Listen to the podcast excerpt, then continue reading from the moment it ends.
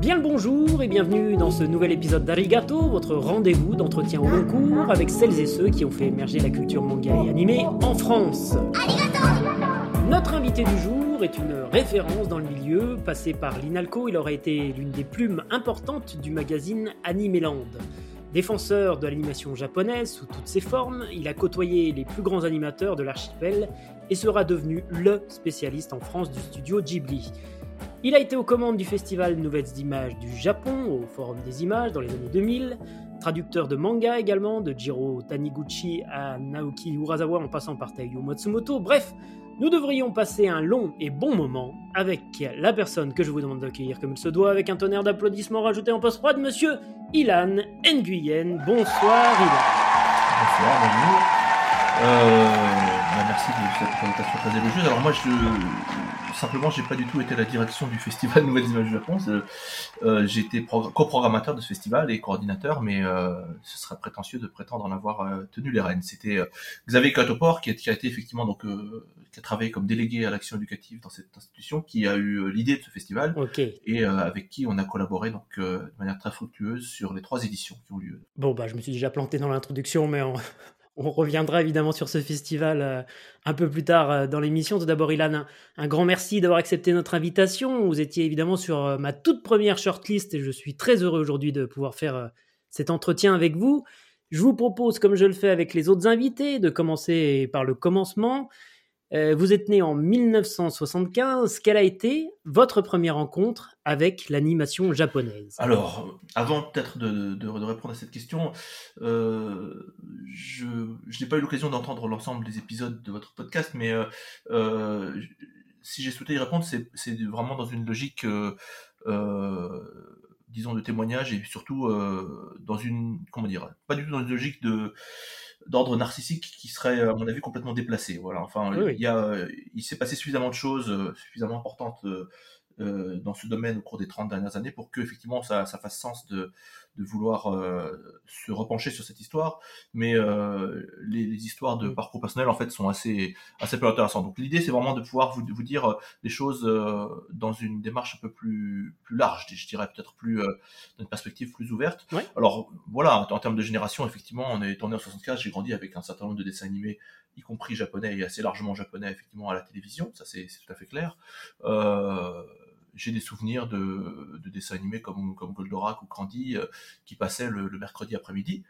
Et euh, voilà, moi j'habitais dans euh, dans, un appartement, dans une résidence, et on se retrouvait, on avait l'habitude en fait, les enfants se retrouvaient en fait, garçons et filles, ensemble sur le même canapé pour regarder l'ensemble du programme. Et donc en fait, on partageait, on regardait Candy avec les filles et les filles regardaient Goldorak avec nous. Donc c'était tout à fait intéressant dans, dans, le, dans cette logique fédératrice qui était celle des émissions jeunesse, des émissions jeunes publics euh, de l'époque.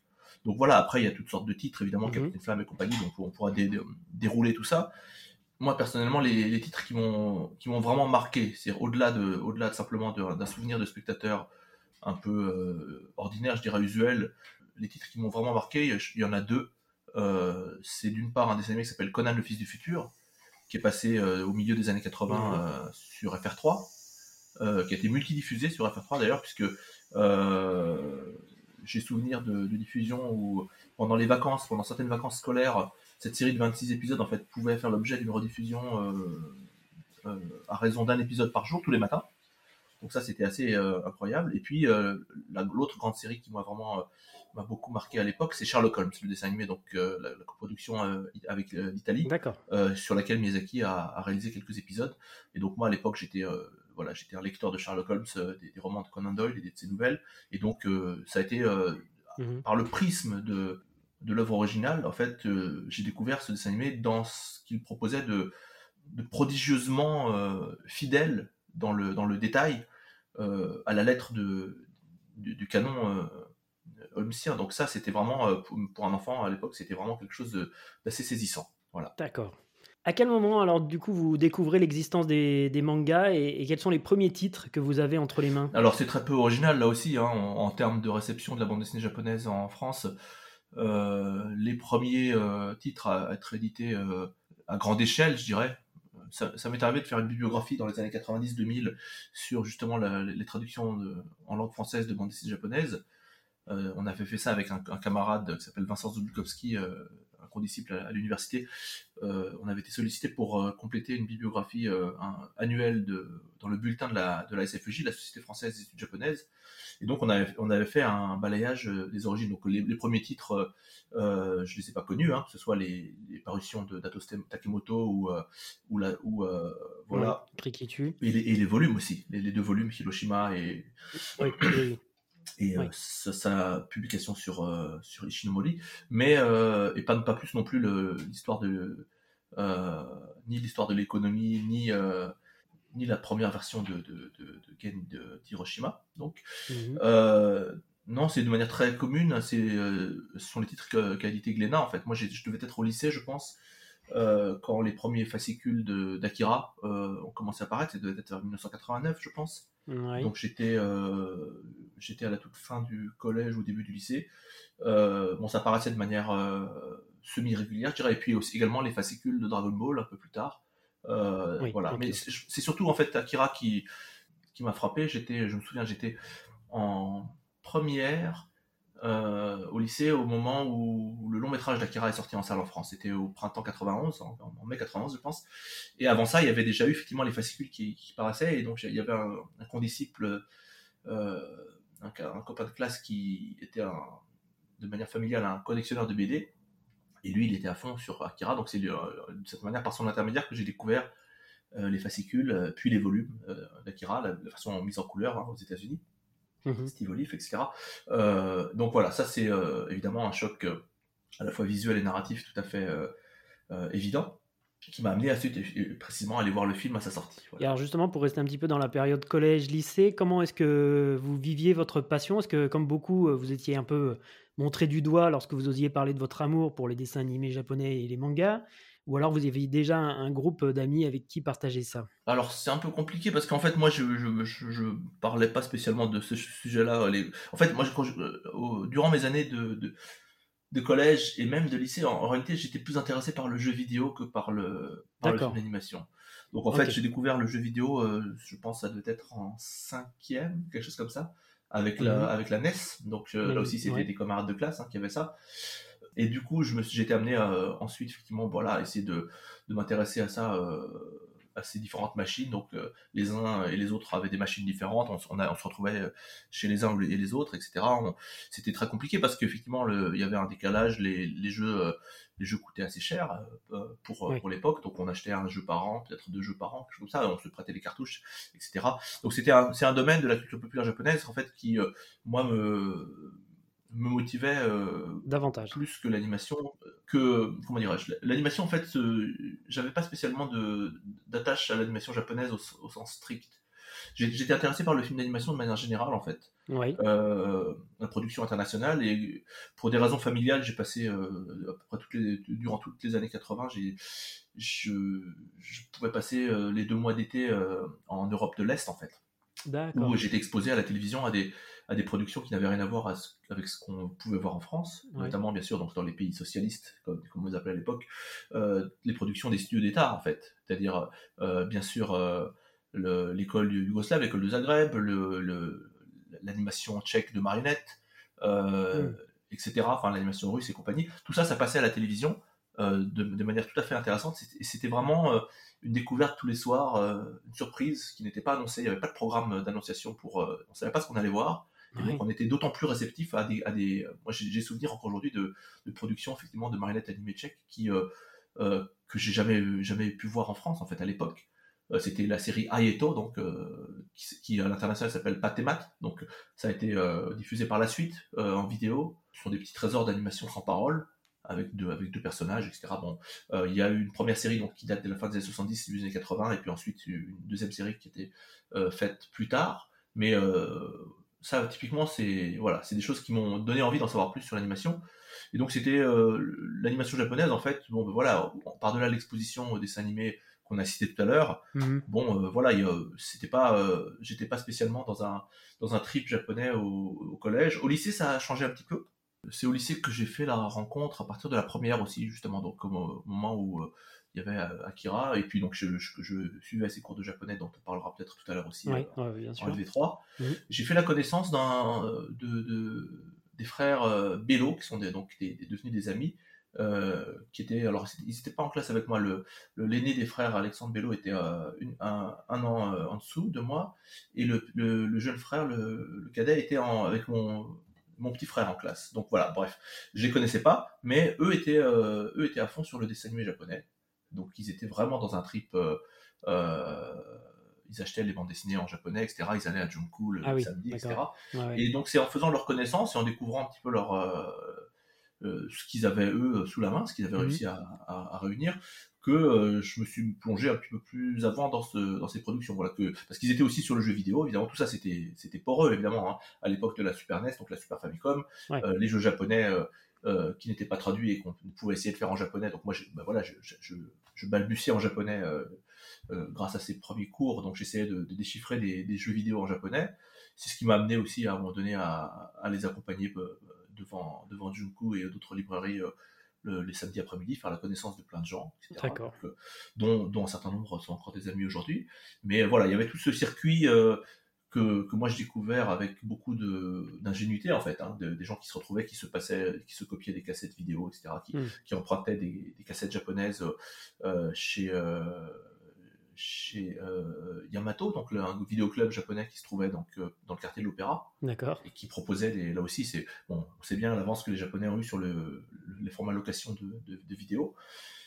Et donc voilà, j'ai mis un doigt là-dedans euh, vers ces eaux-là, vers 91, 92, 93. D'accord, donc vous avez, fait partie de toute cette petite bande qu'on a déjà un peu reçue euh, dans cette émission, qui fréquentait euh, Junku, enfin toutes ces boutiques-là, qui prenaient leur samedi après-midi pour faire le tour des boutiques. Quoi. Tonkam du côté de Bastille, etc. bien, sûr. bien sûr. Oui, D'accord. Donc seconde, vous en avez un petit peu parlé, le hasard fait bien les choses, une option de japonais en langue vivante 3 démarre dans votre lycée.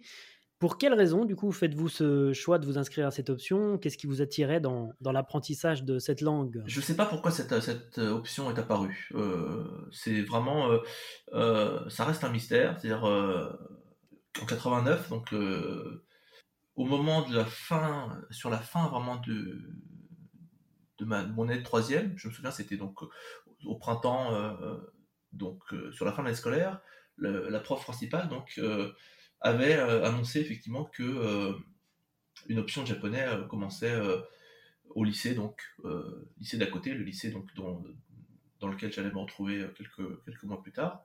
Donc cette annonce, voilà, bon, c'était un mystère. Et puis donc j'arrive au, lycée, il faut choisir ses options. Et il y avait deux, il y avait deux langues vivantes qui étaient, qui étaient possibles de choisir en, en LV3. il y avait le russe ou le japonais. Et donc, euh, bon, j'avais fait un peu de latin, donc en, quatrième, en troisième, j'avais arrêté le, latin, je voulais faire une langue vivante. Et donc, le, choix qui se posait pour moi, c'était celui-là. C'était soit faire du russe, soit faire de, du japonais. et, la, raison pour laquelle j'ai choisi de faire du japonais est vraiment une raison tout à fait contingente, hein. euh, puisque à l'époque, euh, jusqu'alors, en fait, le, domaine du jeu vidéo, moi j'y jouais en, français, avec des, des machines françaises, donc je je me suis dit, en fait, le, là aussi pour des raisons familiales, euh, en fait, je, je, je baragouine un peu euh, une, une, certaine langue slave. Je me suis dit, le russe, c'est, euh, ce sera pas trop tard de le faire après. C'est, ça me semblait, voilà. Je me suis dit, c'est préférable de se confronter à un autre système linguistique, à un autre environnement, un autre contexte, un autre logiciel. Et donc, c'est pour ça que j'ai choisi le japonais vous aviez déjà ce degré de réflexion, c'est-à-dire que ça aurait pu être aussi plus facile pour vous à l'époque de prendre russe, puisque euh, on a bien compris que vous euh, oui, mais non, c'est-à-dire que l'idée c'était euh, non vraiment, je me suis dit que c'était ça pouvait être le russe m'intéressait aussi, hein, et mmh, d'ailleurs mmh. m'intéresse encore aujourd'hui, c'est-à-dire que c'est une, langue qui, enfin c'est un grand pays d'animation d'abord, voilà, il y a c'est une production qui est considérable en animation, mmh. et mais simplement, effectivement, voilà, les langues slaves et partageant euh, quand même en termes de, lexique comme de fonctionnement euh, euh, beaucoup de choses, vraiment, je me suis dit, c'est, c'est pas la peine de faire ça pour ça, quoi. S'il s'agit de faire de la LV3 de, de, russe, je, peux, je peux essayer d'apprendre ce, degré-là tout seul. Le, japonais, c'était vraiment une plongée dans l'inconnu. Et je me suis dit, bon ben voilà, allons-y. C'est autant, autant avoir un autre, un autre système de référence. Très bien. Donc terminal, vous êtes 5 à passer votre épreuve orale devant un homme qui allait bouleverser votre parcours par la suite et qui aura entre autres réformé l'enseignement du japonais en profondeur. Est-ce que vous pouvez nous parler de cette euh, première rencontre avec euh, monsieur Jean-Jacques Origas Alors pour moi cette première rencontre en fait est restée euh, plus un mystère qu'autre chose. C'était lui qui faisait passer l'épreuve, qui était l'épreuve orale hein, en LV3, donc pour essayer de grappiller quelques points au bac. en plus mmh. au bac, voilà. Donc voilà, on avait commencé, on était une quinzaine à la première année, euh, en, seconde, je me souviens, euh, et euh, c'était, je me souviens de, l'enseignant qui était tout à fait très marquant. En seconde, c'était Monsieur Beckett. Je n'ai pas réussi à retrouver sa trace par la suite, mais il était, il était tout à fait passionnant. Donc on, s'est lancé là-dessus. Au fur et à mesure, les, effectifs ont fondu. Hein, en, en première, en, terminale, puis l'enseignant a changé aussi. Et puis donc on s'est retrouvé à 5 à faire ce déplacement jusqu'à Paris, au lycée Janson de Sailly, pour passer cette épreuve. C'était quand même un peu une expédition pour nous. Hein. Et euh, ce dont je me souviens, c'est qu'effectivement, on avait, euh, on, avait, on avait amené nos, nos classeurs de textes qu'on avait euh, travaillé. On avait chacun, donc on avait fait une dizaine de textes en japonais, et puis on était interrogé sur un texte au hasard sur, sur le programme. Bon, ben on avait les quatre premiers à passer, on, euh, on était passé assez rapidement, euh, je pense quelque chose de l'ordre de 10-15 minutes chacun. Mhm. Et puis on avait une condisciple, là c'est pareil, j'ai perdu sa trace, euh, qui s'appelait Yoko Kitazawa, qui est donc japonaise, qui faisait partie donc de, ce groupe d'étudiants japonais. Elle était en, dans, le, dans, la, même année que, nous. Et c'est pareil, je ne sais plus, je sais pas ce qu'elle est devenue, mais elle, elle est restée avec lui pendant une heure. D'accord.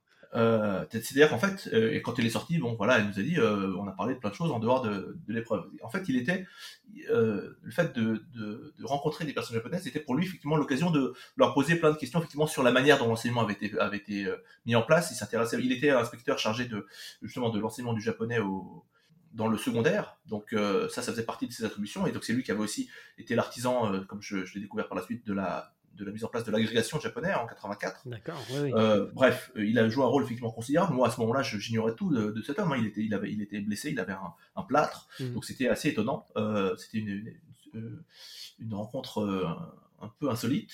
Et puis je l'ai retrouvé juste après, puisqu'on a été quatre à s'inscrire au Langzo, donc à l'Hidalgo, dans la foulée. Et donc c'est lui qui faisait le cours qui s'appelait à l'époque DJ101, structure de la langue, donc sur la, sur la syntaxe du japonais. Et, euh, et donc, à, partir de ce moment-là, à partir de l'automne 92, j'ai eu l'occasion de suivre son enseignement euh, pendant une dizaine d'années. Je pense que j'ai été euh, peut-être l'un des, derniers étudiants à le, j'ai fait partie en tout cas de, ces dernières promotions qui ont pu bénéficier de son enseignement à plein, c'est-à-dire qui ont pu suivre son cours de licence sur la, littérature moderne, son cours de maîtrise aussi, en traduction, etc. Et puis de vouloir être travailler avec lui pour comme directeur pour pour le mémoire de maîtrise que, que j'ai voulu euh, consacrer ensuite à un, film d'animation. Voilà. Et donc euh, cette rencontre, elle s'est faite progressivement et c'est sûr que voilà, euh, il a il a fait partie. Un colloque lui rendrait hommage l'an dernier au mois de mai au, au Langso, dans lequel on a présenté des documents d'archives où il était question de son de son apport effectivement et donc le certains documents officiels effectivement donc pouvait euh, résumer sa contribution en disant voilà, Jean-Jacques Regas fait honneur à l'université française par la qualité de son enseignement et son dévouement sans limite. Hmm. C'est euh, le genre de, résumé euh, qui correspond vraiment à ce que, ce que cet enseignant essayait de, de transmettre. Pour lui, la, langue japonaise était tellement importante que chacun de ses vis-à-vis prenait une importance considérable à ses yeux parce qu'il avait un message à, à, à, lui faire passer. Et donc, ça, ça fait partie des anecdotes qui sont toujours racontées et qui peuvent sembler un peu comme ça grossis, mais c'était absolument pas le cas. Euh, dans ce cours de première année, qui était le cours obligatoire, euh, donc le DJ101, c'est vraiment la, base de la base, c'est-à-dire vraiment le, la, première euh, approche théorique de la, de, la, de la logique de la langue japonaise. Il avait plusieurs centaines d'étudiants en début d'année. C'était le plus grand amphi qui était utilisé pour ce cours. Et il nous faisait remplir une feuille, une fiche de renseignement la, la, première semaine. Mmh voilà, au, premier cours, et au bout du troisième ou du quatrième cours, en fait, il avait mémorisé les noms de tous les étudiants. Mm. il pouvait les interroger euh, individuellement. Mm. Euh, c'est pour dire à quel point, effectivement, voilà, c'était pour lui euh, un, travail décisif, et donc il a consacré sa vie à comprendre, à clarifier et à transmettre ces questions de, structure et de logique de la langue japonaise. Alors j'imagine que cette personne aura eu une influence considérable sur la suite de, votre parcours, puisque vous l'avez dit, en 92, vous prenez la direction de, de l'INALCO. Euh, l'Institut national des langues et civilisations orientales. Quel regard euh, vous portez le milieu universitaire et enfin, avant de parler de ça, je voulais savoir pour quelle raison, en fait, tout simplement, vous avez choisi d'intégrer cette, cette école? Bah, en fait, ça n'allait pas de soi. C'est vrai que, en fait, après le lycée, la plupart de mes condisciples, moi j'ai fait un, bac, c'était un bac scientifique à l'époque. La plupart de mes condisciples ont, ont, avancé ensuite en classe prépa, etc. Enfin, dans, des, des, filières un peu euh, élitistes, je dirais. Moi, je, ça m'intéressait pas, donc je, je, me suis inscrit à l'université en fait euh, en sciences euh, à l'université d'Orsay.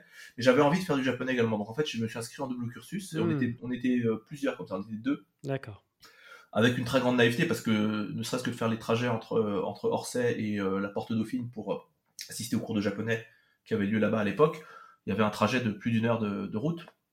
Donc suivre les deux, les deux cursus en même temps, c'était un peu, c'était un peu ingénu. Ça n'a pas tenu euh, très longtemps. Donc j'ai, euh, au, bout de deux, euh, de deux ans, où, en essayant de, comme ça de, de, mener les deux cursus de front, j'ai renoncé à, ces études de sciences et je me suis consacré uniquement au japonais. Mais donc en fait, d'une certaine manière, c'est, l'indécision qui a fait que le japonais m'intéressait. Les trois années de, d'apprentissage en LV3 qui sont juste une initiation, hein, c'est trois heures de cours par semaine ou quelque chose comme ça. Enfin, c'était vraiment mm. euh, très très léger, mais ça, ça m'avait donné envie d'en savoir plus. Donc, euh, contrairement effectivement au dispositif actuel, apparemment donc euh, dans l'éducation nationale qui, qui est très très rigide aujourd'hui, parcoursup, ça a l'air très compliqué de, de trouver sa voie. À l'époque, on pouvait, puisque à partir du moment où on avait le bac, on avait le droit de s'inscrire. Donc, malgré les quotas, malgré toutes ces, ces, difficultés que de, de, de, surinscription en japonais, en chinois au Langzhou, on avait réussi à s'inscrire et donc on, pouvait euh, suivre ces cours. Et donc on avait le temps, le système nous laissait le temps de, trouver notre voie en fait. Et donc euh, moi c'est comme ça qu'effectivement ces deux, premières années d'enseignement qui étaient à, temps partiel parce que euh, il y avait quoi, il y avait 10 UV par an à passer et puis je m'étais inscrit de manière partielle puisque je pouvais pas tout suivre. Donc j'ai dû m'inscrire à 4 ou 5 UV. Donc sur les deux premières années c'était assez assez léger. Mais ça a suffi effectivement pour me pour confirmer cette inoculation du virus de la langue japonaise et me donner envie effectivement de bah, d'en faire euh, euh, mon chemin d'apprentissage principal. Ok, je comprends tout. Alors pour en revenir justement à la question principale, euh, quel était le regard que portait le milieu universitaire à, cette époque et les étudiants même sur la culture qui nous intéresse ici, à savoir le manga, l'animation, mais aussi le jeu vidéo? Et quelle était votre ambition en, choisissant cette formation? Vers quoi est-ce que vous souhaitiez vous diriger? Alors, en fait, à l'époque, moi, j'ai les souvenirs que j'ai du centre Dauphine, qui était le, donc le lieu de l'université Paris 9 Dauphine, donc l'université d'économie de, gestion. Mhm. Euh, les Langzo, en fait, qui avaient été, euh, qui s'étaient installés là euh, avant Paris 9, s'étaient retrouvés là en situation de, sous-location. En fait, l'institut sous-louait des espaces à l'université Paris 9. C'était une très grande misère matérielle. C'était vraiment, il y avait, on était en sureffectif dans, dans des lieux qui étaient trop petits. Donc les cours, les cours des premiers niveaux avaient lieu dans des salles de classe qui étaient euh, bah, qui n'avaient pas la contenance nécessaire. Donc mmh. les premières semaines, les premiers mois de cours, en fait, euh, si, on, si on avait la malchance d'avoir un, emploi du temps au fait où les, où les cours s'enchaînaient, on se retrouvait euh, très vite à devoir essayer d'écouter le cours qui se déroulait dans la salle depuis le couloir à l'extérieur en, en, laissant la porte ouverte. Carrément. Donc c'était vraiment une espèce d'indigence assez honteuse et une sélection du coup par le nombre de places et par le fait de savoir si on réussissait à rentrer dans la salle de classe ou pas, ce qui était vraiment assez atroce. Et pour les enseignants, c'était terrible aussi. Donc les, les, les ont, pendant des décennies, pendant un demi-siècle, en gros, ont été dans cette très grande euh, incertitude, dans cette, euh, misère euh, matérielle. Et puis depuis le début des années 2010, en fait, l'Institut a enfin été réunifié. L'ensemble des, langues se trouve maintenant dans le 13e arrondissement, du côté donc, des, Grands Moulins. et donc c'est le jour et la nuit. Mais à l'époque, effectivement, ben, on avait, il y avait une bibliothèque, je me souviens, pour, pour les Lanzo qui faisait peut-être 150 places alors qu'on était, euh, je pense, euh, assez facilement plus d'un millier en japonais et autant en chinois, vous voyez. Ah donc euh, clairement, c'était c'était pas tenable. Hein. donc hmm. c'était pareil. Pour travailler en bibliothèque, il fallait s'arracher les places. Enfin bref, c'était c'était l'indigence, voilà. Sur la culture populaire japonaise à l'époque, les, langues orientales sont une très vieille école hein, qui, a fêté son bicentenaire à la fin des années 80, enfin dans, au milieu des années 90. Ça a été fondé par Napoléon Ier, etc. Bref. D'accord c'est une école qui a longtemps effectivement euh, été, euh, et je pense encore aujourd'hui, en fait, inscrite dans une pédagogie, une approche de la langue qui peut sembler euh, assez facilement de l'extérieur un petit peu ancienne, voilà, un peu poussiéreuse peut-être. C'est une perception qui est erronée en fait, qui est très, qui est infondée parce que l'apprentissage de la langue japonaise, en fait, le niveau auquel on peut espérer parvenir dépend de la, dépend du chemin qu'on va prendre et de la pédagogie qu'on va, qu'on va suivre. Et il y a des chemins qui peuvent sembler apparaître comme des raccourcis qui en réalité se terminent plus tôt. Et donc en fait on atteint un plafond plus rapidement et on est, bloqué plus, vite dans son apprentissage.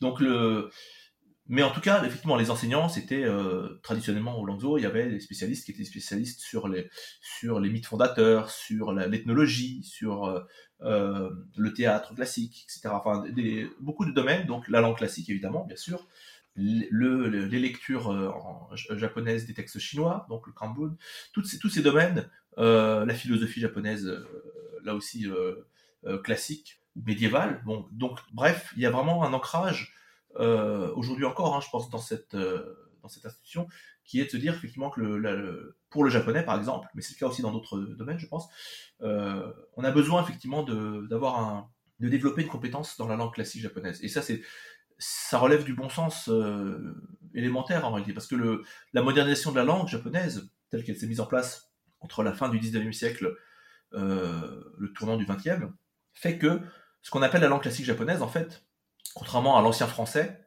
euh, dont euh, on s'est émancipé euh, de manière plus ancienne, la pratique de la langue classique japonaise court en fait jusqu'à au moins la fin du 19e, voire assez aisément jusqu'au début du 20e, mhm. et voire pour des documents officiels, pendant les années de guerre jusqu'à 1945, en fait, un certain nombre de documents officiels sont rédigés en langue classique japonaise. Donc, si on ne maîtrise pas un minimum la langue classique japonaise, on est bloqué par rapport à toutes ces, tous ces documents. Dès qu'on remonte avant 45 ou, euh, ou avant 1900, ben on est euh, pieds et poings liés, donc on est, on peut plus, euh, on est démuni.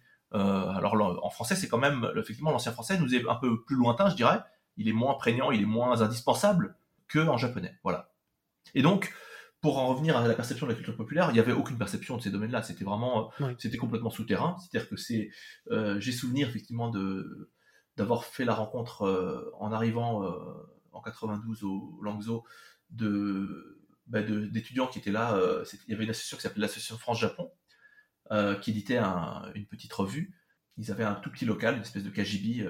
Euh, euh, je sais pas comment ils avaient, par quel miracle ils avaient obtenu ça, puisqu'il y avait, à l'époque, il n'y avait même pas de salle des professeurs. C'est là que j'ai fait la rencontre d'un certain nombre d'étudiants qui étaient donc un peu mes aînés, notamment donc bah, l'un d'eux qui est devenu un de mes meilleurs amis, s'appelle Vincent Zulkowski, avec qui on a, donc on a fait cette, on a compilé cette cette bibliographie quelques années plus tard. Et lui, voilà, donc typiquement, il a je me souviens, euh, quand, quand, on a fait connaissance, il avait une liste de, des, dessins animés dont il disposait sur, sur VHS, donc grâce à ses copies toujours euh, un peu clandestines. Mhm. Euh. et donc voilà, c'est l'époque où c'était vraiment la débrouille. Les gens avaient les moyens de se copier des, VHS, parce qu'aujourd'hui, évidemment, la VHS en soi, c'est déjà un peu de l'archéologie. Et donc les gens bah, se passaient des, des choses mutuellement. C'était une espèce de, réseau d'entraide. donc voilà, il y avait quasiment rien vraiment à la bibliothèque, il n'y avait aucune, euh, aucune source, aucun document. Ceux qui s'intéressaient sérieusement à ça, j'ai souvenir d'un autre condisciple qui était un peu plus âgé, qui s'appelle Gilles Bieux. Il était, lui, était un, très grand passionné de cette série qui s'appelle Lupin de Sensei. Il était euh, mhm. vraiment dans, dans une approche très monographique là-dessus. Bon, il, est, il a passé l'agrégation par la suite, il est enseignant japonais aujourd'hui. bon, bah, c'est pareil, c'était, il a passé son, son mémoire de recherche, il l'a fait sur un, sur l'histoire d'un anarchiste japonais au début du XXe siècle, c'était inconcevable de, travailler sur des sujets de, culture populaire. Voilà. donc ça, ça, a changé petit à petit. Hein. Mmh. Moi, j'ai mis, euh, j'ai mis un an à convaincre M. Rigas donc euh, d'accepter de, me suivre sur un projet de cette nature-là. C'était, ça, ça, portait sur le tombeau des lucioles, donc c'était le film de Takata qui est sorti en salle en France en, en juin 96. Euh, bon, bah, il a fallu effectivement que je lui donne euh, des documents japonais sur le film, que je, puisse lui montrer qu'il y avait une démarche et que c'était pas uniquement euh, un, phénomène d'ordre de la culture de masse, etc., mais qu'il y avait réellement une, matière à étudier. Il m'a donné son assortiment et puis on, est on a commencé à travailler là-dessus ensuite, mais ça n'allait vraiment pas de soi. D'accord. Et alors, vers quoi, euh, en choisissant cette formation, vers quoi est-ce que vous souhaitiez vous, vous diriger? Alors, en fait, j'avais aucune idée là-dessus. C'est tout à fait clair qu'effectivement, euh, me retrouvant, en fait, surtout avec le, japonais comme seule euh, filière d'études, à partir de 94, les enseignants nous disaient toujours il faut absolument avoir, avoir, une double casquette, il faut que vous fassiez une double formation, le japonais ne suffit pas, etc. Et moi, je, mm. comme un certain nombre d'autres, hein, je n'avais pas d'autres casquettes, donc j'étais. Euh, Aujourd'hui, c'est plus le cas. Aujourd'hui, ça peut suffire. Aujourd'hui, je ne sais pas si ça peut suffire. C'est toujours euh, parce que si on veut faire les choses sérieusement, effectivement, le, un, cursus de langue et civilisation japonaise tel qu'il est enseigné à l'INALCO, ça vous donne une compétence en langue, effectivement. Alors après, il faut voir comment vous la, vous la prolongez. Si il y a des filières où la langue peut suffire, si on veut devenir traducteur ou interprète. Mais ces métiers-là, eux-mêmes, sont suffisamment accidentés, je dirais, dans, leur, dans les conditions de travail. on en parlera tout à l'heure, j'imagine. Mais pour que, effectivement, le fait de se dire avoir, avoir un, une autre compétence principale que le japonais a longtemps pu sembler, effectivement, en tout cas, de manière générale, un choix de, raison, vraiment un choix pour dans son propre intérêt. Et les, hmm. enseignants eux-mêmes avaient tous effectivement une double, double casquette. Ils étaient ethnologues, ah ils étaient euh, historiens de l'art, euh, et il se trouvait qu'ils euh, s'étaient spécialisés en japonais. Alors parallèlement à ces études, en 95, vous signez votre premier article pour Animeland, qui était encore publié sous forme de fanzine à l'époque. On ne présente plus ce, ce magazine qui a tant fait pour la défense et la reconnaissance de l'animation en France.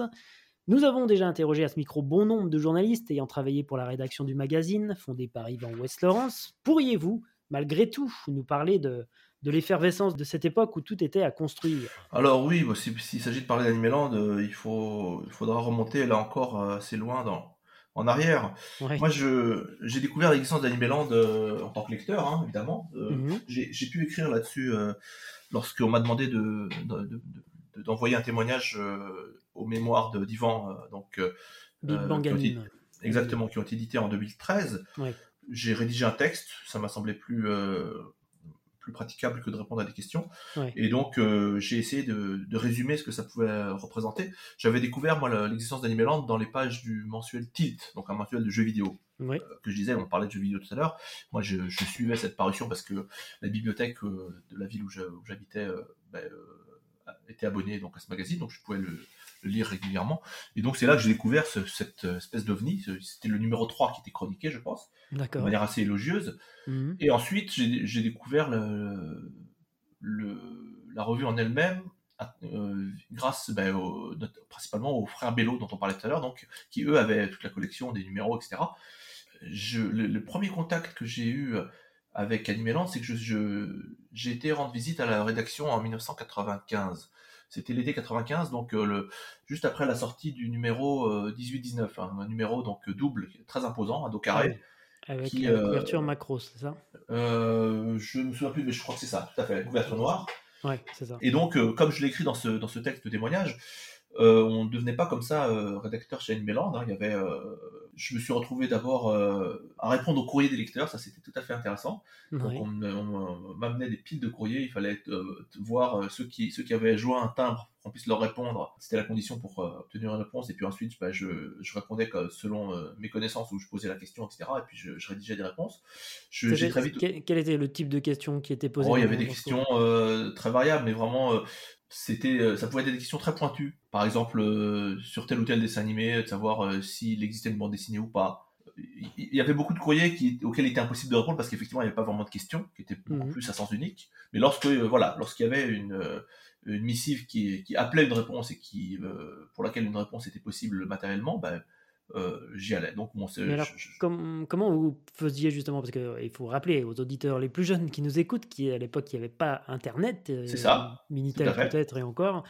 Et comment vous faisiez pour quelle était votre source d'information en fait ben, je posais la question à la rédaction autour de moi. Moi, j'allais ah là-bas pour et je rédigeais les réponses sur place. Donc il y avait il y avait Yvan qui était là. C'était mhm. Cité Griset encore à l'époque. C'était dans le 11e du côté de, de République en fait, pas très loin de République. Avant avant de la rédaction a bougé euh, entre diverses adresses, hein, entre, la, entre rue Falsbourg dans le 17e, euh, ensuite dans le 11e, et puis dans le 20e, je sais pas où ils sont aujourd'hui, mais voilà. Donc on, on, allait dans, ce, dans cette pépinière d'entreprise, il y avait un, des locaux, et donc moi je répondais sur place, je, je, je m'installais dans une pièce au fond avec la, la boîte de, de, courrier qui, qui était arrivée et puis je regardais ce que je pouvais faire. Voilà.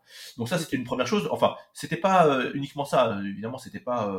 J'ai commencé aussi à, à, faire de la relecture en fait donc à faire de la correction euh, typographique. Euh, ce qui me plaisait bien, moi, c'est un, un, travail qui me plaît dans l'absolu, donc d'être lecteur. Donc, en fait, j'ai regardé avant de, vous répondre, du coup, je suis allé me replonger dans les vieux numéros d'Animeland. Je pense que le, mon nom est mentionné dans le numéro 21, en fait, euh, au niveau des relectures et mises en page, justement. Voilà. et le premier article que j'ai pondu moi dans Animeland, c'était en fait dans le numéro 24, hein, c'est-à-dire déjà en fait à l'été 96. Euh, avant ça, il y avait quelques quelques chroniques vidéo qu'on avait pu faire, puisqu'il y avait à l'époque une, puisque les, sorties vidéo commençaient à, voilà, à, se, à se généraliser. Mhm. le, magazine, qui donc a commencé à apparaître en kiosque à partir du numéro 22, s'est dit on va faire une, rubrique de chroniques de ces, de ces cassettes vidéo pour conseiller le, le lectorat. Donc c'était Péritel, effectivement, les sorties vidéo, c'était tout le, l'art du jeu de mots euh, euh, le plus euh, désarmant à, la, à Yvan. Bon. Il y en a, eu quelques-uns. Après, il s'est un petit peu dédouané et il nous disait que c'était pas toujours lui qui faisait les jeux de mots. Non, bien sûr, mais il en a fait beaucoup. Je, pense qu'on peut. Il y avait une espèce d'émulation, effectivement, un, un, concours permanent, mais mhm. il n'était pas le dernier. Hein. Donc, tout ça pour dire oui, c'est des, textes très courts, hein, vraiment des petits, euh, oui, bien sûr, des petites euh, chroniques très. Euh, ça, j'en ai fait quelques-unes effectivement. Voilà, à partir, je sais plus, c'est du, du, numéro 22-23. Mais bon, bref, peu importe. Moi, je, je suis arrivé, j'ai j'ai commencé à écrire, donc bah, c'était sur Ghibli, je pense, dans, le numéro 24, et puis ensuite dans les numéros suivants, 25, 26, 27, sur, sur Lupin, sur Sherlock Holmes, etc. Et, voilà. Donc en réalité, la rédaction, en fait, c'était un, c'était une espèce de d'espace très ouvert. Il y avait beaucoup de gens qui passaient. Euh, on, intégrait ce groupe de manière euh, progressive. Hein, euh, mhm. C'est-à-dire que voilà, quand on était un nouveau venu, ben, il fallait faire connaissance avec l'ensemble et de ses collaborateurs occasionnels ou plus réguliers. Et donc ben, trouver sa place en réalité. Et l'un des sujets sur lesquels très vite avec Yvan on s'est on s'est retrouvé, euh, au-delà de cette production japonaise et de ce qui moi m'intéressait à titre personnel dans la production japonaise. Et donc que j'essayais de creuser à ce moment-là 95-96 donc c'est l'époque où j'essayais de convaincre M. Rigas donc sur euh, le travail de Takahata. Euh, c'est justement l'animation non japonaise. Et là-dessus il y a vraiment un sujet je pense. Animeland a dès ses débuts en fait a accordé une place à l'animation non japonaise. Ça n'a pas toujours été le cas par la suite. Mais tant qu'Yvan a été aux, manettes, lui s'est fait un point d'honneur effectivement à traiter d'animation internationale et à se dire que l'animation japonaise était un objet de connaissance euh, qu'il était absurde de vouloir poursuivre de manière spécifique, monographique, sans euh, essayer de la situer dans, un, dans une image plus large. et moi, j'étais tout à fait d'accord avec ça, contrairement à un certain nombre d'autres membres de la rédaction qui prendront les rênes par la suite. Et donc, euh, Yvan essayait de suivre la production animée internationale, et moi, ça m'intéressait aussi, donc on s'est retrouvé très vite là-dessus. Hmm. Il y a même eu des couvertures. Il y a eu des couvertures, alors ça, qui ont fait débat, etc. Mais le fait de, couvrir, par exemple, le festival d'Annecy, ça a été régulièrement le cas dans Animeland, euh, pas, euh, principalement dans, le, dans, la, dans son versant japonais. Hein. Mais par exemple, 93 avec la venue de Miyazaki, 95 avec Takahata, hmm. euh, ont fait l'objet de compte rendu. 97, moi, le, premier festival d'Annecy où j'étais, c'était 97, c'était pour Animeland où on, était, Yvan et moi, et je pense qu'on était à peu près les seuls, d'une certaine manière, quasiment, à, couvrir ce, ce festival à l'époque. Et donc, moi, j'y allais, et j'y allais pour, pour pondre un compte-rendu du festival dans son entier. Donc, je faisais un compte-rendu de... Donc, j'allais voir toutes les séances de court-métrage, tous les longs, etc., tous les programmes télé, les films étudiants. À l'époque, c'était encore possible de suivre l'ensemble de la compétition officielle mm. euh, en, en, partant du principe qu'on allait faire euh, 4, 5 ou 6 séances par jour. C'était encore de l'ordre du... Aujourd'hui, c'est impossible. Il y a tellement de... Il y a tellement de euh, d'envergure dans, le, dans chacune des, des, des catégories. Maintenant, il y a 10 longs métrages en compétition, il y en avait 5 à l'époque. Et donc, euh, l'idée c'était vraiment voilà de d'essayer de, de, comprendre euh, l'animation telle qu'elle s'est développée au Japon dans une perspective plus large. Donc je faisais aussi des articles sur les projections ponctuelles qui pouvaient se dérouler à Paris dans les centres culturels, au centre culturel suisse, au centre euh, les projections à Beaubourg, la rétrospective sur le cinéma tchèque par exemple, à la salle Garance, mhm. euh, cette grande rétrospective qui avait accordé une place considérable au film d'animation, avec beaucoup de, de, courts et de longs métrages animés des films, euh, les projections mensuelles de l'Animathèque. Donc euh, ça, c'était euh, tout à fait exceptionnel. C'était donc l'AFCA, l'Association française du cinéma d'animation, qui organisait à l'époque au Carré-Ceta, donc derrière la gare de Lyon, une fois par mois, une projection événement d'un programme qui pouvait être patrimonial ou d'actualité, qui pouvait être dédié à un, cinéaste, à une, cinématographie nationale, à une rétrospective, à une invitation quelconque. bref, tous les mois, il y avait de quoi découvrir des choses avec un public, euh, pour le coup, euh, très connaisseur, très érudit. Mhm. Et donc c'était une fête de pouvoir. Et on, le Animaland recevait une, invitation tous les, tous les mois pour ça. Et puis ben, ça n'intéressait personne, donc ils vont, ils vont me passer l'invitation, ils me disaient bah, vas-y toi. D'accord. J'y allais, et puis je faisais les, les, articles, les comptes rendus là-dessus, ce qui était la moindre des choses. Et ben, du coup, l'AFCA et les gens de l'AFCA étaient très contents d'avoir aussi ces, ces, retours sur leur activité. J'imagine. C'était très, c'était très, très peu connu en fait. Mmh, ouais ce qu'ils faisaient, leur activité. Au bout d'un moment, ils ont renoncé à, cette activité, mais c'est très dommage parce qu'effectivement, là, pour le coup, ils contribuaient à une connaissance du cinéma d'animation de, la manière la plus concrète qui soit. De la même manière que la, lettre de l'AFCA, qu'ils éditaient de manière bimestrielle à, l'époque, était une mine, vraiment des trésors d'informations, de connaissances sur l'animation. C'était prodigieux. Voilà. Très bien. Et alors, hormis euh, ces festivals ou les sujets d'actualité, comment est-ce que vous choisissiez les sujets sur lesquels vous souhaitiez écrire? Comment ça se passait exactement? Oh, ben, Il y avait différents cas de figure. Il y avait soit des choses que les rédacteurs pouvaient vouloir apporter d'eux-mêmes. je me souviens de l'un des premiers sujets que j'avais que j'abordais avec euh, Yvan, c'était justement de faire un dossier sur Lupin, sur Lupin de Saint-Cé, donc Lupin, Lupin the Soul. Mm-hmm pour lequel il m'avait promis euh, qu'on ferait une couverture Lupin, ce qui n'est jamais arrivé. On a, ça a été, euh, le, dossier a été, euh, que j'ai pondu a été coupé en deux, on en sent numéros. on sent qu'elle est restée là, celle-ci. Ah oui, non, mais je plaisante. C'est, mais voilà, c'est-à-dire que ça pouvait venir de la part des rédacteurs, comme ça pouvait venir de propositions du rédacteur chef qui avait des sujets à couvrir. Donc, vous mmh. pouvez nous proposer aux uns aux autres de visionner un tel film ou telle série et puis d'écrire, d'écrire dessus. Mais il y avait beaucoup de propositions spontanées. C'est vrai qu'il y avait, il y avait une émulation suffisante, il y avait une espèce d'effervescence. Euh, qui faisait que bon ben Yvan euh, avait l'embarras du choix, je dirais, pour, pour composer son, son sommaire de numéro en numéro. Voilà. Très bien. Alors, pour préparer cet entretien, j'ai ressorti moi aussi mes anciens numéros d'Animeland mhm. et vous aviez rédigé, et j'aimerais que nous revenions sur cet article, vous aviez rédigé sous forme d'hommage à, à François Jacques un, article très élogieux. C'était un précurseur qui aurait eu lui aussi toute sa place dans cette émission qui nous a quittés malheureusement. Est-ce que vous pourriez nous parler de cet homme qui aura été notamment rédacteur en chef du magazine Tsunami, euh, collaborateur également pour le mensuel euh, Manga Player et traducteur de nombreux titres pour le marché français? Oui. Moi, j'ai très peu connu François Jacques. Je l'ai pas. Euh, il a fait partie de la génération avant la mienne, je dirais, celle, celle d'Ivan justement.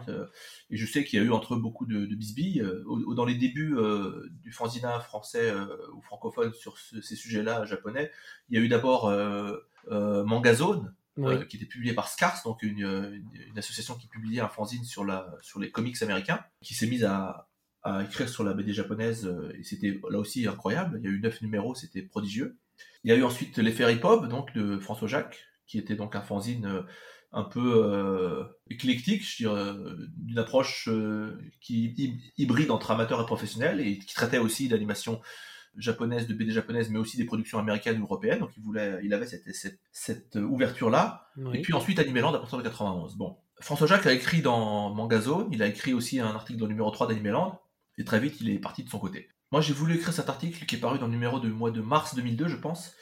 À, sa mort, euh, donc c'était euh, c'était le 22 janvier 2002, euh, il avait, il avait 35 ans. je pense que tout le monde a été pris de court il y a eu quelque chose qui a, il y a eu une espèce d'électrochoc. Je me souviens qu'Yvan en était très marqué lui-même, alors, alors qu'ils ne pouvaient pas se supporter, ils étaient vraiment dans une espèce de, de rapport entre chien et chat. Il a, il a voulu présenter des hommages euh, à l'épouse de François Jacques, etc.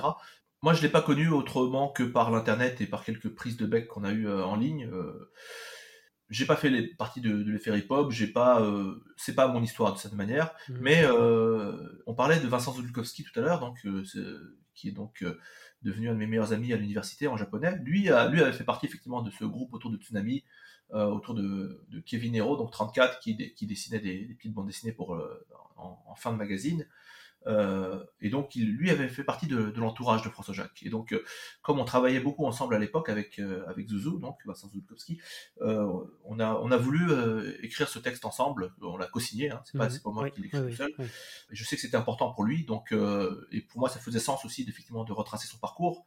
C'était le, meilleur moyen de lui rendre hommage, c'était effectivement d'essayer de, retracer de la manière la plus exacte, la plus factuelle possible, le, la contribution qui avait été la sienne. Mhm. Euh, et donc il était un peu partout. Hein. Moi j'ai souvenir effectivement de, conventions BD euh, qui n'avaient rien à voir spécialement avec la BD japonaise, mais où il, était là euh, derrière une des tables, c'est les, conventions dans les écoles, etc. Dans le 15e ou ailleurs, il, était venu avec ses, ses caisses de, comics américains qu'il mettait, en vente. quoi. Il, était là pour, discuter. Alors il a, effectivement, il n'avait pas sa langue de sa poche, il était très sûr de lui, il, savait ce qu'il voulait faire, etc. Il a vécu longtemps au Japon, il a passé des années dans sa jeunesse et puis par la suite aussi dans les années 90. Euh, je pense que certains au moins un de ses deux enfants est né au Japon, je pense. Et donc, euh, voilà, il avait cette opération euh, à subir début janvier. je, repensais à lui, en fait, là, le mois dernier, puisque le 22 janvier, voilà, c'était, c'était tout récemment. Et ça fait 22 ans qu'il est parti. Donc, il avait son site personnel qui est, qui est encore accessible aujourd'hui et on retrouve encore une sorte de clin d'œil qu'il a voulu mettre en page d'accueil sur sa page, qui est une maquette d'Astro, le petit robot, donc mmh Atom, Atom mmh sur, sur, sur, la table où il, il, est allongé les yeux fermés, donc avant même d'ouvrir les yeux, où il, il disait à bientôt effectivement à son, à son public, et finalement le voilà, il, est parti euh, bien trop tôt. Et euh, effectivement, on peut se demander ce que ce qu'aurait été la suite de, l'histoire euh, s'il avait pu continuer à, conseiller les éditeurs qu'il a, qu'il a conseillé choisir des titres. Il était moins traducteur que adaptateur, en fait. Il, il travaillait souvent en binôme avec, avec un traducteur et lui se chargeait de l'adaptation. Effectivement, il a défriché, il a ouvert un chemin, je dirais, il a ouvert une, il a tracé une ligne qui n'appartenait qu'à lui. Et je pense qu'on peut se souvenir effectivement de, euh, par-delà les, questions, les querelles, les, noms d'oiseaux et toutes les, mmh, tous ces épiphénomènes, une fois retombée la, la, poussière comme ça de, l'instant présent, je pense qu'on voit bien euh, quel a été euh, le chemin qu'il a essayé de tracer. Voilà. Très bien, merci beaucoup. 1996, bah, justement, on parlait un petit peu de traduction. Vous, si vous faites votre premier travail de traduction, un mauvais souvenir pour vous, je crois. Est-ce que vous pouvez nous parler du, monde de l'édition de cette époque et des petites victoires que vous et vos collègues euh, traducteurs, adaptateurs euh, avez réussi à, remporter? Ah, C'est difficile de passer de parler de victoires, mais oui, euh, je, bah donc j'étais encore étudiant quand, quand j'ai commencé à traduire. Moi, j'avais commencé, j'avais fait aussi même du sous-titrage un peu peu clandestin sur les films de Miyazaki avant ça, donc puisque les films n'étaient pas disponibles. Et oui. Et c'était c'était c'était assez rageant. C'est-à-dire pour Corosso qui a eu le prix du long métrage en 93 à Annecy a mis deux ans à sortir en salle en juin 95, le tombeau de Lucien en 96 pour Takahata, mais euh, les films précédents de Miyazaki étaient, euh, comment dire, les droits avaient été acquis par, euh, ils, devaient sortir d'une manière ou d'une autre. Il y avait un représentant pour ces films en France, c'était la société Ucor. Ah oui, les droits avaient été achetés par, par une société. Les droits, non, il y avait une société qui gérait, qui représentait Ghibli, qui représentait Tokuma en fait à l'époque, hmm. et les films avaient été traduits. D'accord ils étaient passés en festival. En, en, 93, quand Miyazaki était venu, il y avait une projection de Kiki, de Château d'Antiel, etc. Je pense de Nausicaa également, en version sutrée. Et donc, euh, après, les films sont passés dans des festivals. Moi, j'ai des souvenirs de festivaliers au festival Ciné Junior, euh, donc dans le 94, donc cinéma, euh, donc un festival donc d'éducation à l'image dans le Val-de-Marne. J'ai souvenir d'avoir assisté à des séances vers 1994, je pense, 93-94, du Château d'Antiel, de Totoro, enfin des grands moments hein, de, de, de, liesse pour le jeune public qui assiste à ces séances. Mais les films ne sortaient pas, voilà. Et donc étant encore étudiant avec euh, avec un de mes frères, on s'est euh, on, s'est coordonné de manière. Moi, j'ai traduit euh, les textes. On a fait deux films. C'était Le Château dans ciel et, et Totoro, qui étaient peut-être voilà les plus accessibles, je dirais. On voulait surtout partager ça avec notre entourage immédiat. Donc en fait, on a moi, je faisais la traduction, et puis lui se chargeait, il était en école d'ingénieur, il avait accès à un matériel de, sous-titrage pour les, pour les labos de langue. Donc voilà, j'avais emprunté les laserdiscs, euh, parce qu'à l'époque c'était c'était ça la source, hein, le laserdisc à des amis qui, euh, qui les, avaient achetés au Japon, des amis qui étaient peut-être japonais d'ailleurs. Euh, et donc il y avait un, transcodage du NTSC vers le, vers le PAL, qui faisait perdre une génération, et ensuite il fallait encore une génération plus pour incruster les sous-titres grâce au, logiciel donc d'apprentissage des langues étrangères. Et donc avec deux paires de générations, on avait des cassettes qu'on pouvait ensuite euh, copier pour notre entourage pour faire découvrir un petit peu le, ces films-là. Donc à, l'université c'est pareil, j'ai fait des copies euh, pour les copains, etc. Euh, bref, ça c'était complètement souterrain évidemment, puisque le, ça n'avait pas vocation à être... Quoique effectivement le sous-titrage de ciel a été utilisé en 2001 quand on a accueilli Miyazaki au Festival Nouvelles Images du Japon. Ah c'est celui, celui qui a été utilisé en 2001 Oui, on a utilisé, pour un sous-titrage virtuel, on avait un, écran LCD sous l'écran, et donc voilà, bref, c'est en dit, soit dit en passant. Mais euh, donc oui, la traduction, bah, on m'a confié, donc moi j'allais à Nimeland faire mes, mes petites chroniques vidéo, mes articles et mes, mes réponses au courrier. Et puis donc, ben, voilà, on m'a proposé de traduire un, un, volume de bande dessinée qui était tout à fait euh, remarquable. Hein. C'était donc euh, La Dame de Phalis, donc Yamada Kikiro sur le scénario de, de Mizunolio, donc c'est donc c'est Lodos. C'est l'une des BD les plus intéressantes de Lodos, je pense, mais avec un, un, ancrage assez archaïsant pour le japonais, puisque c'est du, du médiéval. Donc je me suis retrouvé avec, à, devoir traduire ça. Bon, c'est euh, la somme proposée était ridicule, hein, mais euh, je ne l'ai jamais touché, donc euh, c'est ça, ce qui rend la chose encore plus réjouissante. Oui, voilà, il y avait quand même une somme proposée, mais que, vous, n'aurez jamais eu. Quoi. Elle est passée à la trappe, voilà. Donc bon, bah, bref, bah, il n'y avait pas de contrat, donc j'ai traduit, j'ai c'est paru, j'ai jamais rien touché, bon, peu importe. mais ça m'a ça m'a appris quelque chose effectivement sur ce milieu. Ça, ça, a été une sorte de de première expérience qui a été une école qui m'a permis de, de mieux saisir les contours de, de cette cette bulle professionnelle qui était encore, enfin voilà, c'est l'époque où, où, des, éditeurs pouvaient là aussi publier des traductions sans, sans avoir acquis les droits. On se souvient, c'est samouraïs, etc. Enfin bref, il y avait, euh, c'était n'importe quoi. C'était vraiment l'espèce de Far West. Euh, et donc, euh, bon, ben voilà, c'est, ça s'est un peu normalisé parce que euh, aujourd'hui, euh, évidemment, avec le débit, mais euh, ça reste, je pense encore, on a encore des, des, traces assez nombreuses de ces, ces turpitudes passées. Pendant très longtemps, les éditeurs français, de, qui, même ceux qui, a, qui achetaient les droits auprès des, des, éditeurs japonais, ont considéré que bah, régler des droits d'auteur à leurs traducteurs, c'était pas intéressant. C'était, plus intéressant de se mettre ses sous-là dans la poche. Alors que le droit d'auteur est très clair. Hein, le droit français, la loi de 57 est très très claire sur le fait que les traducteurs euh, sont des auteurs de leur traduction, et donc comme tels euh, doivent être rémunérés en droit d'auteur, ben, c'est, je sais pas si tout le monde s'y est mis là. Euh, j'ai l'impression que ça c'est quand même pas mal normalisé. Voilà, généralisé. Je Je suis pas sûr que tout le monde y soit encore, mais et ceux qui, certains de ceux qui sont mis le, le, font vraiment à reculons, c'est-à-dire qu'ils proposent des droits de, de l'ordre de 0,25%, ce qui, ce qui est une hmm. mauvaise plaisanterie. Hmm. Mais ça leur posait aucun problème euh, jusqu'au milieu des années 2000, voire jusqu'à la fin des années 2000, de se dire que euh, euh, on payait des gens à, la chaîne, quoi, comme s'ils assemblaient des bagnoles, et que tout le bénéfice, bah, c'était logique que ce soit les éditeurs qui se les mettent dans la poche. Un peu comme à une certaine époque, bien plus ancienne, avant, avant la loi de 57, on pouvait avoir sur les, en ouvrant les livres, en, dans la page donc d'information éditoriale, cette mention qui était extraordinaire, je trouve, qui me fascine toujours autant, qui était propriété des éditeurs.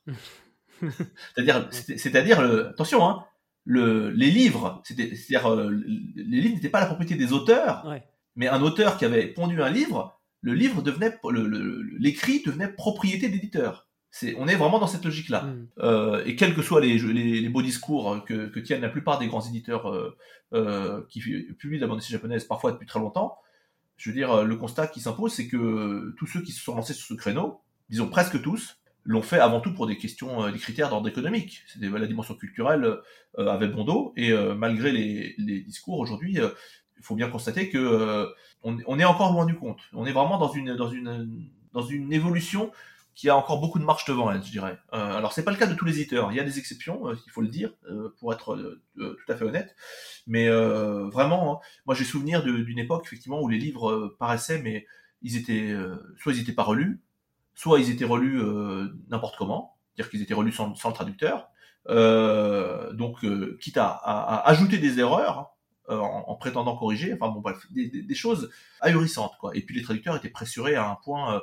moi, je voyais les collègues, dont certains continuent d'ailleurs à travailler à ces débits-là, mais je, je comprends pas comment on peut travailler au rythme de devoir envoyer un volume de 200 pages par semaine, traduit qui peut, qui peut traduire en français, qui, peut s'attendre à ce que euh, en une semaine euh, pour 200 pages, on ait, on du français à, la sortie. Enfin, Aujourd'hui, avec les, les, intelligences artificielles, peut-être qu'on a quelque chose qui approche le français, mais euh, vraiment, c'est c'est absolument euh, c'est indigne, je trouve. Enfin, voilà. quand vous parlez d'évolution, de, marche encore à franchir, euh, qu'est-ce que vous imaginez? Est-ce que vous savez comment fonctionne euh, le marché européen par rapport à ça? Je pense en Espagne, en Italie. Non, j'ai aucune idée de, du fonctionnement du marché européen parce que ayant exercé uniquement en France et relevant uniquement du droit français, j'avoue que j'ai pas eu l'attitude d'aller voir comment les choses se passaient ailleurs. Il faut espérer que ce soit moins moins moins, pire. moins frustrant, mmh. mais bah, l'évolution, c'est que on arrive à un stade dans l'histoire de ces publications. Alors moi, j'ai arrêté de, faire la bibliographie sur les parutions euh, en langue française de bande dessinée japonaise en 2004. Donc on avait commencé en 96 en faisant le, le balayage rétrospectif depuis le début, donc depuis 79. D'accord. Ouais. Et donc on a couvert avec Zuzu euh, de 79 à 2004. Bon, quand même. Donc la machine ne commence à s'emballer, quoi. Voilà, c'est quand même 25 euh, ans de voilà. Alors aujourd'hui, effectivement, c'est un, autre exercice, j'imagine, s'il fallait le faire. Ouais. Euh, mais comment dire?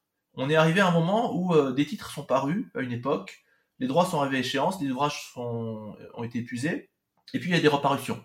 Et donc certains titres aujourd'hui japonais peuvent connaître leur deuxième ou leur troisième édition en français. Mhm. Et ça, c'est le genre de choses qui euh, appelle justement à une forme d'évolution. C'est-à-dire que on est, euh, on voit bien le chemin parcouru en, comparant les différentes versions.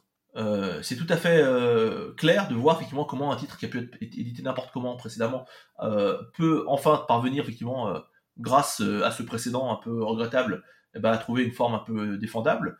J'ai en tête la première version du journal de mon père de Taniguchi par exemple qui était que l'éditeur Castaman avait absolument voulu agrandir, éditer en trois tomes aminci au format franco-belge, des formats souples. Mm. C'était une erreur foncière, c'était c'était nier la, cohérence du volume qui était qui avait un qui avait été euh, publié en un volume au Japon, qui c'est 12 chapitres avec une régularité justement euh, prodigieuse euh, dans la narration d'un chapitre à l'autre, il fallait avoir l'ensemble. C'était ridicule de, de, en plus, en étalant dans le temps la parution, donner à lire quatre chapitres, puis quatre autres, et enfin les quatre derniers, ça, n'avait pas de sens. Quelles étaient les raisons de, de ce chapitrage C'était de se rapprocher, des, c'était de se rapprocher des habitudes du lectorat franco-belge. Exactement, c'était de produire des albums le plus proche possible mm. du franco-belge. Donc, en termes de pagination, de format, en se disant qu'en se rapprochant de, de, ces habitudes réflexes, eh ben, on, on, parviendrait à le, ce, ce public-là mm. de, de lire ces, ces récits-là. Ce qui est, bon, bref, c'est d'une autre époque. On voit bien que ça, euh, c'est, euh, je pense pas qu'un éditeur aurait de nouveau cette idée-là aujourd'hui. Enfin, euh, espérons que non, quoi et de la même manière que l'inversion des planches. Tout ça, c'est une histoire. voilà, ça a été euh, pendant des décennies, on a considéré que c'était impossible pour le lectorat franco-belge et, notamment mm. un peu plus âgé de, de, se faire violence au point de lire dans le sens euh, japonais. On numérotait même euh, les phylactères à une période. Oui, ou les, ou les, ou les, les cases. Bon, bref. Euh, parce que c'était trop tellement compliqué. Mais en fait, c'est juste un pli à prendre. c'est vraiment pas sorcier. Et donc, euh, on voit bien aujourd'hui qu'un certain nombre de titres qui étaient parus euh, inversés autrefois reparaissent aujourd'hui. Bah, typiquement, les, les ayants droit de, de l'œuvre de Taniguchi mhm. exigent aujourd'hui de, des éditeurs français qu'ils le republient dans le sens japonais. Parce que ça pose des problèmes dont les éditeurs français sont pas conscients, en fait. C'est pas leur problème. De certaine manière, ils disent on peut inverser, c'est pas un problème. Mais il y a des, y a des, des problèmes qui sont insolubles à l'inversion. Il y a des choses qu'on peut pas inverser. Mm. Donc ça veut dire que, euh, par exemple, lorsque deux hommes se serrent la main, bon bah ils se serrent la main droite. Si on inverse, ils se serrent la main gauche. Un homme qui est touché au cœur, il est touché du côté gauche. Si on inverse, il est touché du côté droit. On se souvient aussi du, du, du, salut hitlérien dans Les Trois Adolphes. Oui, enfin tout, tout, ça pour tout ça pour dire voilà. Et alors après, il y a ceux qui essaient de, de bricoler, de, de, bidouiller, de se dire bon ben on va laisser la case en question non inversée et le reste on va l'inverser, mais mm. on détruit la composition. Et évidemment que les planches de bande dessinée japonaise, elles sont construites non pas à l'échelle de la case, mais à l'échelle, bien sûr, de la, de la, de la page, voire de la double page. Et on peut pas faire ça. C'est euh, c'est assez scandaleux de faire ça. Bref. Donc, le sens de l'histoire, c'est euh, qu'on publie dans le sens japonais. Et donc, on, y vient petit à petit, mais c'est on est encore loin du compte. Ça va, c'est pas encore euh, ça commence à peine à se normaliser. Voilà, par exemple. Hein. Très bien. Pour revenir un petit peu euh, à Niméland, vous quitterez donc la rédaction en 2005. Quel regard euh, portez-vous sur l'évolution du magazine et ses différentes formules avant de venir à, aujourd'hui en, 2023 où je voulais qu'on en parle un peu plus précisément? Euh, Moi, j'ai participé à Niméland pendant trois périodes entre 95 et 97 avant, avant de faire mon premier séjour au Japon. Ensuite, entre 98 et 2000, où j'ai découvert en parallèle d'autres formes d'action critique, comme notamment effectivement l'organisation de festivals. En fait, j'avais été passionné par l'idée d'essayer d'organiser un festival sur l'animation japonaise dès le, début des années 90, avec, avec les, copains euh, du lycée, euh, plus quelques autres euh, dont j'avais fait la connaissance qui habitaient dans, dans les mêmes parages. C'est l'époque où, par exemple, la Cinémathèque française avait pu, au Palais de Chaillot, ça c'était incroyable, je me souviens, organiser une rétrospective du cinéma de Hong Kong. Jackie Chan était venu à, Paris, il y avait eu, euh, bref, il était passé à nulle part ailleurs. Moi, en tant que spectateur, on voyait sur Canal Plus aussi euh, des publicités pour les films, donc qu'ils allaient essayer de diffuser. Par exemple, Pompoko, effectivement, euh, qui avait eu le prix du long métrage en 95 à Annecy. Et qui devait être diffusé. Il y avait des, quelques, quelques, rares images du film qui passaient comme ça dans les, dans les petites bandes annonces de nulle part ailleurs ou de, ou de l'œil du cyclone. Et donc voilà, moi, en voyant cette rétrospective sur le cinéma hongkongais, qui était vraiment un cinéma de genre, un cinéma populaire, ça avait été euh, rendu possible par par l'implication des frères Armanet, qui sont des journalistes euh, qui étaient spécialistes un petit peu de, de ce cinéma-là. Et bon, ben, voyant ça, je me disais, ben, ben, essayons de, de, compiler euh, une liste de programmation, et on faisait des listes, etc. On se disait si on pouvait récupérer tel titre, etc.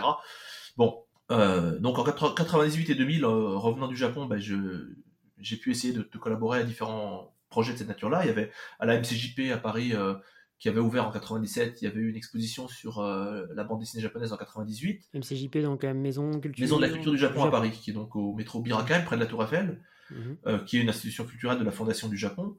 Et donc ils avaient fait un cycle, enfin une, exposition euh, sur les sur les récits brefs, les bandes dessinées courtes, coordonné par un critique japonais que je, que je connais un petit peu, c'est Natsume Sanosuke, qui était venu à Paris pour, cette, pour l'occasion. Ils avaient organisé aussi un cycle de projection d'animation et ils avaient accueilli euh, la dessinatrice de Sailor Moon, donc Takeuchi Naoko. C'était mhm. fin 98, je me souviens, donc j'avais été sollicité à ce moment-là aussi pour organiser des conférences sur toutes sortes de sujets, etc. J'avais, j'avais là aussi mobilisé des, des, des copains d'Animeland de, de, la rédaction, donc des garçons et filles, pour parler de, de tout ça.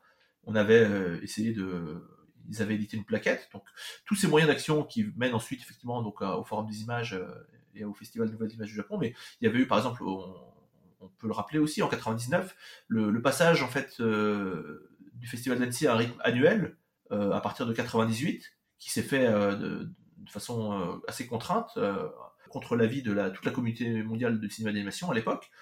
Eh bien, Annecy a décidé en 99 d'organiser à chaque fois, chaque année, une invitation à un pays. Et le, Japon a été le premier pays invité en 99, donc on nous avait, on nous avait sollicité, à, ils étaient venus, euh, les gens d'Annecy, à Animeland, je me souviens. Et donc, euh, euh, bah, Yvan m'avait, convoqué pour que je les rencontre. Et je leur avais dit à l'époque qu'il faut absolument inviter Otsuka Yasuo, le grand animateur. C'est ce qu'ils ont fait. Donc on a, moi j'ai coordonné cette invitation au Japon en 99, qui a pris diverses formes. Il y a eu une exposition, il y a eu toutes sortes de films projetés, des débats, etc. Enfin c'est, tout à fait intéressant de voir ça. Et puis, donc, euh, en début 2000, j'ai cessé ma collaboration avec Animeland euh, suite à l'apparition du hors-série numéro 3, le hors-série sur Ghibli, pour des raisons internes, bon, sur lesquelles on n'a pas besoin de s'étendre, mais euh, moi, les gens de Ghibli sont venus me voir pour me dire qu'est-ce que c'est que ce, ce hors-série de 132 pages, parce que je leur, je leur envoyé, j'avais fait des interviews l'été précédent chez eux pour, pour le hors-série. Et c'était la rédaction qui était censée régler toutes les questions de droit sur les images. Bon, je leur ai dit, moi je participe, mais c'est à vous de régler les questions de droit. Bon, ben, Ghibli me contacte, ils avaient rien réglé du tout, quoi.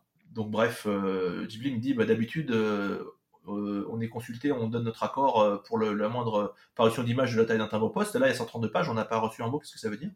Donc, bah, finalement, j'ai bah, assumé la responsabilité de ce fiasco en disant, bah, je, cesse ma collaboration avec ce, avec ce média, je ne pouvais pas faire autrement vis-à-vis des Japonais.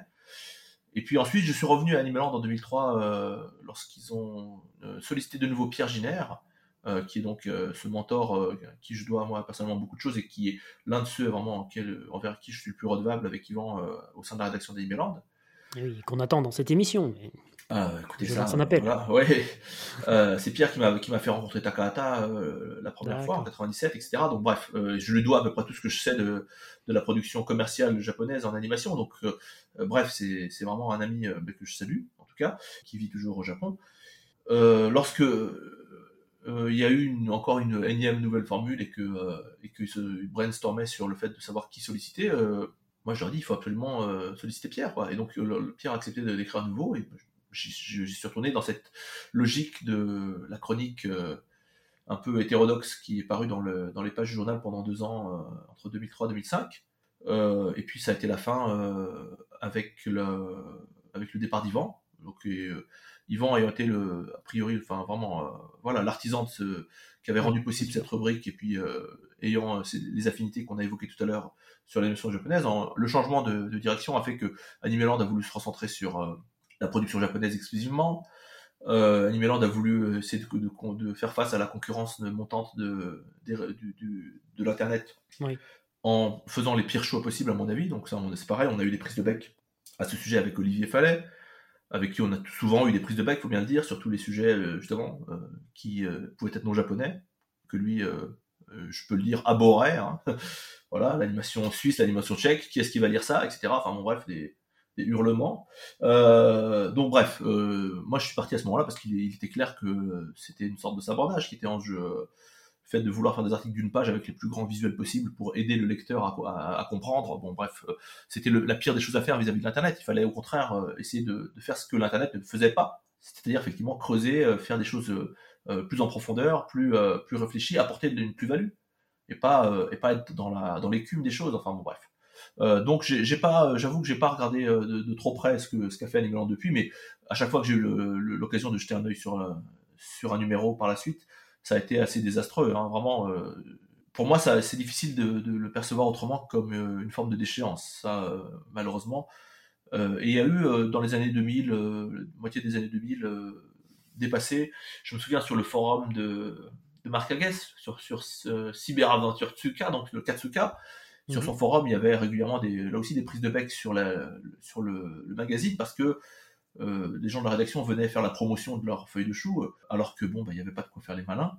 Et donc ça a été euh, là aussi un espace d'une de, de débat animé d'une certaine mauvaise foi, je dirais. Alors on, venait nous reprocher de, de, pointer les faiblesses de la revue avec une espèce de jubilation, alors que bon bref, il n'y a jamais eu la moindre joie à voir euh, sombrer euh, ce, pour, ce à quoi on a voulu consacrer peut-être euh, un certain nombre d'années de sa vie, quoi. Euh, le fait de devoir constater que, que sur chaque page, quasiment, il y avait une erreur factuelle ou une autre, ou, ou, ou- ou typographique. Moi, ça m'a jamais mis en joie, personnellement, ça m'a, c'est plutôt à pleurer qu'autre chose, quoi. Mais bon. Donc, donc voilà. Il y a eu, je dirais, un certain nombre de renoncements successifs qui ont fait que moi, je n'ai pu que m'éloigner toujours davantage de, de ce qu'a pu représenter ce, ce média, en fait. Ouais. Mais cela dit, euh, comme je, comme je l'ai écrit dans le témoignage que j'ai envoyé pour le livre d'Ivan, euh, à titre personnel, moi je ne regrette rien du chemin euh, parcouru à ses côtés parce que à l'époque de ces, de ces tâtonnements-là, ce travail-là avait un sens. Ce travail-là vraiment a ouvert, a ouvert des perspectives euh, incroyables. Euh, le, le magazine a été pionnier, effectivement, euh, à une époque où il n'y avait rien ou quasiment rien. Et puis avant de se fondre ensuite dans une espèce de maelstrom de, de, de banalité, je dirais, et pour ne pas dire de médiocrité, euh, souvent euh, euh, assez triste, quoi. Alors il y avait eu cet, cet épisode de- du virus manga qui a été euh, dans lequel ils avaient placé de, de très nombreux espoirs. Oui, Yvan nous en a parlé un petit peu. ouais. Oui, j'ai pas du tout fait partie de cette aventure-là parce que j'étais au Japon euh, et je j'en ai, quasiment pas été lecteur et je je- j'admets bien volontiers que cette euh, publication-là avait une ambition sans doute supérieure à celle d'Animeland euh, au même moment, mais bon, ça c'était- c'est c'est venu trop tôt. ils- Peut-être qu'il y avait d'autres d'autres critères qui étaient en jeu. Le, le, le magazine n'a pas trouvé son public et donc ça Mm. les a beaucoup échaudés, j'imagine. Mais de là, euh, je pense pas que ça suffise à justifier le, le renoncement euh, en plate campagne, en race campagne qu'ils ont fait ensuite sur le contenu et qui était vraiment euh, enfin déplorable quoi. Voilà. Merci. Alors 2023, peut-être que vous avez jeté un œil, parce que ça, pour terminer pour, euh, sur, euh, sur Animeland, euh, 2023 aura été une année importante pour le magazine avec une nouvelle formule faisant la part belle à, à un seul sujet traité sur euh, plus de 100 pages. Est-ce que vous avez jeté un œil à cette nouvelle formule, notamment évidemment je pense à celle euh, autour du studio Ghibli Alors, j'ai l'un des rédacteurs en chef actuels donc euh, a eu le- la prévenance, je dirais, de, me faire passer un, numéro du euh, un exemplaire du numéro précédent, celui sur Akira. Euh, j'ai jeté un coup d'œil aussi sur le, nu- le numéro, le dernier numéro en date, donc celui sur Ghibli. On peut convenir assez aisément qu'effectivement, il y a, euh, ça relève d'une autre ambition que ce dont on vient de parler, ça d'accord. Maintenant, sans- et là c'est pareil, je, ça me fait absolument pas plaisir de, de faire ces remarques, mais et euh, surtout le- les gens qui sont derrière la revue aujourd'hui n'y sont, sans doute- pas euh, pour grand chose. Je, je suis au regret de devoir constater malgré tout effectivement que, euh, alors à un égard ou un autre, hein, mais c'est toujours à peu près effectivement un problème de même nature, c'est-à-dire que malgré l'ambition affichée, il y a régulièrement des, erreurs et parfois donc à, l'échelle de chaque page, quoi. Des erreurs factuelles, des petits détails, hein, des mentions de copyright, enfin bon, bref. Je disais tout à l'heure que moi j'avais commencé à Animeland comme relecteur. Euh, il y a sans doute des tics aussi qui viennent de là, mais euh, des déformations professionnelles, je sais pas. Mais euh, l'un des problèmes, c'est que par exemple, il suffit de consulter l'ours du magazine pour se rendre compte qu'il y a quelque chose qui peut pas marcher, quoi. Et là, pour le coup, c'est vraiment pas les acteurs de la revue qui sont en jeu. C'est-à-dire que on a une, une équipe éditoriale, donc qui sont les rédacteurs en chef. Il y a deux noms.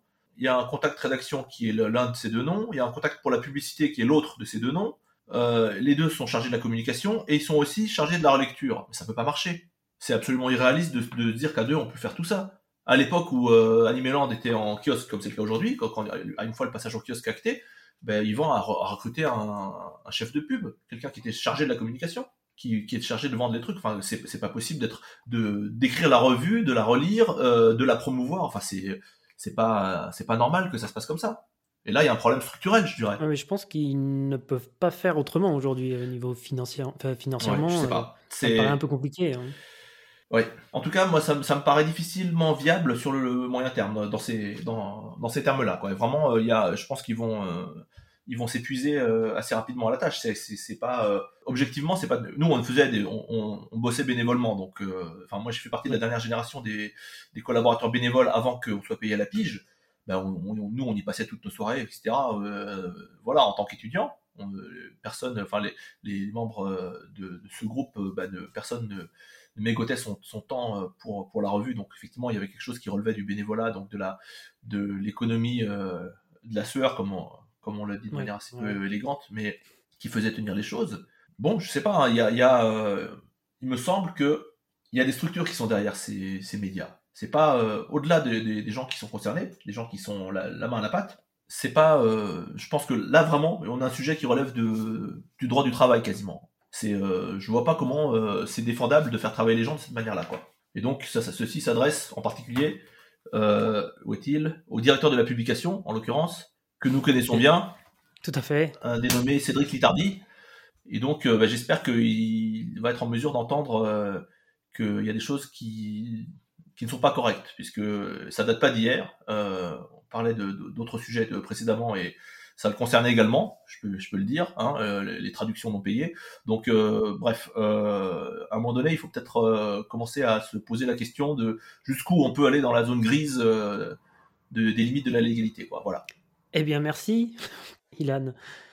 Durant cette période, et euh, aujourd'hui encore d'ailleurs, on fait appel à vous en tant que traducteur-interprète pour de nombreux salons, vous accompagnez les artistes japonais invités. Quel regard justement vous portez sur l'évolution de ces conventions? Si on prend l'exemple de Japan Expo qui dans les années 90 euh, rassemblait vraiment une poignée d'amateurs euh, qui aujourd'hui est devenu le troisième salon de France en termes de fréquentation derrière ceux de l'agriculture et de l'automobile. Ça paraît quand même assez fou. Bah, euh, j'ai du mal à, y voir une évolution strictement positive. Il faut bien le dire. C'est vrai que il y a eu, euh, bon voilà, ils ont ils ont gagné en, en importance, en, envergure, en poids euh, médiatique et en poids financier certainement. C'est une, affaire tout à fait lucrative, ça, ça paraît clair. J'ai remis les pieds à Japan Expo l'an dernier pour la première fois depuis depuis très longtemps. D'accord. Peut-être une décennie. Et j'avoue que été assez euh, consterné. À ce point-là Non, vraiment, euh, par, le, par la forme prise par ce, ce type de manifestation. On est, il faut comprendre qu'on est sur des manifestations qui se présentent comme culturelles et qui, euh, en réalité, sont des. Enfin, c'est difficile de le percevoir autrement que comme une espèce d'énorme supermarché à entrée payante, quoi. C'est malheureusement. alors, c'est leur, c'est leur modèle économique, hein, certes. Et puis, on nous parle de culture japonaise, mais franchement, enfin, très simplement, euh, c'est pas tenable deux minutes. On peut pas prétendre parler de culture japonaise. Alors, ou alors on, parle de culture populaire japonaise uniquement. Et encore, je vois pas comment on peut prétendre parler de culture ou même simplement de culture populaire sans avoir dans son dans son programme euh, les moindres euh, éléments liés, par exemple, à la littérature. Disons la littérature populaire, par exemple, si on veut se restreindre à ce versant-là, ou le cinéma, par exemple. Donc on est dans, un écart, un grand écart entre le entre le, les discours et la, réalité qui euh, n'a pas changé, qui s'est pas réduit depuis depuis 20 ans. Et alors qu'il aura réussi parce qu'effectivement euh, ils répondent à une demande en fait. Ce type de, de grande kermesse euh, répond à une demande euh, d'un public de, se réunir, de faire la fête, de faire ses achats, etc. Bref, il y a un public pour ça, donc ça c'est très bien. Ce serait tellement mieux si on était en mesure de lui proposer quelque chose qui euh, lui propose euh, de, de s'élever un petit peu, de, de, progresser, ne pas de, pas de se complaire dans une espèce de d'inclination régressive en fait. Mmh. Euh, la dimension régressive de, de ce type de, de, de, manifestations qui, qui ont champignon, hein, il y en a maintenant partout, presque chaque semaine en France, il y a une espèce de grande kermesse pseudo-japonaise. Ouais. Après, c'est pas, pas la même chose non plus. Hein. Ben, euh, sur, sur, le, sur la forme, c'est assez similaire. Après, en termes d'envergure, c'est pas, on fait venir des invités japonais de, de toutes obédiences, de tous horizons, etc., plus ou moins représentatifs de quoi que ce soit. Euh, on, on, on, monte un programme de briques et de broc, c'est-à-dire que la culture japonaise est une espèce de, de, de de choses qui sont euh, juxtaposées, qui sont mises euh, bout à bout comme ça, sans la moindre perspective générale. Euh, on n'hésite pas à cultiver le malentendu pour pour prospérer à bon compte dessus. Et donc en fait, on est dans la, on est dans, on génère du malentendu en fait. Et ça, je, ça, ça je, je le dis depuis longtemps.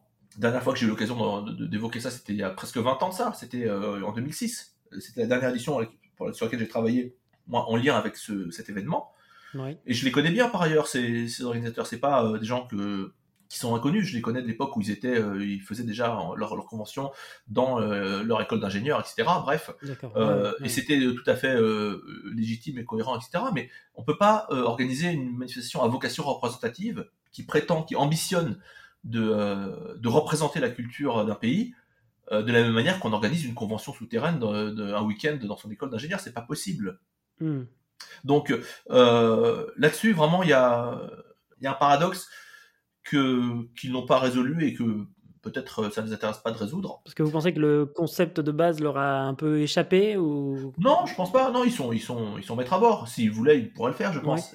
S'ils avaient l'ambition de le faire. Hmm. Euh, mais euh, ben, le problème, c'est que ils n'ont pas besoin de se remettre en question. Il y a pas les pouvoirs publics japonais leur déroulent le tapis rouge de manière là aussi assez, assez piètre, je dirais, parce que bon, il y a quand même un, un monde d'écart entre le fait d'organiser une manifestation qui qui veut mettre en avant une culture euh, euh, nationale donnée euh, avec tous les malentendus et donc les approximations dont on a parlé tout à l'heure, et puis le fait de faire ça et de voir un ambassadeur du Japon venir les remercier de présenter la culture japonaise, alors que bon, on est vraiment loin du compte, quoi. Moi, je me souviens d'une année où ils avaient fait venir des catcheurs japonais, alors c'est ça la culture japonaise, où ils avaient fait venir aussi des gens qui faisaient de la, qui faisaient de la, de la CB, donc les camionneurs japonais, quoi. Ça, c'est la culture japonaise, quoi. Enfin, bref, c'est une, une, vaste plaisanterie. Qu'est-ce que c'est que cette, Enfin bref, c'est vraiment, je vois pas comment on peut défendre euh, une approche comme celle-là. Ça me, ça me sidère. Mais bon. Peut-être que le nom alors ne, ne convient pas finalement. Exactement.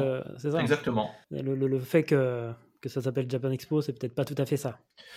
C'est pas tout à fait ça, c'est le moins qu'on puisse dire. Par exemple, l'équivalent, euh, si on devait euh, chercher l'équivalent, par exemple, un truc, un, imaginez American Expo, par exemple. On pense à la Comic Con, quand tout de suite. Soit ça, mais, même un autre truc qui serait, voilà, on aurait des stands de, des stands de hot dog, on aurait des, euh, des giant trucks, on aurait des rappeurs, on aurait quoi, on aurait, et on dirait, voilà, la culture américaine. on hmm, aurait mis ça bout à bout et, enfin, c'est absurde.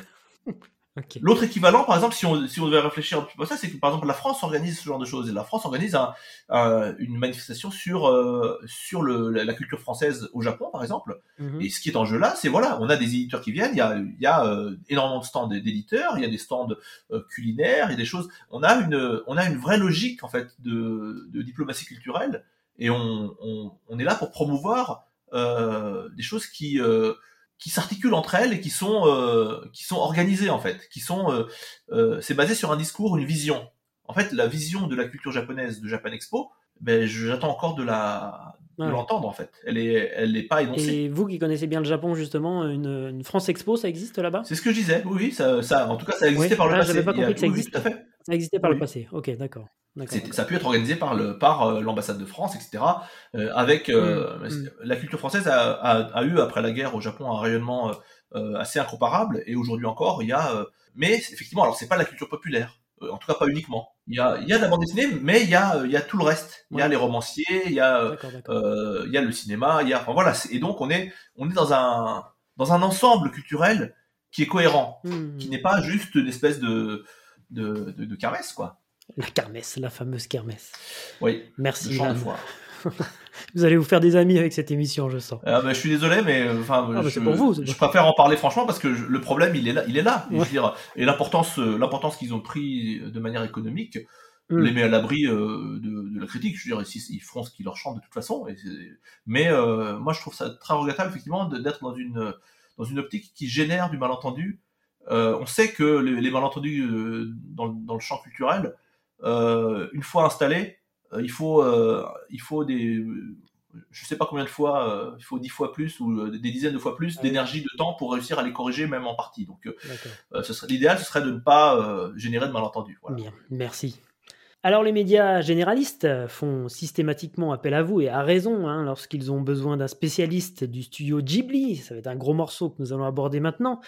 Quelle aura été euh, votre porte d'entrée, même si on en a un petit peu parlé tout à l'heure, dans l'univers du studio Ghibli? Moi, j'ai commencé à m'intéresser effectivement à l'animation japonaise de manière un peu spécifique lorsque, ben, étant inscrit en langue japonaise à l'université, mon intérêt pour le film d'animation, ben, j'avais décroché du jeu vidéo. Euh, j'ai décroché du jeu vidéo en fait à, partir du moment où la, PlayStation est arrivée, donc le passage à la 3D m'a éloigné, voilà. Ouais, la même que moi. Donc euh, l'intérêt que j'éprouvais pour le cinéma d'animation en général à travers le monde et le fait de, me spécialiser en langue japonaise a fait que le croisement entre les deux, c'était la production animée japonaise. Bon, donc j'ai commencé à m'y intéresser dans ce contexte-là, et euh, bah, sachant que toute discipline se juge par ses sommets à mon sens. Et donc euh, bah, j'ai voulu tout de suite effectivement m'intéresser davantage euh, donc en sous-titrant les films etc en essayant de récupérer de, la documentation sur le travail donc de Miyazaki puis de Takahata.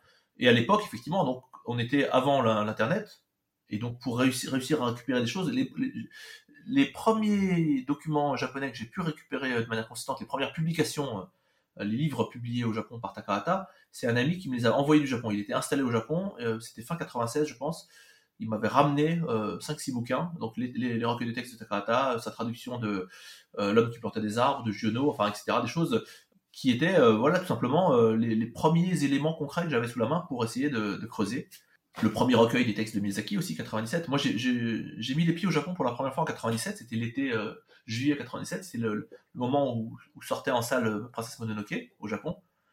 Et c'est à ce moment-là que j'ai rencontré Takahata, que Pierre donc, a bien voulu m'emmener à sa rencontre à, Ghibli. Et euh, moi, je voulais l'interroger par rapport au tombeau de Luciole, hein, puisque c'était l'objet de mon mémoire. Le sujet de votre mémoire, oui. Mmh. Donc de manière un peu naïve. Et puis en fait, ça a été une rencontre déterminante, je pense, qui a changé un peu le cours de ma vie. Juste après, en fait, ce séjour d'un mois au Japon, euh, j'ai euh, obtenu, j'ai reçu la réponse de, pour un programme de bourse pour lequel j'avais passé des examens, etc., qui est donc où j'ai été retenu. Je suis pas, je suis reparti au Japon pour un an euh, à partir de l'automne 97. Alors une bourse de l'éducation nationale japonaise. Japonaise, c'est ça. Une, des, petites bourses du Mont Bouchot, donc une bourse de langue. et donc je suis reparti là-bas à Tokyo et ça a été l'occasion pendant un an de côtoyer Takahata de manière très régulière. Incroyable.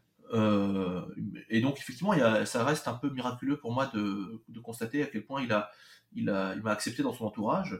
Alors il y a, il y a, il y a ça toutes sortes de raisons. Hein. La première euh, rencontre qu'on a faite, je me souviens, j'avais amené justement les numéros d'Animeland dans lesquels j'avais pondu des trucs euh, sur le et notamment le fameux dico mythologique, le dictionnaire mythologique donc euh, initié par Muntavi Souvillet sur lequel on, écrivait des, des, entrées sur des sujets culturels.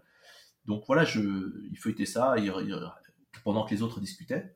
Et donc, euh, bah, quand, je, quand je me suis installé au Japon, bah, je l'ai recontacté et puis je l'ai vu de manière hebdomadaire. J'allais le voir au studio au départ pour lui poser des questions sur son film. Et euh, c'était l'époque où il commençait déjà à préparer la, la production de la pré-production de, Yamada. Mhm. Et puis ensuite, à un moment donné, euh, il m'a dit que je pouvais plus venir l'embêter au studio, c'était ça, ça gênait la production. Donc il m'a dit tu viendras à la maison. Du coup, j'allais chez lui toutes les, toutes les semaines pour pour l'interroger. Et en fait, il était, il, avait une très grande curiosité de tout ce qui était francophone. En réalité, il, avait très francophile. la langue française à l'université. Il avait traduit, euh, il a traduit Prévert, euh, Giono, etc. Il était très francophile, effectivement. Il était passionné de cinéma français, etc.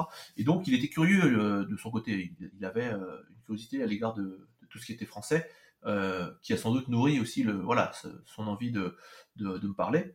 J'ai suivi aussi les cours qu'il donnait à l'université, donc euh, avec son accord, j'allais en douce donc euh, assister à ces cours-là. C'était encore l'occasion de discuter, etc. Bref, euh, c'est tissé en fait un, un, lien qui, pour moi, effectivement, m'a révélé beaucoup de choses en fait sur le sur le Japon, sur le cinéma d'animation, sur le sens de la vie, soyons, soyons fous. Mmh mmh et voilà, du coup, c'est vraiment le, le fait de, de, côtoyer des grandes, des grandes figures comme lui. Moi, j'étais sidéré de voir effectivement quelle était l'ampleur de son regard.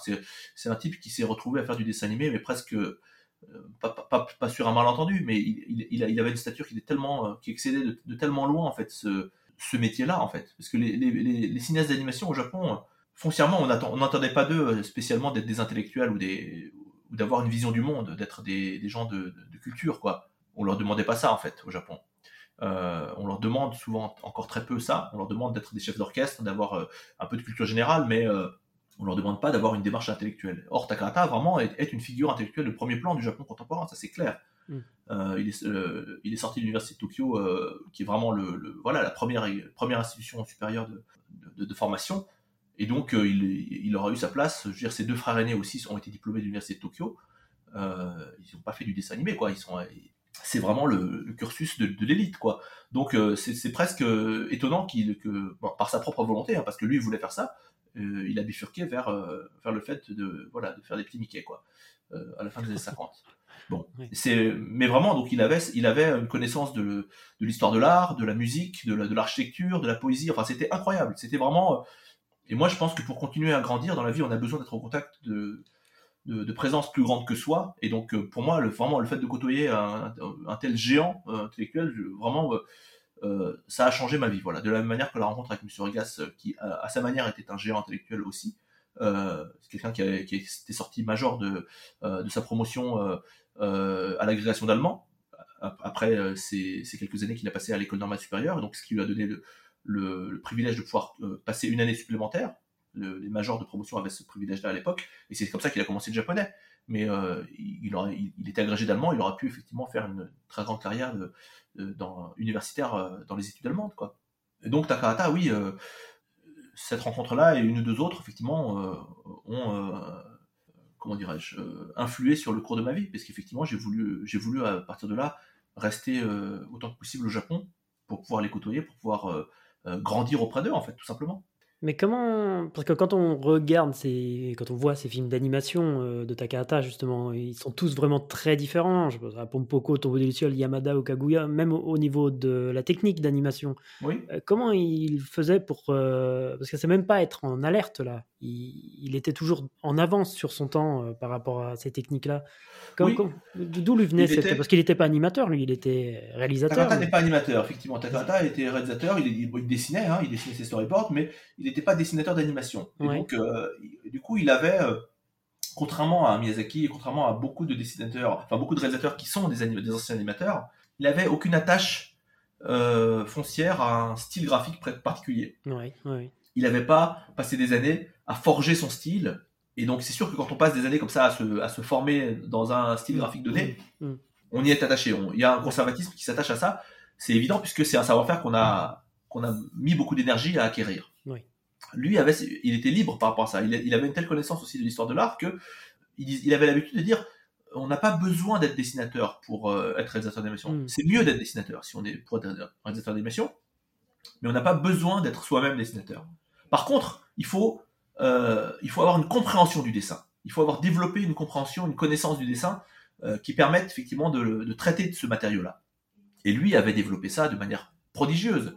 Si on regarde sa bibliographie, euh, l'ensemble des livres qu'il a fait paraître, pour moitié au moins, sont des livres qui ont un rapport avec l'histoire de l'art, qui sont des, des, textes, des chroniques sur l'histoire de l'art, des textes sur, la, sur les rouleaux, les rouleaux peints, toutes ces questions-là qui sont des questions d'ordre esthétique. Et donc euh, là, pour le coup, vraiment, euh, ces publications parlent pour lui et, montrent à quel point effectivement son approche dépasse de très loin effectivement le, le tout venant, je dirais, de, des profils de, en réalisation euh, pour le, dessin animé au Japon. Quoi. C'est, il c'est vraiment un ovni. Quoi. Juste encore une fois pour rester un petit peu sur Takahata, parce que c'est quand même un monument, comment euh, avaient lieu ces échanges quand vous vous retrouviez chez lui euh, De quoi parlez-vous Ah ben, ça devait être fou. On, on avait, moi, j'avais, j'avais des questions que j'amenais. très vite, on, très vite on bifurquait. Les questions pouvaient susciter toutes sortes de, toutes sortes de réponses plus ou moins de bonne volonté. Souvent, il pouvait se mettre aussi dans, un, dans, une colère noire parce qu'il estimait que la question était mal posée ou euh, dénotait une ignorance bah, qui était de toute façon évidente. Moi, mhm. j'arrivais euh, assez naïvement. En fait, j'ai découvert un certain nombre de, réalités élémentaires de cette, de cette histoire du cinéma au Japon grâce à lui, mais euh, c'était impossible de le savoir sans lui poser la question. D'accord. Et puis très vite, effectivement, voilà, il, il, il avait un, ce que les Japonais appellent zatsudan, donc c'est la pratique comme ça d'un bavardage à bateau rompu sur toutes sortes de sujets. Euh, très vite, on partait sur les sujets qui l'intéressaient lui, on pouvait évoquer toutes sortes de sujets précis du, moment, des actualités. Moi, j'essaie de lui amener des choses aussi régulièrement. Je lui ai, je lui ai amené régulièrement des documents français sur le, sur le cinéma qui l'intéresse, sur, sur Jacques Prévert, dès qu'il y avait une publication, dès que je tombais sur un ancien numéro de, revue avec un dossier, ou, des choses sur Troner, donc euh, le, décorateur qui a travaillé si longtemps avec Prévert, etc., Bon Carnet, etc., les autres cinéastes, euh, André Cayatte, etc., euh, Duvivier, Jean Renoir, etc. Bref, donc je, lui ai amené beaucoup de documents mm. étrangers et puis également des ouvrages de bande dessinée. J'ai souvenir de lui avoir donné un certain nombre d'albums de, Taniguchi, par exemple, et d'avoir nourri à une époque le moment, l'espoir que peut-être l'homme qui marche l'aurait intéressé pour, pour en faire une version animée. Ah oui. Et euh, bon, ça ne s'est pas, ça pas fait, mais. Euh, ça aurait été incroyable. Ouais. Et j'ai un souvenir d'ailleurs de cette époque-là. Est-ce que c'est, est-ce que c'est, c'était pas 97, 98 l'année, la première année? C'était ensuite lorsque j'étais en, lorsque j'y étais en 2000-2001 pour le, service militaire. Je me suis retrouvé à un moment donné à, à amener Taniguchi euh, visiter le studio Ghibli. Taniguchi était très intéressé par l'animation. Ouais. Et euh, il, vraiment, il suivait ça d'assez près. Et il était très, très euh, déçu que son, son œuvre n'ait jamais été adaptée en animation. Il, avait un assistant qui était à fond dans l'animation, qui était un ancien, justement, euh, étudiant de l'université Meiji, où ils, avaient un cercle sur l'animation qui était assez forcené. Et donc, je me suis retrouvé à un moment donné à solliciter Suzuki pour qu'on aille lui rendre visite à, Ghibli avec Taniguchi et, et, cet assistant. Suzuki me dit d'accord, ok, on vous reçoit, pas de problème. Et moi, je veux voir Takahata. Ensuite, je lui dis, bah voilà, on est, on est attendu par Monsieur Suzuki à tel jour, à telle heure. Si jamais, ça, ce serait bien si vous pouviez être avec nous. Et Takahata me dit, oh, mais pourquoi est-ce qu'il faudrait que je sois là? Moi, je, ça me regarde pas, j'ai rien à faire là. Je lui dis, bon, bah écoutez, laissez tomber, oubliez, n'en parlons plus, ok, pas de problème. Mhm. Et euh, le jour même, avec Taniguchi, son assistant, on, on arrive à la gare, on, on, fait le trajet euh, à pied depuis la gare vers le studio. Et puis, une voiture nous dépasse sur le trajet et qui nous klaxonne un coup. Et je vois sur le siège arrière, Hilar, euh, Suzuki et Takahata. Donc il avait décidé le jour même de, se pointer, quoi. De venir, Et donc en fait, on a, ils nous ont fait une visite euh, assez détaillée. Puis on s'est retrouvé dans le bureau de Suzuki à parler de tout un tas de trucs. Mais Taniguchi avait amené une, pile de ses bouquins. Et on a, qu'il a donné à Suzuki. Et euh, bon, Suzuki, ça l'intéressait pas trop, manifestement, ça se voyait bien. Hein. Mais Takahata, lui, ça l'intéressait. C'est Takahata qui faisait le, qui faisait le, le représentant commercial. Intéressant. Il, a pris, justement, il a pris l'homme qui marche. Il a dit voilà, ça, c'est un chef-d'œuvre. Ça, c'est le genre de choses que Takata ne dit jamais. Hein. En plus, devant l'intéresser, quoi. Vraiment, c'était. Euh... Donc, il l'avait découvert grâce à vous, c'est ça hein? Oui, oui, oui. Enfin bon, c'est pas très, c'est pas. Non, non, mais c'est pour savoir euh, euh, s'il s'intéressait aussi à, aux productions euh, japonaises. Non, en, bande dessinée, il était, c'était pas un grand lecteur de bande dessinée. Takata, contrairement effectivement à la plupart des, des jeunes recrues au studio de Toei qui étaient des, des, lecteurs de BD et qui sont venus de la BD au dessin animé et qui pouvaient, pour, pour beaucoup d'entre eux, idolâtrer Tezuka. Mhm. Takata n'était pas, n'a pas du tout grandi dans un, dans un foyer de lecteur de bande dessinée. Il, son père était proviseur d'un, d'école euh, secondaire, donc euh, collège, lycée. Euh, sa mère était une ancienne institutrice, donc et, donc c'est, comme on l'a dit tout à l'heure, deux de ses frères sont sortis de l'université de Tokyo. Mm. C'était une espèce de, famille. on, on, lisait pas de la bande dessinée. Il n'y avait pas de manga à la maison. Non, on, lisait des livres, on écoutait de la musique, mais on ne lisait pas de bande dessinée. Donc il y a un ou deux autres metteurs en scène de, de sa génération à Toei qui sont dans le même profil, qui n'étaient pas du tout euh, dans cette culture populaire là. Et donc lui, euh, bah, il lisait de la bande dessinée. Euh, moi, j'ai trouvé dans j'ai trouvé dans ses étagères à une époque où je, je, pouvais aller farfouiller dans ses étagères des parutions de bande dessinée qui étaient c'était Shirato Sanpei, c'était du Gekiga, c'était c'était les, les, parutions du Bunge Shunju, donc de la cette grande revue littéraire japonaise qui pouvait éditer de, façon mensuelle des, des, petits formats qui étaient dédiés à la au dessin satirique. C'était donc du, du, pas vraiment de la bande dessinée, c'était du strip ou, de, mhm. ou du dessin donc en une image. D'où les Yamada, alors peut-être. Par exemple, bon, en tout cas, voilà. Euh, la, bande dessinée narrative, c'était pas euh, un, format qui était décisif pour lui. Il, pouvait en lire quand on lui en montrait. Moi, je, moi, je la, bande dessinée Taniguchi avait une importance pour moi dont on parlera peut-être tout à l'heure. Et du coup, pour moi, c'était logique de lui montrer ces albums-là parce qu'il y avait vraiment quelque chose d'incroyable en, en, jeu dans ces, dans ces récits. Et donc, euh, le, bah, le je pense que c'est pour ça qu'il a finalement voulu être présent et c'est pour ça qu'il a voulu aussi euh, essayer de, commenter ses œuvres en présence de l'auteur parce que ça, ça va pas du tout de soi. Hein, et encore plus chez quelqu'un comme Takahata euh, qui euh, était très avare de, de compliments. C'était pas quelqu'un qui, avait l'habitude d'être expansif dans le sens positif. En général, le meilleur retour qu'on pouvait espérer de sa part, c'était qu'il dise rien, quoi. Et ça, ça voulait dire que c'était bien. Voilà. Donc, non, non, vraiment, il y avait eu quelque chose à ce moment-là. En fait, ils se sont rencontrés d'abord de manière tierce, en fait il y a eu, euh, à, l'époque, à la fin des années 90, ça avait démarré ce qui, euh, sous l'égide de l'Agence des affaires culturelles, donc l'équivalent du ministère de la Culture pour nous, mais chez, eux, il n'y a pas de ministère, il y a un sous-ministère. Donc l'Agence des affaires culturelles avait lancé euh, au milieu des années 90 ce qu'ils avaient appelé le Media Arts Festival, qui était donc une manifestation annuelle qui récompensait justement les registres de la culture populaire tels que bande dessinée, cinéma d'animation, jeux vidéo et art, art, interactif. Voilà, bon. Mm-hmm. Et puis donc en en 99 était sorti de Nos voisins les Yamada pour Takahata, et puis euh, Taniguchi avait sorti le deuxième tome de ce qui s'appelle Quartier lointain en français. Il y avait c'était 90-99. Et en fait, les deux avaient été euh, récompensés, avaient été primés euh, euh l'édition en 99. Mm-hmm. Et en fait, c'est Taniguchi qui m'en a parlé. Il m'avait dit, en fait, j'ai rencontré Takahata à ce moment-là. En fait, il y avait une, une, cérémonie de remise des prix, et ils se sont croisés là pour la première fois en fait. Et c'est Taniguchi qui m'a dit, voilà euh, on, a parlé de toi du coup. Parce que euh, Taniguchi savait que je connaissais Takata et, et vice versa et donc du coup mhm. ça a été une sorte de point euh, commun euh, entre eux voilà. Mais bon ça c'est juste pour l'anecdote. C'est vraiment une espèce de un petit clin d'œil qui moi, moi me fait plaisir. Mais en tout cas voilà. C'est ce qui fait aussi que et moi j'ai pu aussi donner des albums de Taniguchi jusqu'à la fin à Takata vraiment y mhm. compris son album posthume donc, euh, enfin voilà, ce qui, ce qui, est paru après sa mort, j'ai eu le temps de donner ses derniers albums à Takata euh, avant sa propre disparition. Et euh, certains des albums que je lui ai donnés, y compris sur la fin, par exemple le Kiyakinoki, c'est-à-dire le, en français c'est quoi? C'est le l'orme du Caucase, voilà, c'est ça. En français, bon, ça, ça veut pas dire grand-chose. Euh, un orme du Caucase, pourquoi pas, mais bon, bref. c'est donc une série de, de récits brefs que Taniguchi a adapté de, de textes littéraires Et Takahata était vraiment, c'est reparu en 2017 après la mort de, de, Taniguchi. Il, il, avait été vraiment très très touché par ces récits, quoi. Voilà. Bref. Ça aurait été incroyable en tout cas de voir les deux artistes travailler ensemble pour un projet de film d'animation. Oui, ah bah oui, Taniguchi aurait été demandeur de ça. Hein. Il était tellement, euh, tellement attentif à l'animation euh, internationale, hein, je veux dire. J'ai d'autres souvenirs avec Taniguchi. On en parlera peut-être. J'avais pu le faire rencontrer Michael Dudoc de 8 au moment où celui-ci travaillait sur la Tortue Rouge, rouge. Angoulême. Mhm. Et euh, je savais depuis tellement longtemps qu'ils s'admiraient l'un l'autre tellement. Et j'avais essayé tellement de reprises d'essayer de les faire se croiser que quand ça a été possible, euh, ils ont été euh, vraiment, c'était bouleversant hein, de les voir euh, l'un l'autre et on en parlera peut-être tout à l'heure. Voilà. D'après vous, qu'est-ce qui fait la singularité de ce studio qui a grandement participé à la reconnaissance d'une certaine forme d'animation japonaise, en tout cas en France, enfin même à l'international d'ailleurs, pas que en France pourquoi ce studio plutôt qu'un autre? Bah, Pourquoi ce studio plutôt qu'un autre? En réalité, le, studio compte, compte, peu. En réalité, ce qui importe, c'est la personnalité des réalisateurs, c'est l'œuvre qui, a été possible. En réalité, le studio, euh, euh, ça aurait été n'importe quel autre studio euh, si les, les responsables de, de, telle ou telle structure avaient eu l'intelligence de leur et les moyens de la faire travailler à leur idée. voilà, quand on voit ce qu'ont été leurs travaux précédemment. D'ailleurs, un certain nombre d'observateurs, y compris des gens dans la profession au Japon, et non sans une certaine perfidie, ont tendance à, à vouloir sous-entendre que en réalité leurs travaux euh, avant Ghibli seraient même plus, plus importants en termes historiques que ce qui a été fait à Ghibli.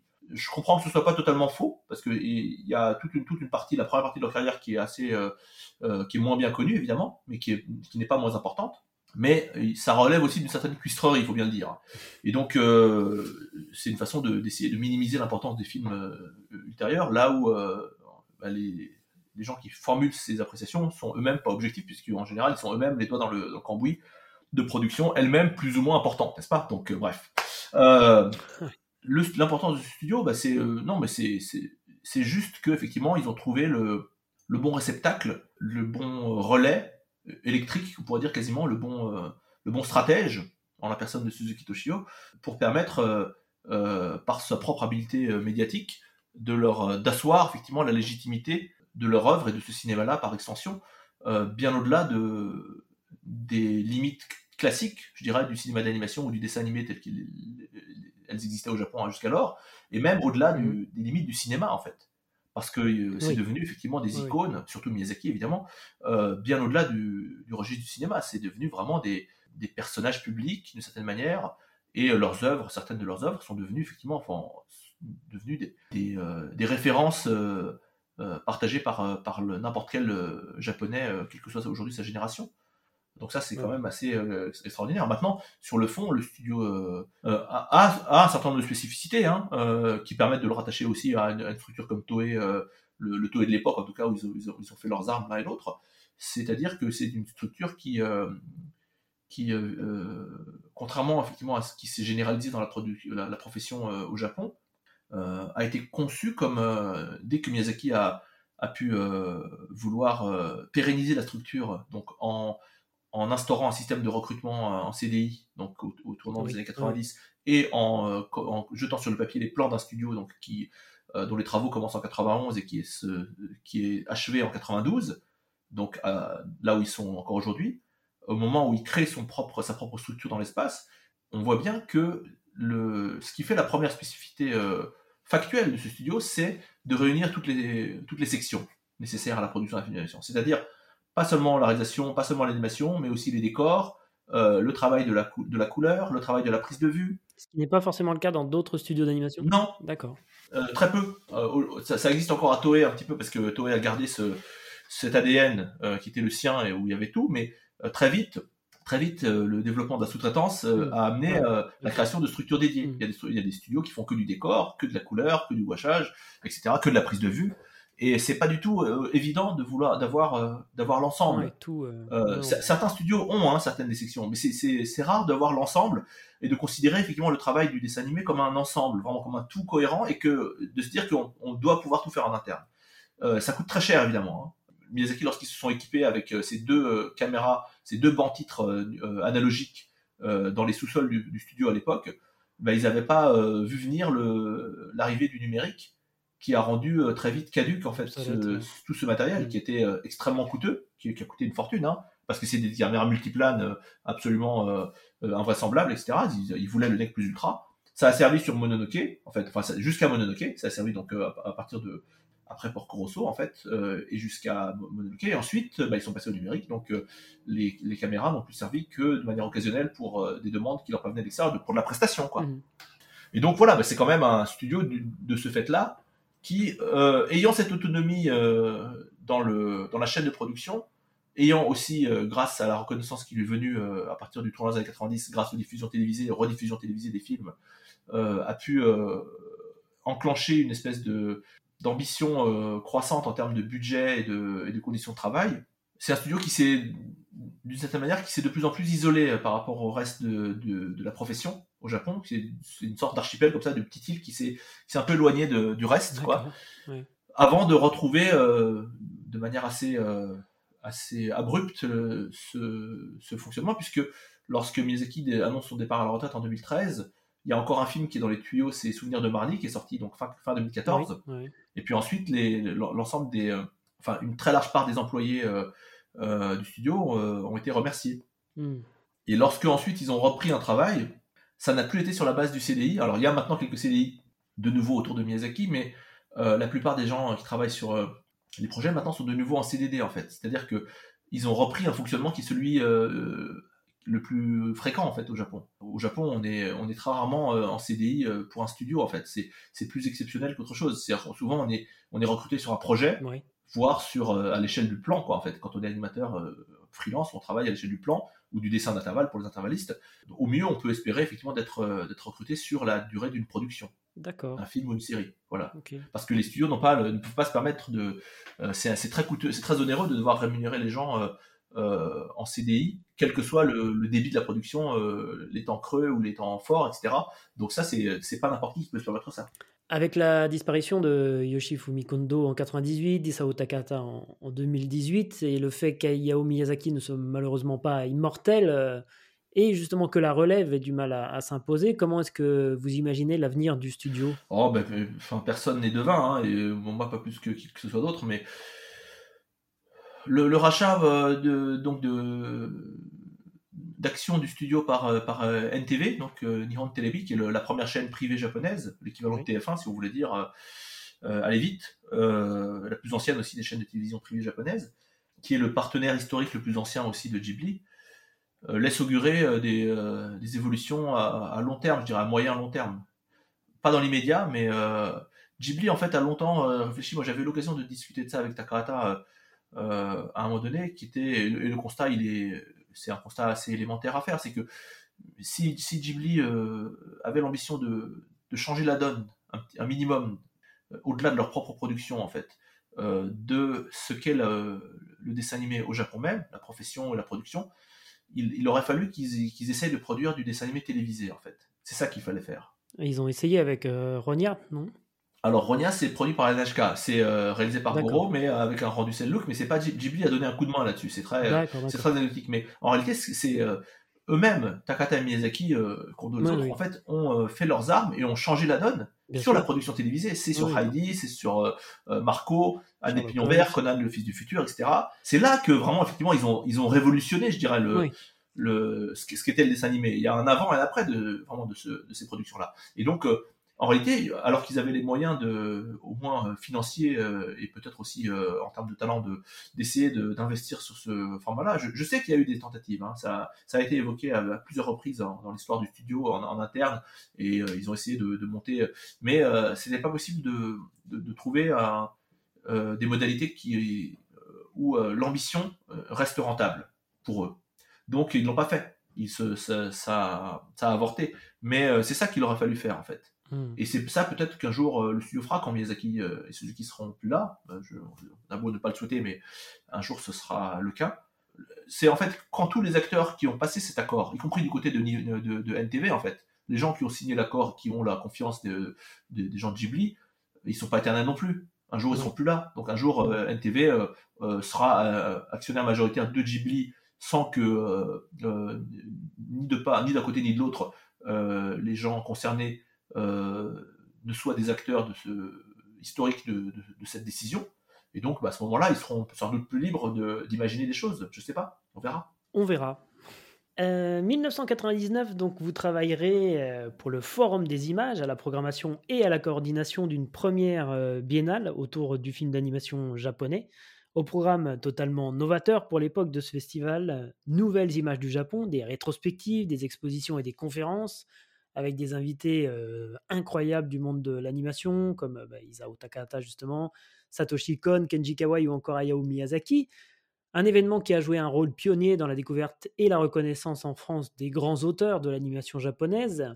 Pouvez-vous nous parler de ce festival, de la façon dont vous avez travaillé à l'époque et des objectifs que vous vous étiez fixés avec justement Xavier euh, Kawatopor dont on a parlé en, tout mmh. début d'émission, qui était à l'époque directeur de l'action éducative au Forum des images.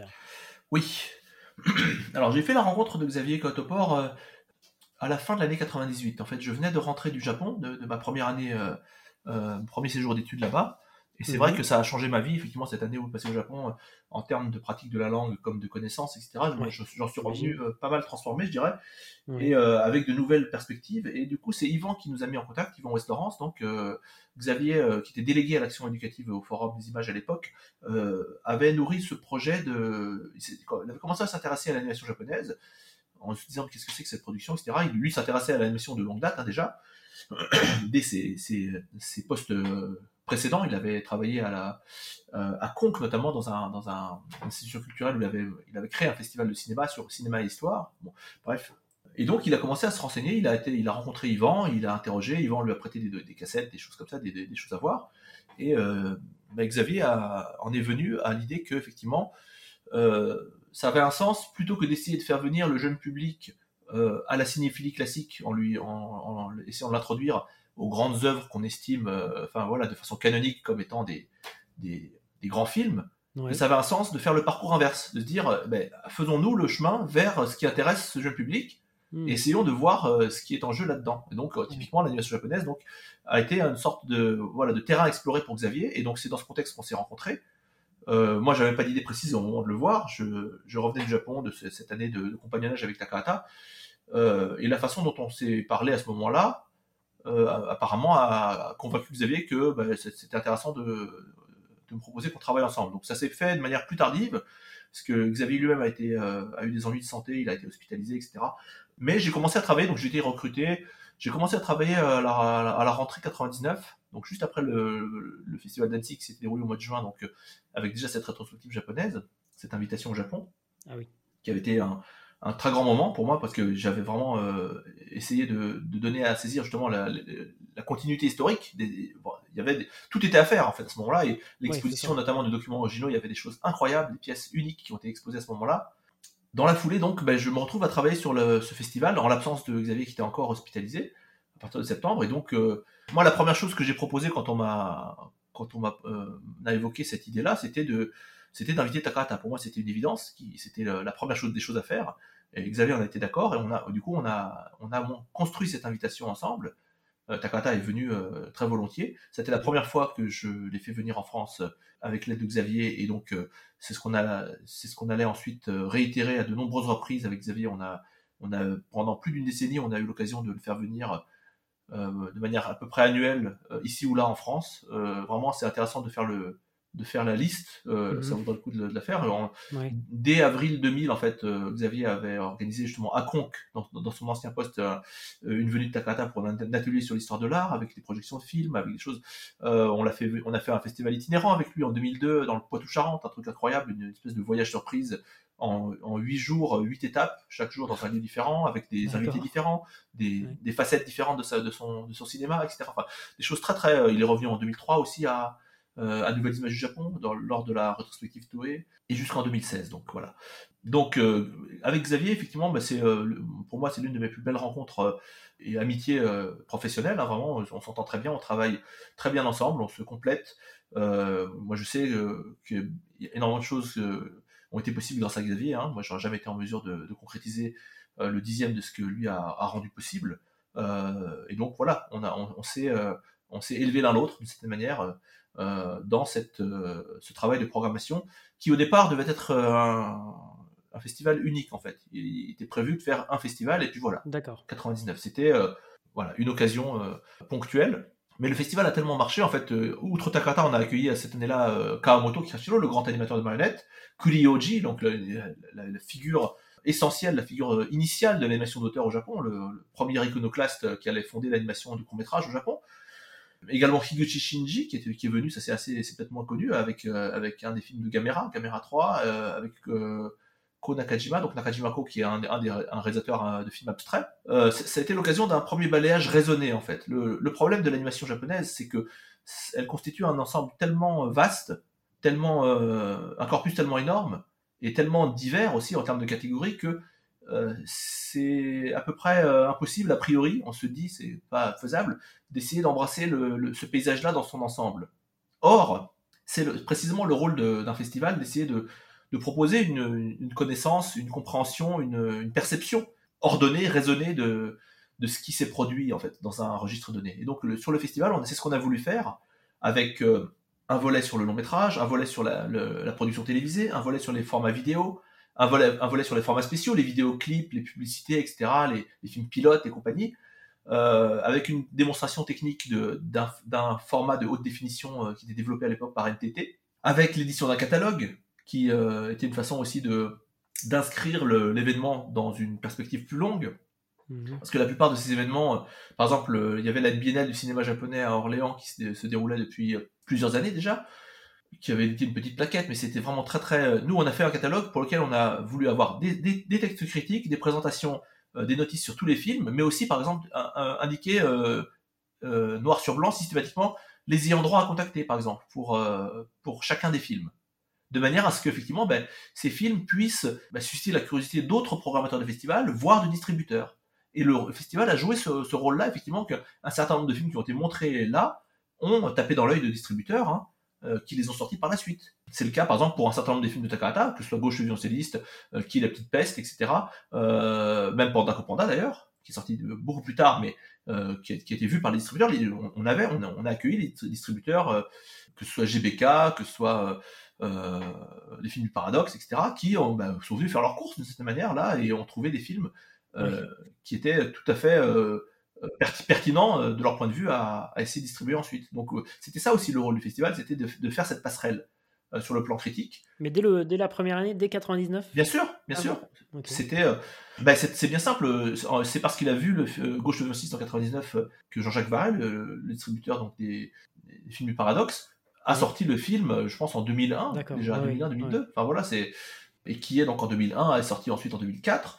Euh, Panda qu'on a passé en 99 et en 2001, puisqu'on a accueilli Takata en 99 et puis Otsuka Esuo, le directeur de l'animation, en 2001. Et ben, euh, les films ont mis 10 ans à sortir parce que c'est GBK a réussi à les avoir en 2009, mais voilà, il, les avait repérés là, il a fait des pieds et des mains à partir de ce moment-là.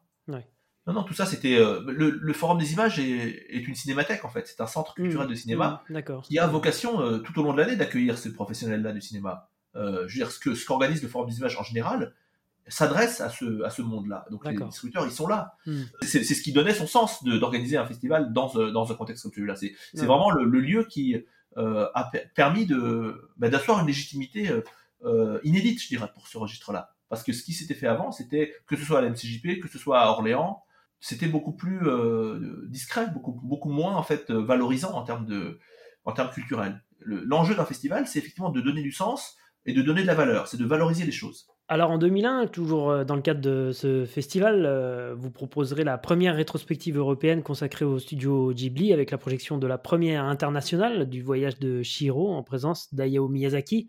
L'événement a suscité un engouement euh, vraiment spectaculaire de la part du public et des professionnels, comme je l'entends. Toutes les projections ont rapidement été complètes. Quel souvenir est-ce que vous gardez de ces, de ces neuf jours de folie? Hmm.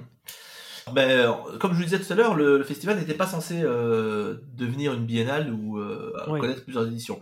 À la fin de la première édition, euh, il y a eu, euh, du côté de la direction du forum, un peu de brainstorming. Ils se sont dit, ben ça, il faut qu'on continue. Ils se sont dit, la fréquentation de la première édition était, suffisante pour qu'ils se disent, ça fait sens de continuer. Moi, sur le fond, j'avais toujours dit à Xavier qu'il y avait de quoi continuer, il y avait de quoi faire un certain nombre d'éditions. Hein.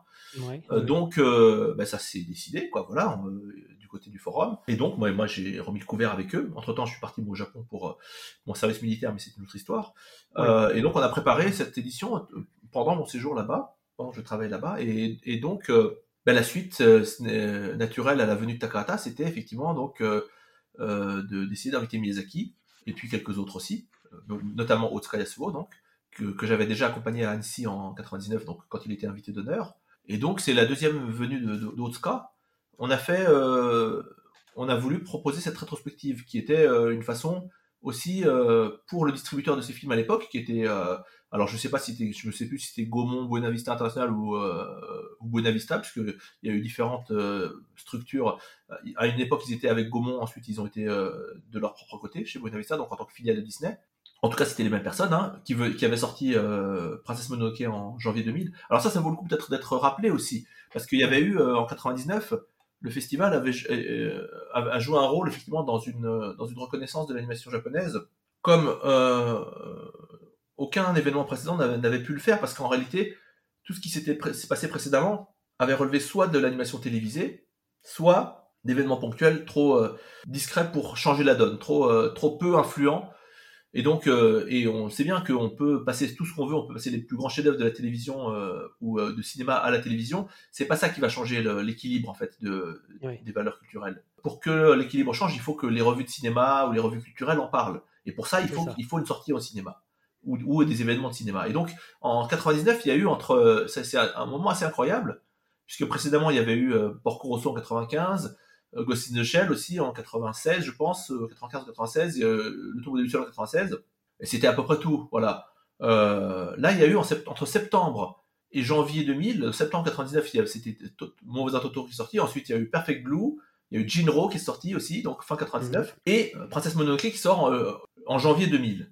Donc il y a eu cette espèce de rafale de quatre films en l'espace de 4-5 mois, plus le festival.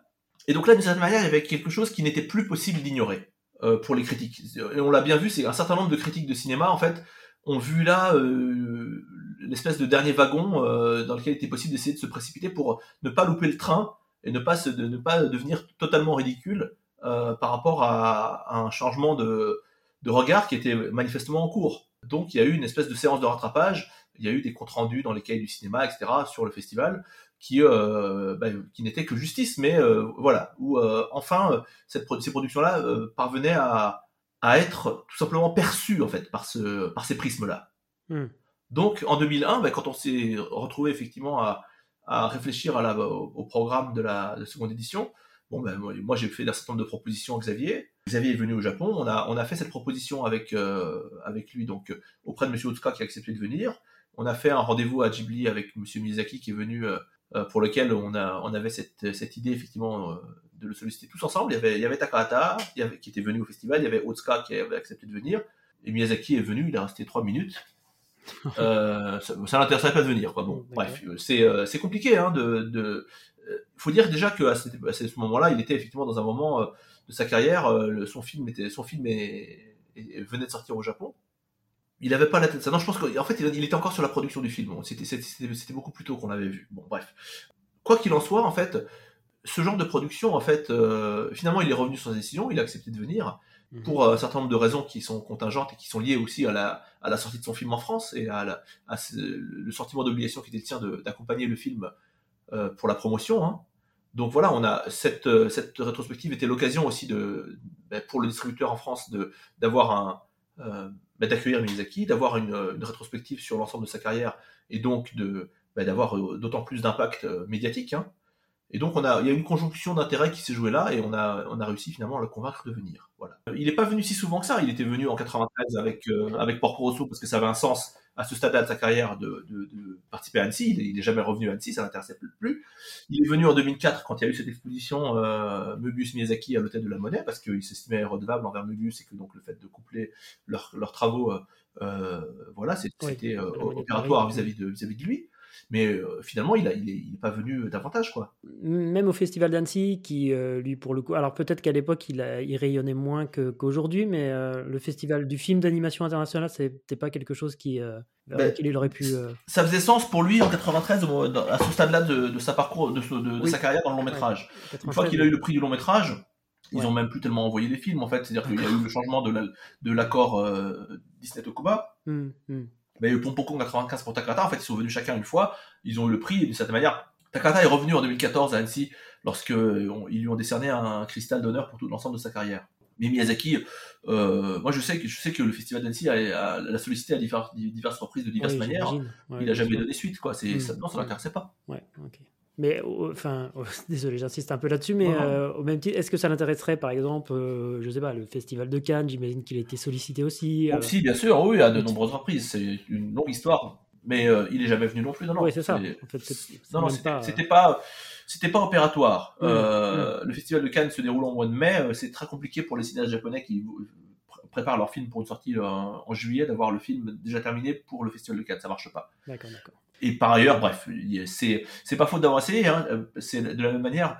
Le Conte de la princesse Kaguya était le premier film, je pense, de Ghibli à être montré à, Cannes et c'était à la quinzaine des réalisateurs. Ouais. En 2014. Donc Itakata n'est pas venu à ce moment-là non plus. Alors en 2001, justement, on profitera, enfin la France profitera de sa venue, euh, je parle d'Ayao Miyazaki, pour euh, lui remettre les insignes d'officier des arts et des lettres. Euh, oui.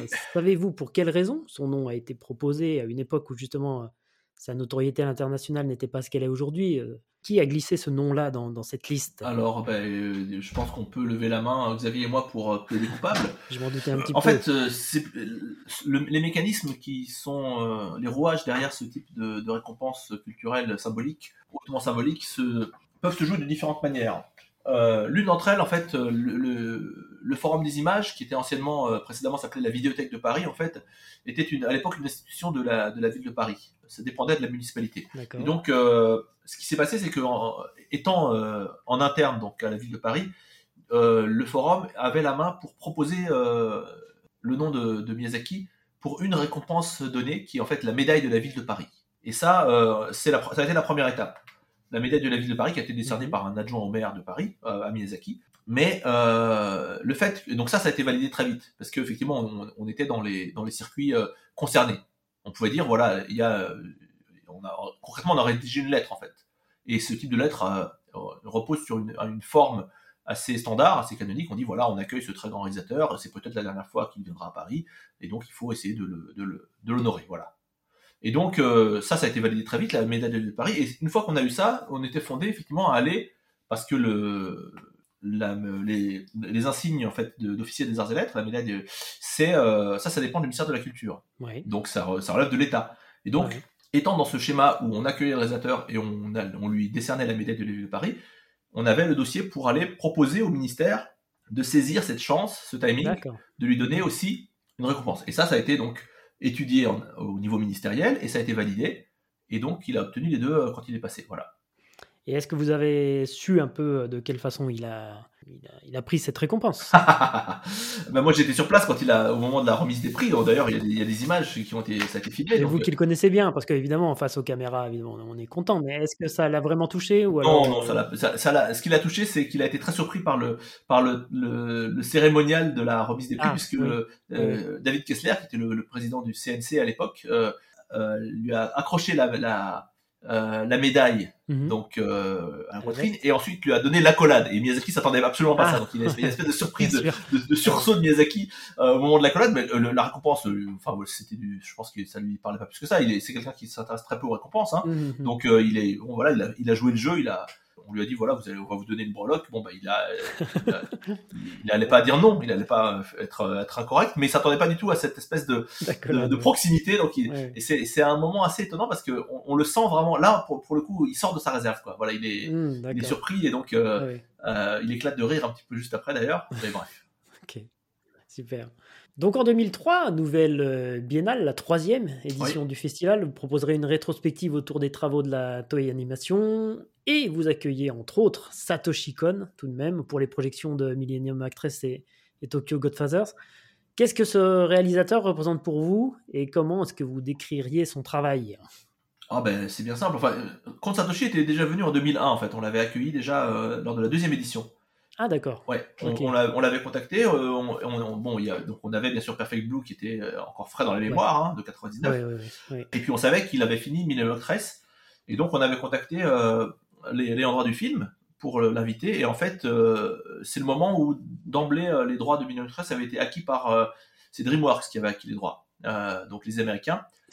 Pour mettre ça sous le boisseau et d'une certaine manière, soi-disant, le, distribuer, mais ce qu'ils n'ont jamais fait, et, plus, plus probablement essayer d'imaginer d'en faire un remake ou quoi.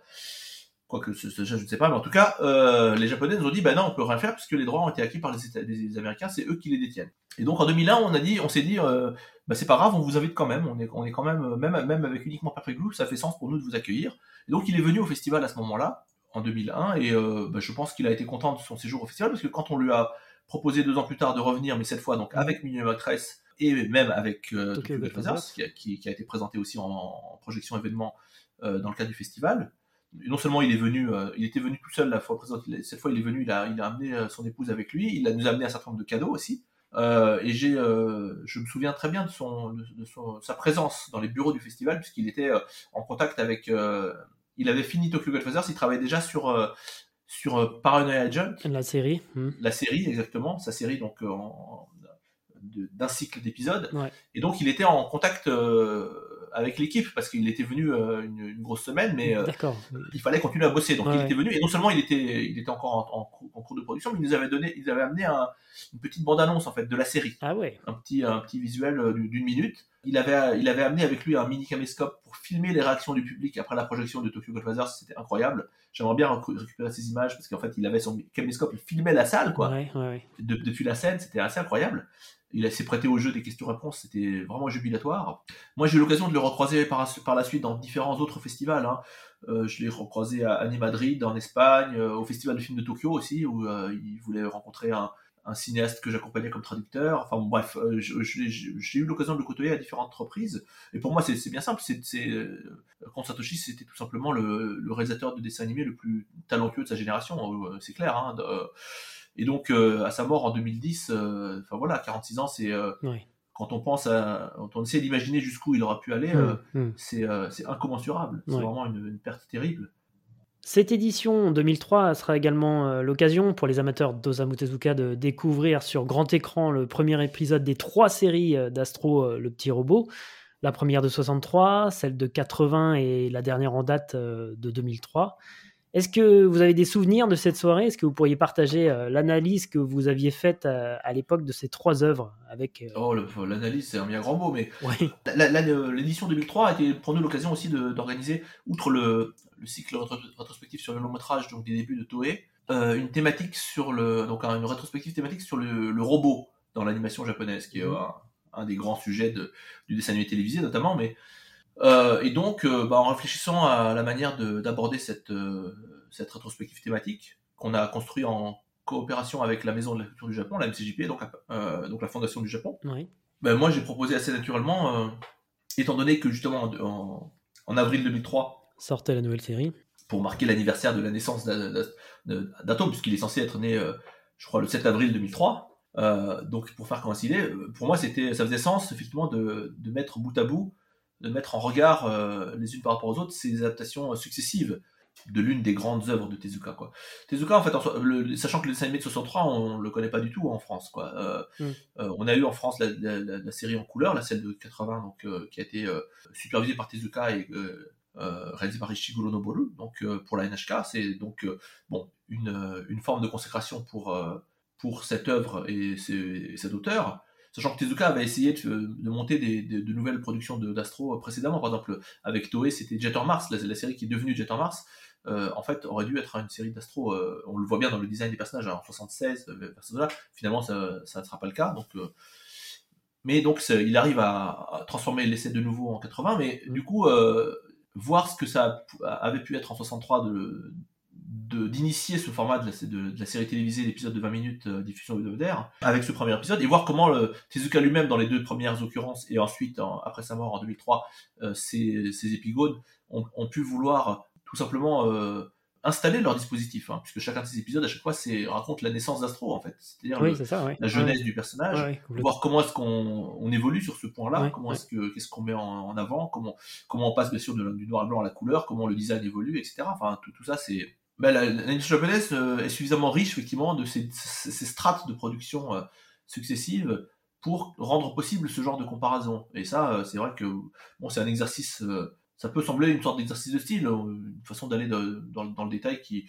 mais je, trouve que ça, ça fait sens, de, de, parce que ça nous permet effectivement de, me, de mettre en regard différentes époques, différentes étapes historiques en fait mmh, euh, de, de, cette évolution. Et donc on a repris ça d'ailleurs euh, en 2012 au moment de, de, Planète Manga au Centre Pompidou, programmation dédiée, à, dédiée au dessin animé japonais et à la bande dessinée japonaise.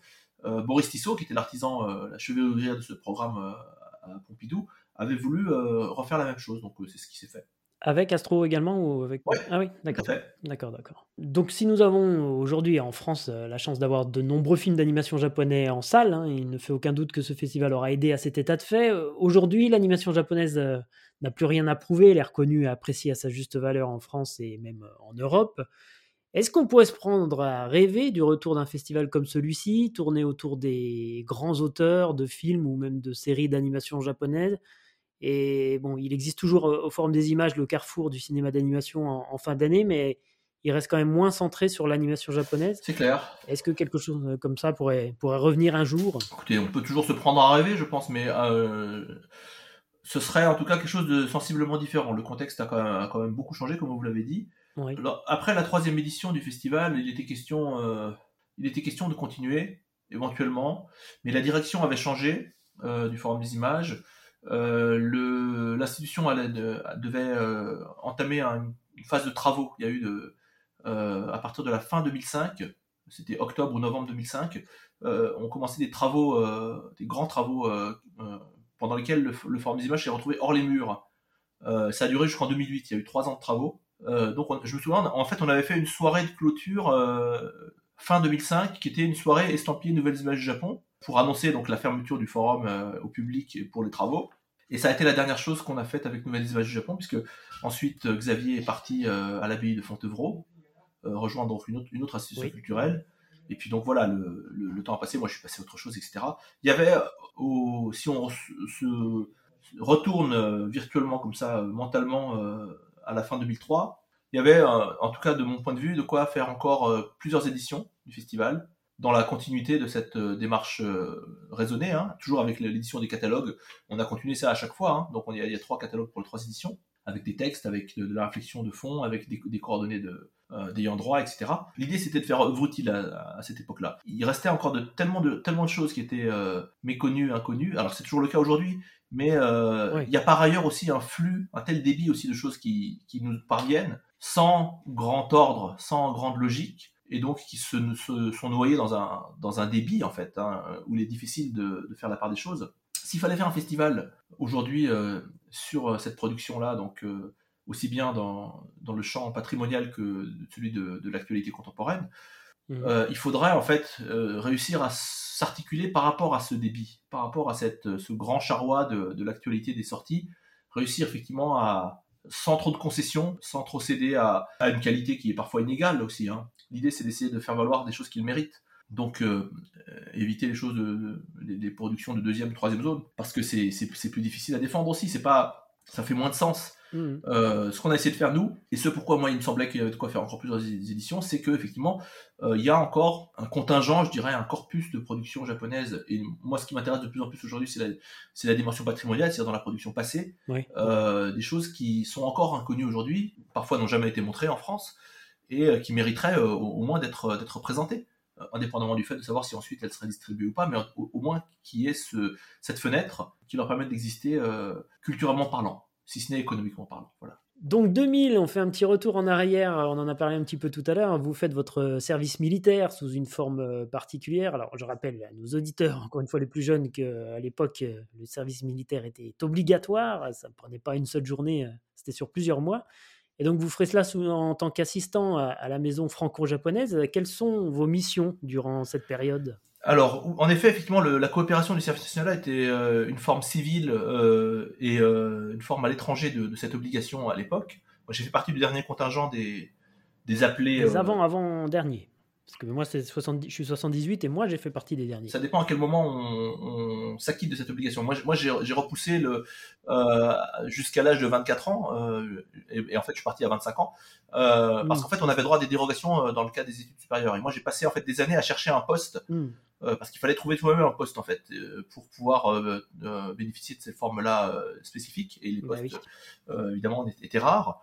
Et donc moi je suis parti, je dis que je suis parti du dernier contingent des appelés parce que euh, je, je me souviens que j'étais en poste au moment où le président Chirac a annoncé justement a décidé de de la fin du service obligatoire. Il, euh, voilà. Donc euh, c'est pour ça que je sais que la, la personne qui a pris euh, ma relève était un volontaire du service national. C'était pas un, obli- un obligé. Et donc euh, ben, oui, j'ai pu travailler. Donc j'ai j'ai- j'ai pu euh, rejoindre la maison franco-japonaise, qui est une très vieille maison qui fête ses 100 ans cette année d'ailleurs, euh, qui a été fondée en 1924 euh, durant l'ambassade au Japon de Paul Claudel. Donc vous voyez, ça, ça nous ramène euh, loin en arrière. Et qui est un- une institution culturelle franco-japonaise, donc avec deux inst- instances euh, de part et d'autre, un bureau japonais, un bureau français.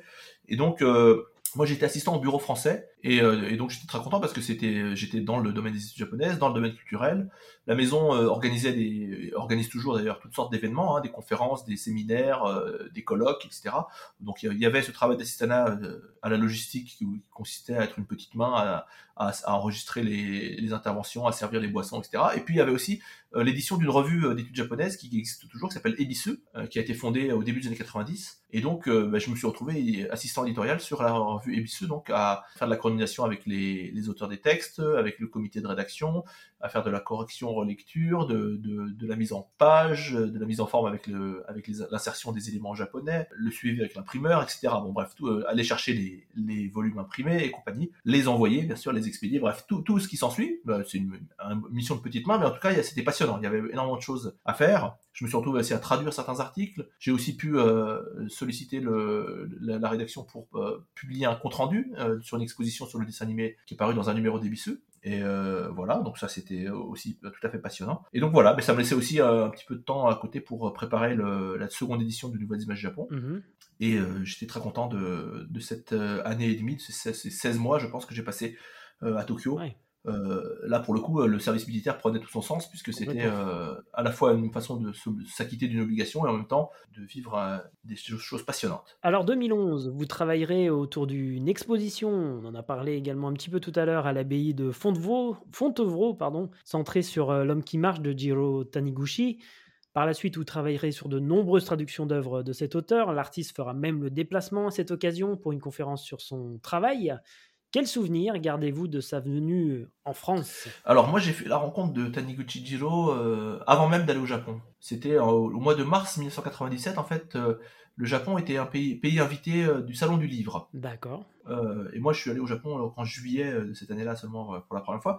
Et Taniguchi était le seul dessinateur de bande dessinée à faire partie de la délégation. Tout le reste c'était des écrivains. Oui. Et il est venu donc à ce moment-là donc à Paris. Et je l'ai rencontré à ce moment-là. J'ai fait sa connaissance à ce moment-là. C'était le seul à être. C'était le seul dessinateur de BD. Les autres, c'était des romanciers. Oui. Parce que effectivement, il a, fait, il a fait partie des premiers auteurs à être publiés par Casterman. Il y avait eu Le Chien Blanco, euh, L'Homme qui marche à partir de 95. Donc il était identifié. Il avait une actualité et lui, il était partant pour venir. Il était, il était demandeur. Ça marchait des deux côtés. Voilà. Hmm. C'était ça qui était compliqué. Donc il est venu parce qu'en plus à l'époque il travaillait avec Möbius sur ce, ce récit qui restera inachevé qui s'appelle Icar, voilà. Mhm. Et donc, je me souviens, ils, ils avaient fait, euh, dans le cadre du Salon du Livre, ils avaient fait une conférence à deux sur ce projet qui était encore en cours, sur lequel ils, euh, ils planchaient. Et euh, Möbius avait, avait, euh, raconté dans les grandes lignes le- le- la trame de ce récit encore à venir. Il avait prévu un truc sur 2000 2500 pages, un truc comme ça. Finalement, il y aura qu'un seul volume qui, paraîtra. Parce que la bande dessinée n'aura pas marché au Japon et c'est très regrettable, mais euh, et c'était passionnant de, de les écouter ensemble vraiment. Donc moi, j'ai- J'en ai profité pour aller saluer Taniguchi dans la foulée. Et, euh, et voilà, et du coup, je, quand je suis retourné au Japon, je l'ai recontacté aussi durant, durant mon année là-bas. Et je me suis retrouvé, c'est assez improbable, je me suis retrouvé euh, lorsque en janvier de 98, donc euh, Taniguchi a reçu, le, c'était la deuxième édition, je pense, la deuxième édition du prix culturel Tezuka de la bande dessinée qui était organisée par le journal Asahi Mhm. euh, pour euh, Autant de Botchan. C'est cette série monumentale sur la littérature moderne japonaise qu'il a signé, enfin co-signé avec le avec Sekikawa Natsuo. Je sais pas ce qui ce, ce qui l'a poussé à ça, mais euh, il m'a contacté, il m'a il m'a invité à venir euh, à la remise des prix. Et je me suis retrouvé, donc du coup, on s'est retrouvé avec euh, avec Sekikawa que je connaissais pas du tout, qui est un type très peu commode. Euh, et je me suis retrouvé dans le taxi avec Sekikawa pour, en direction de l'hôtel impérial où avait lieu la cérémonie. Donc moi j'étais très C'est très Kikawa qui est qui est le scénariste de Ah, enfin, le, le scénariste Oui. de autant de Bochan Tom Botchan. Ok. euh, de Trouble by Business c'est le c'est le collaborateur enfin c'est le oui, oui, c'est le compère le plus important dans l'œuvre de Taniguchi c'est c'est avec- Mm. c'est grâce à lui que Taniguchi en fait a, a fait évoluer son style de manière décisive Ouais. donc ils se connaissaient depuis les années 70 ils avaient travaillé ensemble jusqu'à jusqu'au milieu des années 90 et euh, que lui-même a pu écrire euh, assez récemment, après la mort de, de Taniguchi, que cette remise des prix, finalement, ça, ça aurait été le- le- leur, dernier, leur dernier travail en commun. Ils se sont vus remettre le prix. Il y avait une, une- une soirée de, après ça, une espèce de, de rassemblement avec, autour d'un verre, avec tout le gratin de la, de la production de bande dessinée, parce que qui a scénarisé pour plein d'autres euh, dessinateurs hein, dans les années 80, avant de s'éloigner de la BD. Et puis ensuite, on s'est retrouvés, c'est pareil, je sais pas pourquoi je me suis retrouvé là-dedans. Les gens de la Tabacha, donc l'éditeur euh, de, la série qui avait été euh, récompensé, avaient euh, réservé, donc en entier, hein, un, petit bar du côté de Shibuya, où je me suis retrouvé avec les gens que Taniguchi et Sekikawa avaient choisi en fait pour euh, faire partie de ce petit groupe. Il y avait, il y avait cinq éditeurs successifs qui avaient, qui avaient été là, donc il y avait eux deux, un des assistants Taniguchi était là, je me souviens, et puis une demi-douzaine de personnes qui sont, qui étaient euh, en fait euh, soit des gens du monde culturel, soit des gens du monde de la bande dessinée. Et donc là j'ai rencontré des gens qui, dont je suis pas revenu en fait. C'est là que j'ai fait la connaissance de Natsume Fusanosuke, donc euh, le critique de bande dessinée qui a ensuite, euh, dans la foulée, euh, coordonné l'exposition de la MCJP euh, fin 98 sur la BD, et qui lui-même a été dessinateur de BD à une époque avant de passer critique de bande dessinée. Donc il est aujourd'hui assez âgé puisqu'il est né en 1950, donc il a 74 ans, mais euh, continue d'écrire sur la bande dessinée. Il a été enseignant à l'université Gakushu, notamment sur ce domaine-là. Et par ailleurs, c'est aussi le petit-fils de Soseki, le, le grand écrivain japonais Natsume Soseki, l'un des plus grands écrivains modernes japonais. Donc moi, je, on me présente à Natsume Soseki, je dis quoi, mais c'est- vous, quoi. Et alors ça l'a fait rire, il m'a fait oui, oui, c'est moi. enfin bon, euh, bref. Et donc voilà, il y a un moment comme ça, j'ai, je, je- il y a des photos euh, de ce, cette- ce moment incroyable où je sais pas ce que je faisais là. quoi. Enfin, euh, mais c'est des- et donc pour, pour- pour vous dire, avec Taniguchi aussi, je, je passais le voir régulièrement à son atelier, donc en banlieue de Tokyo. Mhm. Et puis euh, à chaque fois que c'était possible de le, de le faire venir ou de, de- de- je l'ai accompagné aussi à différentes reprises euh, à sa demande ou, euh, ou en montant des projets euh, pour le faire venir. Euh, en France, il, il, il venait en France très volontiers, il adorait la BD française, etc. Il venait toujours se, se fournir en album, etc. Donc on aura l'occasion d'en reparler. Donc du coup, cette exposition de 2011, c'est pas du tout la première occurrence. En fait, je- Xavier, qui était donc directeur de la BD de Fontevraud depuis 2006, Mhm. et avec qui on avait monté plein de choses. On, avait fait, en 2007, on avait monté un atelier sur l'histoire de l'art japonais avec Takahata qu'on a fait venir pendant une semaine pour faire une série de conférences. On avait ensuite organisé à Fontevraud une, une exposition Grimaud Takahata Miyazaki en 2008. Oh là là. Euh, voilà, tout ça c'est euh, et, et donc en- quand euh, j'ai accompagné Taniguchi fin 2010 euh, en France et en Belgique pour la sortie d'un film tiré de Quartier lointain, un film prise de Vurel avec un réalisateur belge qui s'appelle Sam Garbarski. Ah oui, oui. Euh, l'éditeur a voulu le faire venir pour euh, à la fois pour qu'il voit le film et puis pour qu'il euh, collabore à la promotion du film. Voilà. Donc on est venu à Paris. Taniguchi m'a demandé de l'accompagner pour traduire. Donc on a vu le film ensemble. Il était, il était enchanté par le film. Il a fait des entretiens en France. il- on est parti en Belgique. Il a fait des dédicaces, et etc. Des interviews en Belgique aussi. Et lors, lors de ce passage, en fait, Xavier en a profité. euh, Xavier m'avait- parlé de cette, cette, euh, ce désir qu'il avait de faire une exposition autour de Taniguchi.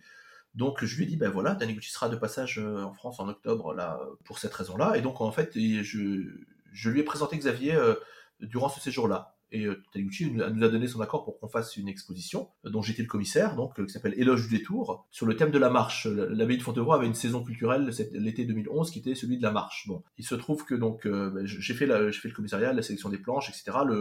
L'intermédiaire avec Taniguchi et son éditeur et l'imprimeur, etc. pour euh, imprimer des, euh, des reproductions de haute qualité de- des planches en question, puisque l'abbaye de Fontevraud n'est pas un, n'est pas un lieu euh, de, un muséal euh, qui permet de- d'exposer des planches originales. Il n'y a pas, on n'a pas le contrôle notamment sur l'humidité. Par exemple, c'est des, Oui. des très vieilles, des très vieilles baptistes, hein, c'est des abbayes médiévales. Donc, euh, bon, pour, euh, pour mettre ça aux normes euh, d'un contrôle de, de l'hygrométrie, enfin de, l'humidité, il faut, faut, faut se lever tôt, quoi. Donc, on, est, on a exposé des reproductions, mais Taniguchi nous a donné son accord très rapidement, et donc on a, voilà, on a, fait, on a fait cette exposition durant l'été, avec bien sûr, entre-temps, les impondérables des grandes catastrophes qui, qui ont voulu que le, grand séisme du 11 mars euh, se produise en plein milieu. Donc moi, ces événements ont précipité euh, une décision que je mûrissais de mon côté depuis un moment de rentrer en France. J'avais prévu de rentrer euh, pour la pour l'automne 2011 et en fait on a accéléré de, six mois cette venue. Mais il y avait différentes choses. Il y avait, également un projet d'exposition à Bayeux au musée de la tapisserie sur les sur les rouleaux peints euh, japonais. C'était sur une idée de Takata. Donc ça c'est pareil. Takata devait venir. Il est venu euh, à la toute fin du mois de mars pour inaugurer cette exposition euh, le 1er ou le 2 avril 2011 malgré le contexte évidemment de la catastrophe. Et donc ça c'est pareil, il y a eu un catalogue qui a été édité pour, cette exposition, que j'ai coordonné également, voilà. Pour Taniguchi, du coup, il est venu effectivement euh, pour euh, voir l'exposition. On en a profité pour faire une rencontre à l'abbaye de l'Épau euh, où il a parlé de son travail. il était très content du résultat, bien sûr. Et puis moi, j'ai commencé à traduire de ses œuvres en fait bien avant ça. En fait, en réalité, j'ai commencé.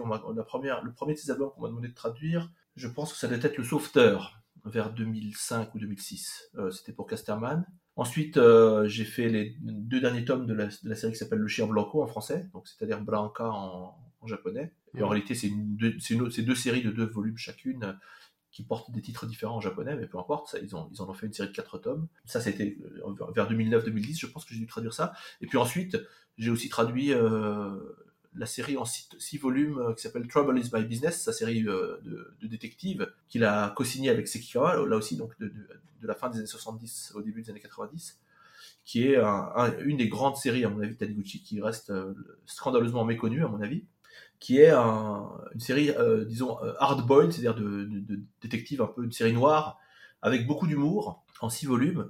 Et pendant des, années, des années, j'ai tanné le cuir de Taniguchi en lui disant, euh, lui, il, voulait pas laisser autoriser la traduction française de, cette série-là, parce qu'en fait, c'est une des séries sur lesquelles il a, il forgé l'évolution de son style, et il s'est inspiré ponctuellement de telle ou telle œuvre de, de bande dessinée franco-belge. Donc il n'avait pas envie que ça sorte mais moi, je disais, c'est du domaine public au Japon, donc euh, quelqu'un qui veut aller chercher, il peut trouver. Et puis là, vous êtes, euh, vous êtes en situation de, de, de, contrôler la manière dont ça sort. Donc, faites en sorte que ça sorte avec, votre commentaire, explicitez-le, etc. Faites en, sorte qu'on comprenne euh, cette dimension d'intertextualité qui est en jeu. voilà. Et donc, au bout d'un moment, il a, cédé aux approches d'un éditeur franco-belge. Il a posé des conditions. L'une d'entre elles, c'était de dire, voilà, comme c'est une série ancienne, moi, je veux qu'elle soit mise en contexte et donc qu'il y, ait des, des textes d'accompagnement. Et moi j'étais d'accord avec ça, je, voulais faire un texte d'accompagnement euh, assez important sur cette série parce qu'elle est vraiment euh, d'une importance historique. bon, finalement, ça ne s'est pas fait. L'éditeur n'est pas intéressé, je pense, par la, proposition de. Donc, ils ont demandé des préfaces à plein de gens différents euh, qui, ont, qui ont été un petit peu événementiels. Ils, sont, ils sont essayé de promouvoir l'œuvre de Taniguchi. Enfin, sur six volumes, il y a six, il y a six préfaces. Je pense qu'il y en a une qui réussit à mentionner le nom de Sekikawa, sur, alors que c'est un, un, des travaux les plus importants qu'ils ont menés en commun, vraiment, pour lequel ils ont, ils ont voulu, au contraire, justement, ne pas séparer euh, scénariste et dessinateur, mais dire c'est un travail, c'est une œuvre commune. On a travaillé main dans la main. C'est, euh, ça dépasse euh, ce découpage standard du travail. C'est Kikawa, il passait complètement sous les radars, malheureusement. Mais par contre, Taniguchi a posé comme condition aussi, mais il est venu me voir, il m'a dit, bon ben voilà, après toutes ces années où tu es venu me dire qu'il fallait que ça sorte, eh ben ça va sortir, donc c'est pour toi, c'est toi qui traduis. Et donc je me suis retrouvé, il a posé comme condition que ce soit moi qui traduise cette série en six tomes, D'accord. ce qui s'est fait. Et donc, ben voilà, moi je suis très content d'avoir pu faire ça, mais c'est une série qui mérite beaucoup plus d'attention, je pense, qu'elle en a reçu euh, à ce jour. Voilà.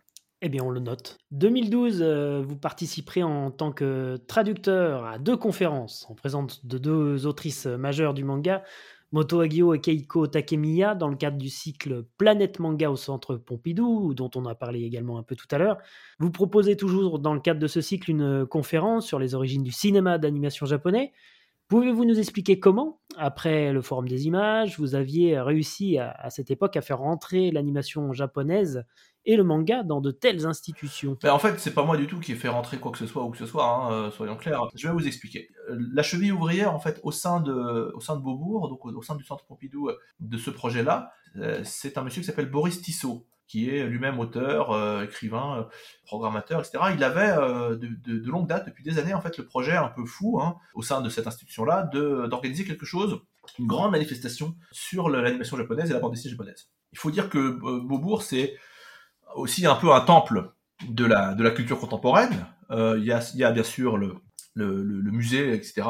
Il y avait euh, longtemps, il y a eu la salle Garance qui a proposé des cycles nationaux euh, de cinéma qui étaient absolument incroyables. On a parlé tout à l'heure du cycle du cinéma tchèque, mais il y a eu bah, aussi un cycle de cinéma japonais à la salle Garance, donc c'était au rez-de-chaussée, il fallait aller au, tout au fond de, d'un petit espace. C'était, euh, c'était vraiment un rendez-vous de cinéphilie tout à fait euh, étonnant. Donc ça, n'allait pas de soi de, de réussir à, à construire euh, quelque chose de cet ordre-là dans, dans cette institution-là. Il y a, il y a la BPI, la, la Bibliothèque publique d'information, où notamment Arlette Aliguier, donc qui est conservatrice de, tout à fait méritoire, avait lancé aussi des, une, action de défrichage pour la projection de films, et notamment de films d'animation, et notamment de films d'animation japonais. Tout ça pour dire que en interne, lui a, fait des pieds des mains pour euh, essayer effectivement donc euh, de construire ce programme-là. Il y avait également au sein du service cinéma, donc c'était Sylvie Prat, euh, notamment qui était en charge à l'époque, la directrice du cinéma, qui était également co-directrice de la, du, festival de La Rochelle, que, je, que l'on connaissait bien avec Xavier parce qu'on avait travaillé sur des, rétrospectives de, cinéastes japonais à La Rochelle.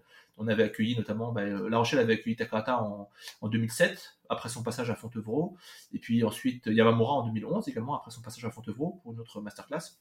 Donc tout ça pour dire, lui avait euh, suivi euh, notamment ce qu'on avait fait euh, justement en forme des images, donc il avait les catalogues, il avait de bonnes connaissances, Boris Tissot, donc il voulait inviter des dessinateurs ou des dessinatrices de bande dessinée.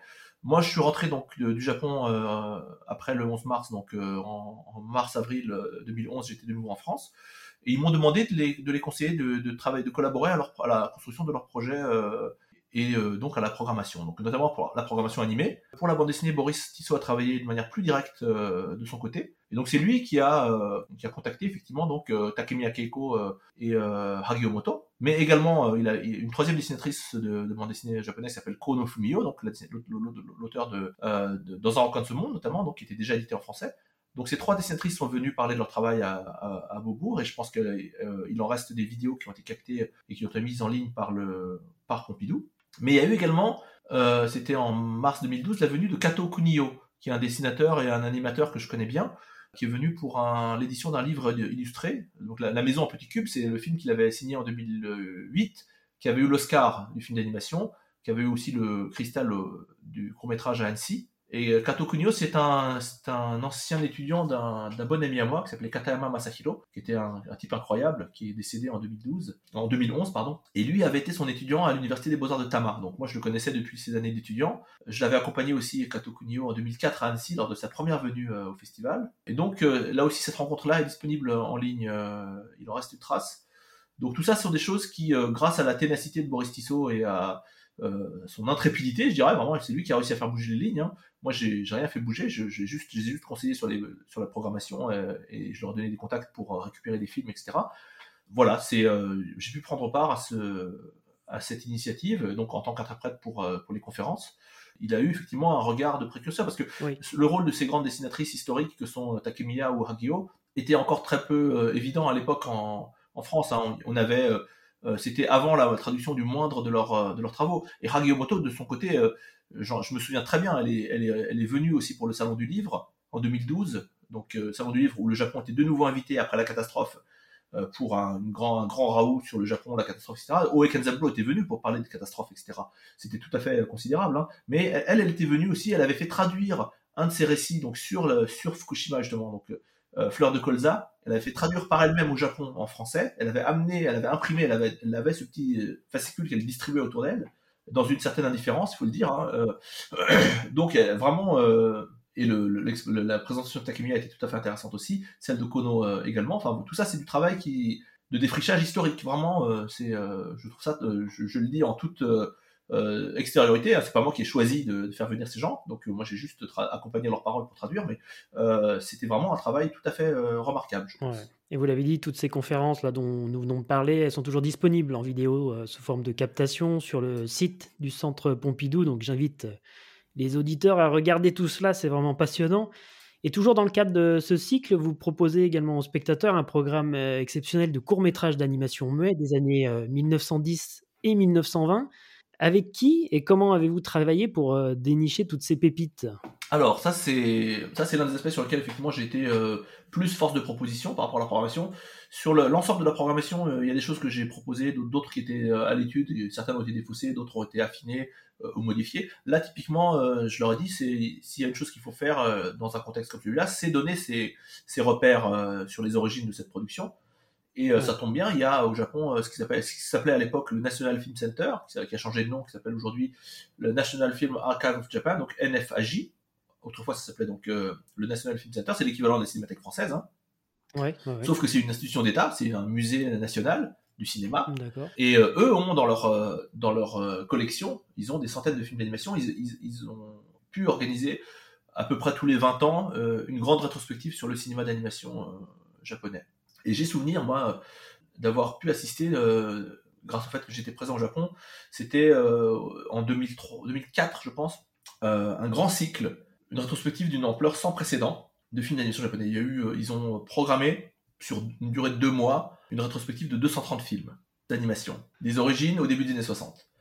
Donc avec une quantité de programmes enfin ahurissante. moi j'étais là à toutes les séances, c'était incroyable. J'avais ma carte d'étudiant, je, grâce au tarif réduit, j'ai squatté toutes les séances et c'était une, une, occasion unique de voir tous ces films. Bien sûr. Et donc, euh, ayant connaissance de ces productions-là et du fait que c'était dans leur collection, bah, j'avais le contact, que, j'avais aussi, euh, j'avais collaboré à certains projets de, de la, du Film Center, euh, notamment lorsqu'ils avaient organisé une exposition sur Ofuji Noburo à l'été 2010. Je leur avais communiqué des informations, je leur avais donné un texte d'Ofuji qui était paru en français, qui m'ont demandé du coup de retraduire en japonais puisque l'original avait été perdu pour le publier dans leur, leur newsletter, donc dans leur, leur, bulletin. Et donc euh, j'avais les j'avais les contacts et, et, les, et, les, films à leur recommander. Du coup, on a monté un programme avec le Film Center, donc en collaboration avec eux. Ils nous ont proposé des titres. On a on avait une séance, donc on a on a choisi. J'ai sélectionné un certain nombre de films qu'on a fait sous-titrer et qu'on a pu euh, diffuser euh, grâce à eux. C'est le Film Center qui s'est occupé de de contacter les ayants droit éventuels pour, pour certains des films, mais la plupart étant des années 20, c'était dans le domaine public. Voilà. Ah, c'était dans le domaine public. Oui. Justement, sauf erreur de ma part, ces productions, elles n'ont jamais été proposées en Blu-ray ou même en, DVD en France. Est-ce que... Alors en France, non, euh, clairement pas. Mais au euh, Japon, il y a ce travail euh, patrimonial qui, qui est fait Un petit peu, un tout petit peu. C'est-à-dire que c'est pas, c'est clairement pas le marché le plus lucratif, le plus porteur qui soit. Hein. Oui, j'imagine. ça s'adresse, c'est vraiment une niche. Mais il y a eu, il y avait eu dans les, au milieu des années 2000, je pense, peut-être même un peu plus tard, entre 2006 et 2008, un éditeur vidéo japonais qui est un petit peu euh, atypique, qui s'appelle Digital Meme. Alors Meme, c'est M-E-M-E, Digital Meme, on pourrait dire Digital Meme, si on prononce à l'anglaise, qui avait sorti un coffret euh, de 4 DVD sur le sur l'histoire de l'animation japonaise, donc avec des films euh, allant des années 20 aux années, en gros, 40. D'accord. Ce qui est derrière cet éditeur vidéo, c'était en fait une société qui proposait des, des, des, bobines à la location pour la projection. Donc ils avaient dans leur collection des films d'animation, ils se sont dit on va éditer ça en vidéogramme. Avant ça, il y a eu euh, c'est Kinokuniya, donc qui est l'un des, un des grands euh, groupements euh, de libraires au Japon, qui bon, les, voilà, le monde de la librairie a d'autres éditions, il y a d'autres d'autres cordes à leur à leur arc, ils font de, de l'édition de livres, ils ont un, une salle de spectacle ou de, cinéma et ils, font aussi de l'édition vidéo le cas échéant. Ils avaient monté un programme, ça c'est aussi un truc incroyable, je sais pas combien de films, mais il y a, je pense qu'il y a plus d'une centaine de films dans ce dans ce coffret un coffret en 12 DVD, ah oui. mais qui ne s'adresse pas au grand public. Oui. Euh, c'est une série donc de 12 volumes euh, sur l'animation japonaise, histoire de l'animation, euh, de l'art de l'animation japonais. Le prix de vente est de l'ordre, je me souviens plus ce que c'est, mais ça, ça devait être de l'ordre de 3000 dollars, quelque chose comme ça. Plus pour les institutions, les médiathèques, ce genre de choses. Exactement, tout à fait. Les, bibliothèques, les médiathèques, les universités, puisque en fait, avec le, avec le, le coffret DVD viennent les droits de diffuser les films ah euh, à l'intérieur de ces institutions. Ah Donc euh, voilà, c'est pour ça que ça fait sens et que c'est ce, prix-là. Donc c'est pas du tout grand public, mais ça, ça a quand même été des vidéogrammes. Et euh, par ailleurs, un groupement comme Anido, qui est là aussi un groupement un peu, disons, de la société civile, un groupement privé, qui édite des livres et, aussi parfois des DVD, a édité aussi un, un DVD sur des films des années 30, 30-40, avec quatre films, quatre films seulement dessus, alors qu'ils ont une, une collection beaucoup plus importante Mm. Euh, de bobines hein, de cinéma. Mais euh, voilà, il y a des choses qui existent de manière ponctuelle, euh, un peu sporadique. Et puis après, tous ces différents groupements peuvent aussi organiser de façon ponctuelle des séances de projection, des rétrospectives, comme cette grande rétrospective du, du Film Center de 2003, qui était prodigieuse et et en l'occurrence, 20 ans se sont écoulés depuis, donc il serait temps qu'ils s'y remettent en ajoutant les, en ajoutant les, les nouvelles trouvailles qu'ils ont pu faire euh, entre temps. Ben, bien sûr, mais est-ce que hum, justement cette histoire de l'animation japonaise, euh, est-ce que ça, ça vous semble envisageable euh, via un éditeur comme Carlotta ou Spectrum Film ici en France? Je sais pas, je ne peux pas parler pour, pour ces éditeurs. Hein. J'en connais un peu certains, mais je je suis pas certain que ce soit que qu'il y ait une appétence pour ces films-là. après tout, il y avait eu aux États-Unis, il y a un, programme de court métrage d'animation qui avait été, qui était sorti. Je me souviens plus quel était l'éditeur aux États-Unis. Ça, avait été chapeauté par ce, grand historien du cinéma japonais qui est Arangero, donc chercheur américain. Et ils avaient puisé dans les dans les collections d'une cinémathèque privée qui s'appelle Planète à Kobe. C'est Monsieur Yasui, Yasui Ishio, qui est le fondateur et le directeur de cette, cette cinémathèque privée. Et donc, ils avaient récupéré les, je crois que ça devait être 8, ou 10 films de sa collection euh, qui avaient été euh, inclus dans ce vidéogramme avec des sous-titres anglais. Bon, ça reste à faire, ça reste à, ça reste à explorer. Un jour, peut-être, je pense que là aussi, le sens de l'histoire, c'est d'aller euh, dans, cette direction-là, mais qui voudra y aller, quand et comment, voilà, ça c'est mm. à voir. Très bien, on croise les doigts. De 2017 à 2022, on retrouve votre nom en tant que membre du comité exécutif de Tokyo Anime Awards Festival. Est-ce que vous pouvez nous parler de ce festival, moins connu évidemment en France que celui d'Annecy, et nous expliquer en quoi consistait votre rôle au sein de cette commission? Alors, par quoi commencer? Alors moi, j'ai euh, vécu au Japon euh, de manière euh, continue en fait entre 2003 et 2011. Et ensuite, de nouveau, entre la fin 2014 et le printemps 2022. Bon, et je suis retourné au Japon en fin 2014 en fait pour prendre un poste à temps plein dans une université qui s'appelle l'Université des Arts de Tokyo. Oui, dont on parlera aussi tout à l'heure. Où euh, j'avais commencé à travailler dès 2008. Et donc en fait, étant maître de conférences associé euh, donc à temps plein euh, chez eux à partir de la fin 2014, j'ai été amené à prendre le relais d'une collègue qui faisait partie du comité d'organisation de ce festival.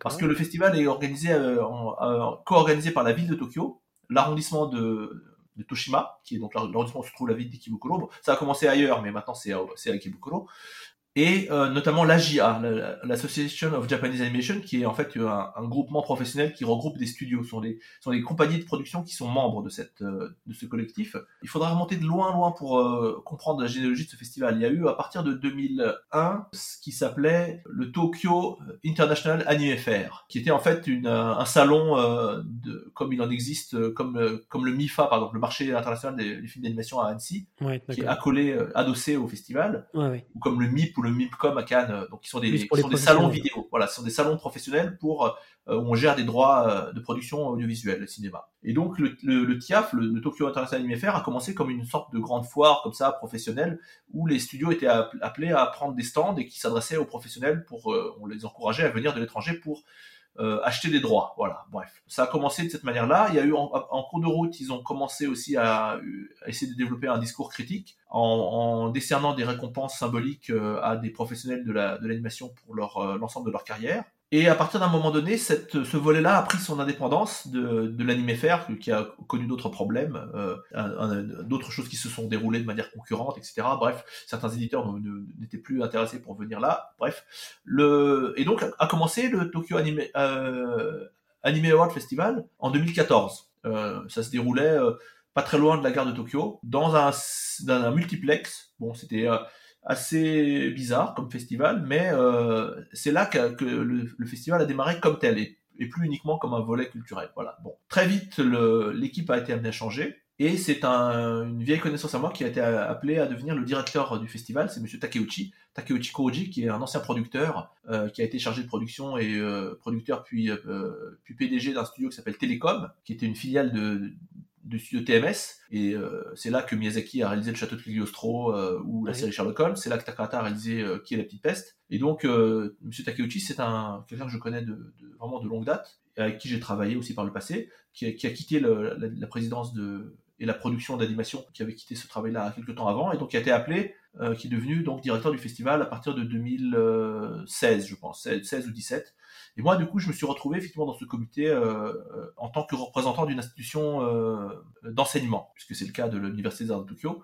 Euh, le comité, en fait, intègre des représentants de la ville, des représentants de la profession, des représentants d'institutions euh, professionnelles représentatives comme la, comme la JA, la Japan Animation Association, qui est le, l'équivalent de l'AFCA euh, pour le Japon, qui est donc un, une association d'auteurs euh, avec euh, près de 100 membres, je pense. Donc, il y a, où j'ai retrouvé aussi quelqu'un que, que je connaissais bien, qui était représentant avec moi donc dans ce comité. Et on était là, donc on se, on se réunissait tous les deux mois pour suivre la, la production de la pré-production et la planification de ce, de ce festival et essayer de les aider donc dans cette construction. Voilà ce que je peux en dire. Et comme mon poste a pris fin à l'université de Tokyo en 2022, bah, je suis rentré en France et je leur ai dit que je ne pourrais pas continuer à siéger dans le comité puisque j'avais plus le titre à, y être. Donc voilà. D'accord. Alors pour rester juste euh, sur l'Université des Arts de Tokyo, euh, dans quel domaine est-ce que vous interveniez alors à ce moment-là? Eh ben moi c'est bien simple, l'Université des Arts de Tokyo c'est la, la plus ancienne et la plus prestigieuse des, des institutions d'enseignement supérieur dans le domaine des arts au Japon. C'est l'équivalent, si on voulait faire un, raccourci à gros traits, c'est l'équivalent de, des beaux-arts euh, additionnés au CNSM, le Conservatoire national supérieur de musique, additionné à tout le reste en termes de, en termes de beaux-arts, c'est-à-dire les arts, il y a du design, ils ont créé en fait un, au niveau du master une école euh, de master audiovisuel en 2005 euh, avec la création d'un département cinéma où euh, sont intervenus des gens comme comme Kitano Takeshi et d'autres, Kuriyama Kiyoshi, etc. ensuite, en 2007, ils ont créé dans, le même, dans la même école de master audiovisuel un département art média, c'est-à-dire tout ce qui est installation, art numérique et compagnie, performance. Et puis en 2008 a démarré un département animation. Donc ce, campus se, trouve à Yokohama, enfin campus c'est un bien grand mot puisque c'est vraiment des, toutes petites installations. Et comme c'est que du master, en fait, euh, il y a un nombre d'étudiants qui est assez restreint. Euh, dans le département cinéma, ils doivent être une soixantaine en tout d'étudiants. C'est un programme en deux ans. Hein. L'animation, il y a une quinzaine d'étudiants par année pour un programme en deux ans, donc ils sont une trentaine, une quarantaine maximum avec les redoublants. Pareil pour le, pour le département média. Donc, ayant créé ce département, en fait, moi j'ai été contacté en 2007, euh, avant la création du, département, pour les, rejoindre euh, à la demande d'un des enseignants qui avait été euh, appelé à prendre poste là-bas. Donc j'ai travaillé à partir de 2008 pendant une année d'abord comme assistant pédagogique, assistant universitaire, donc un peu homme à tout faire. je, gérais le, au quotidien, enfin c'était à temps partiel. Hein. Euh, mhm. Très vite, euh, bon, c'était pas un travail très intéressant, donc je pense qu'ils se sont rendus compte que c'était pas non plus très intéressant pour eux. Euh, j'ai été, ils m'ont demandé à partir de l'année suivante d'intervenir comme comme vacataire, donc je veux faire d'assurer des cours sur l'histoire de l'animation, ce que j'ai fait pendant 5 ans jusqu'en 2014, vraiment des, des séances ponctuelles, des séries de, de cours sur l'histoire de l'animation, qui ont très assez vite évolué en des des cours de réflexion critique sur le médium animé. L'histoire de l'animation mondiale, on est d'accord Mondiale, tout à fait. En fait, l'histoire de l'animation mondiale et japonaise à, égalité entre le monde et, le Japon, mais surtout dans le domaine du court métrage. C'est-à-dire euh, en évacuant le domaine du long métrage pour lequel les étudiants, après tout, peuvent être euh, autonomes pour voir des films, ils ont plus de chances de les voir. En, en, excluant aussi de la production télévisée pour lequel c'est la même chose, ceux qui s'intéressent peuvent aller voir. Et en se focalisant sur le domaine du court métrage, qui est le format dans lequel eux-mêmes doivent travailler pour produire des films. Donc ça faisait sens de se focaliser sur le court métrage, sachant que c'est le langage qu'il faut qu'ils acquièrent et sur lequel il faut qu'ils réfléchissent au cours de, leurs deux années d'études avec un film en première année et un film de fin d'études. Tout ça euh, obligeait les, étudiants à réfléchir sur les films, à formuler une réflexion, un, argumentaire, à essayer de déceler des spécificités techniques, formelles, esthétiques ça a été l'objet de ce cours euh, entre, donc, entre 2009 et 2014. Entre temps, je suis rentré en France, mais les, comme j'avais prévenu les enseignants en, amont de mon intention de partir, ils m'ont dit bon, bah, tu continueras à faire cours, comme, comme, on sait que tu viendras régulièrement au Japon. Donc j'ai continué à faire cours euh, de façon intermittente. Et puis ensuite, ils ont créé ce poste pour euh, lequel ils m'ont appelé à venir les rejoindre à temps plein. Et donc je suis retourné au Japon et j'ai repris ce cours mais à l'intérieur d'une mission à temps plein. Mais alors, il y a des, certainement des, des pépites parmi vos étudiants. Vous avez ah oui oui, il y a, y, a, y a, de des choses qui vont arriver. Il y a des talents assez remarquables, mais depuis le début, en fait, la première promotion qui est rentrée en 2008 est sortie en 2010, et dès la mhm. première promotion, euh, l'école a été remarquée très vite par les par les festivals internationaux en animation. Euh, il y a eu un l'école a eu un prix à Ottawa, un prix à Zagreb en tant qu'école, hein, je veux dire. Et puis il y a des il y a des il y a des films individuels qui ont été primés à gauche à droite, bien sûr. Mhm. Les anciens étudiants, il y a chaque année il y a une promotion d'une quinzaine, enfin disons une douzaine d'étudiants qui sort oui. Et il y en a, euh, euh, tous ne continuent pas à faire des films, hein, mais euh, il y en a chaque année quelques-uns qui, qui persévèrent.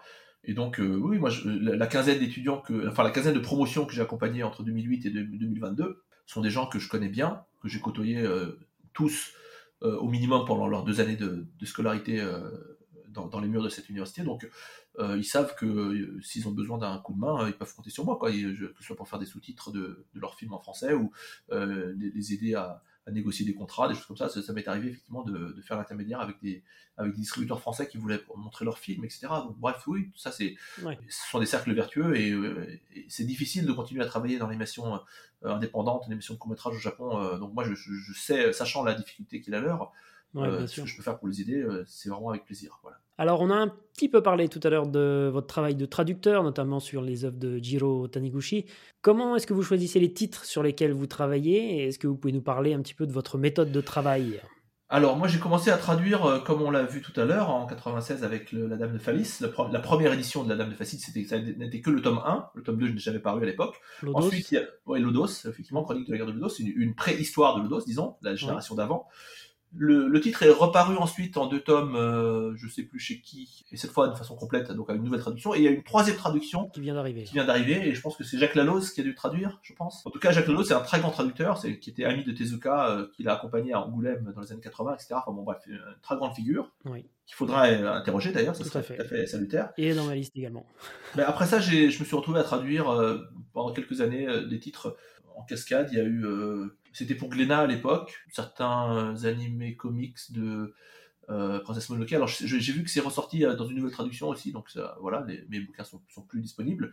Mais chez Glénat, euh, j'avais, j'ai aussi euh, traduit la première moitié de, de de la vallée du vent en fait, les trois premiers tomes, puisque en fait c'est sous pseudonyme parce qu'en fait c'était ça se chevauchait avec mon mon service militaire et on nous avait bien expliqué lors de la réunion de présentation du, du CSN qu'il fallait absolument pas être rémunéré par qui que ce soit d'autre que l'État français, parce que sinon ça, ça amenait un soupçon de, de, manipulation possible par une puissance étrangère. Donc moi j'avais été voir l'amiral qui venait de me faire l'explication à la fin pour dire euh, si, je si je travaille sous pseudonyme est-ce que ça va? Il m'a dit pas de problème. Donc, fait, donc du coup j'ai fait ça sous pseudonyme euh, jusqu'au moment où je c'était quand même compliqué de, faire, de mettre ça de front avec la mission euh, de la maison Franck Jobless. Donc, donc voilà. Et puis à ce moment-là, il faut dire aussi que j'étais un peu dégoûté de, des pratiques des éditeurs euh, dont on a parlé tout à l'heure, hein, euh, la façon dont, dont, les relectures étaient faites ou pas d'ailleurs. Et donc j'ai décroché de la, de la traduction, je me dis ça suffit, c'est vraiment trop, trop n'importe quoi. Et j'ai remis le pied à l'étrier par la suite, donc avec des albums de Taniguchi, donc le sauveteur et compagnie, parce que c'était parce que c'était lui quoi voilà. Donc moi je suis pas euh, j'ai voulu à une certaine époque être une force de proposition, c'est-à-dire d'amener des, des, cabas remplis de, bouquins pour proposer à des éditeurs de sortir des titres. Ce que ce qu'a fait François Jacques à son époque aussi. Euh, euh, j'ai été forcé de constater que ça ne ça ne portait pas ses fruits. C'est-à-dire que les éditeurs étaient éventuellement intéressés. Ils me disaient ah oui ça ça nous intéresse, 70% de ce que tu nous as montré nous intéresse. Et puis en fait après ils se ils s'organisaient de leur côté, ils contactaient directement et puis euh, ils me, me, proposaient même pas la traduction. Donc euh, bah, j'ai arrêté au bout d'un moment de faire ça. Mais l'un des titres que j'ai essayé de, de promouvoir euh, de la manière la plus longue, c'est euh, une série qui s'appelle Fleur de pierre, qui était parue chez Vent d'Ouest dans les années 90, en 97, l'époque où j'étais au Japon. Euh, Vent d'Ouest, donc une filiale de Glénat aussi, hein, qui avait Glénat avait sorti IQ, oui. les quatre tomes, qui avait très bien marché. Ils avaient eu le nez creux là-dessus parce que je pense qu'ils n'avaient pas trop tablé sur que ça marcherait autant. Ils avaient sorti donc le, début de Fleur de pierre chez Vent d'Ouest, là aussi en, massacrant le découpage des, volumes japonais pour en refaire des volumes agrandis à, couverture rigide sur le, pour se rapprocher du format franco-belge. Ils avaient sorti trois tomes qui correspondaient aux deux premiers volumes de la série euh, sur les cinq euh, donc en, japonais, et puis ils s'étaient arrêtés là. Et donc moi depuis ce moment-là en fait euh, j'avais ces deux titres qui ressortent là chez Revival. Exactement. Et mm. depuis ce moment-là, depuis 98, en fait moi j'ai passé presque 25 ans à essayer de trouver un éditeur pour ce pour ce titre. Et Revival, donc Vincent Bernière, de son côté, avait, avait repéré. Je, l'ai rencontré en 2017, euh, Vincent Bernière, enfin je l'avais rencontré avant, parce qu'il avait édité déjà autant de Botchan au seuil de Taniguchi. On s'était retrouvé avec lui euh, euh, à Angoulême en 2003 avec Taniguchi pour faire des dédicaces. Et donc je lui avais prêté mes exemplaires de, de Fleurs de Pierre. Et ensuite, donc, quand il a réussi à obtenir les droits, en s'arrangeant de son côté par un agent, il m'a recontacté pour me proposer la traduction. Et donc moi, c'était vraiment le, euh, le souhait de 25 ans euh, qui s'exauçait là, parce que Fleur de Pierre, j'avais aperçu le premier tome en, français, et euh, lors du premier séjour que le tout premier séjour que j'ai fait au Japon, donc au mois de juillet 97, j'avais passé une semaine à Kyoto, et durant ce séjour à Kyoto, j'étais tombé sur justement cette édition de référence en 5 tomes de Fleur de Pierre en japonais, une édition cartonnée chez Shinchosha, une édition magnifique. Il y avait le lot, donc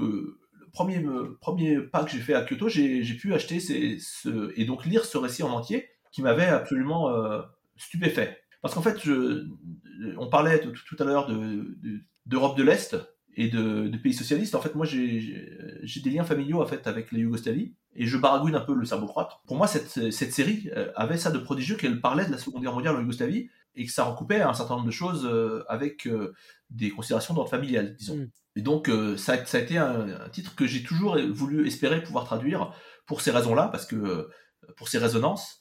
Et, euh, et, donc, lorsque, lorsque Vincent Valère m'a proposé de traduire, j'étais très content de pouvoir le faire. Donc là, voilà, il y a trois tomes sont parus sur les cinq, un quatrième est dans les tuyaux, et puis il reste un dernier tome à traduire. C'est la conclusion de la série, et puis donc ça sera sans doute en 2025, j'imagine puisque le tome 4 va, sans doute paraître cette année. Tout ça pour dire que euh, là, par exemple, je travaille sur cette traduction-là, mais en fait, j'en fais le moins possible aujourd'hui de, traduction, parce que euh, il faut parvenir en fait à s'entendre avec l'éditeur.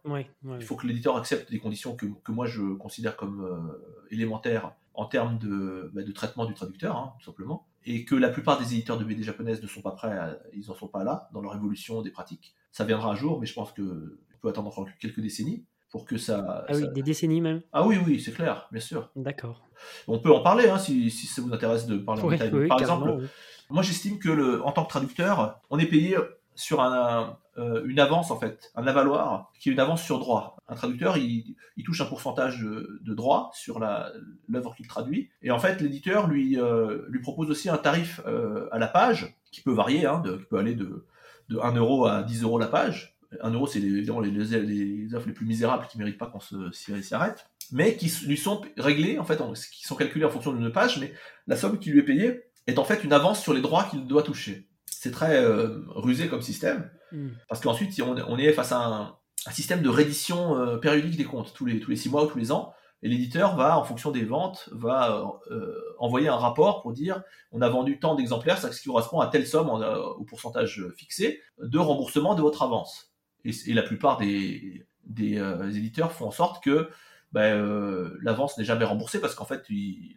rapports qu'ils envoient ben, sont euh, d'un nombre d'exemplaires tout à fait négligeable. Voilà. Alors ça dépend des éditeurs, hein, mais par exemple moi pour avoir traduit des BD d'un même auteur chez des éditeurs différents et pour avoir reçu des rapports de vente d'éditeurs différents, je constate pour euh, l'œuvre d'un même dessinateur des différences mmh, euh, qui peuvent avoir deux ou trois zéros dans le nombre d'exemplaires vendus. Donc ah c'est quand même un peu gros, quoi. Ah voilà, bref, euh, peu importe. C'est pour dire que c'est une histoire qui est compliquée. Mais, mais après, l'autre l'autre critère qui, à mon avis, fait partie du sens de l'histoire, et j'espère que les, traducteurs auront la ténacité de, de vouloir faire valoir ces droits-là, c'est moi j'estime que si une œuvre se vend bien, c'est légitime de se dire que le le pourcentage puisse être amené à évoluer en faveur de, du traducteur. Ah oui, bien sûr.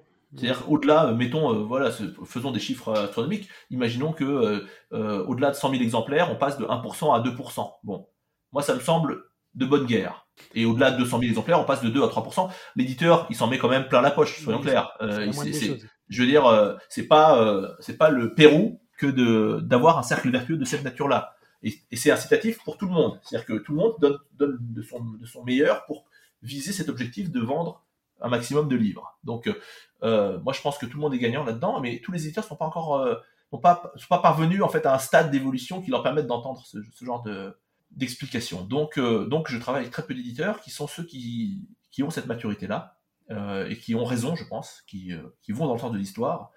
Et, et, voilà. Donc, tout est clair. Très bien. Eh ben, tant mieux. Le musée du Louvre et les éditions Futuropolis ont créé une collection pour laquelle ils ont fait appel à, entre autres à Taiyo Matsumoto, Naoki Urasawa ou encore euh, Jiro Taniguchi, encore lui.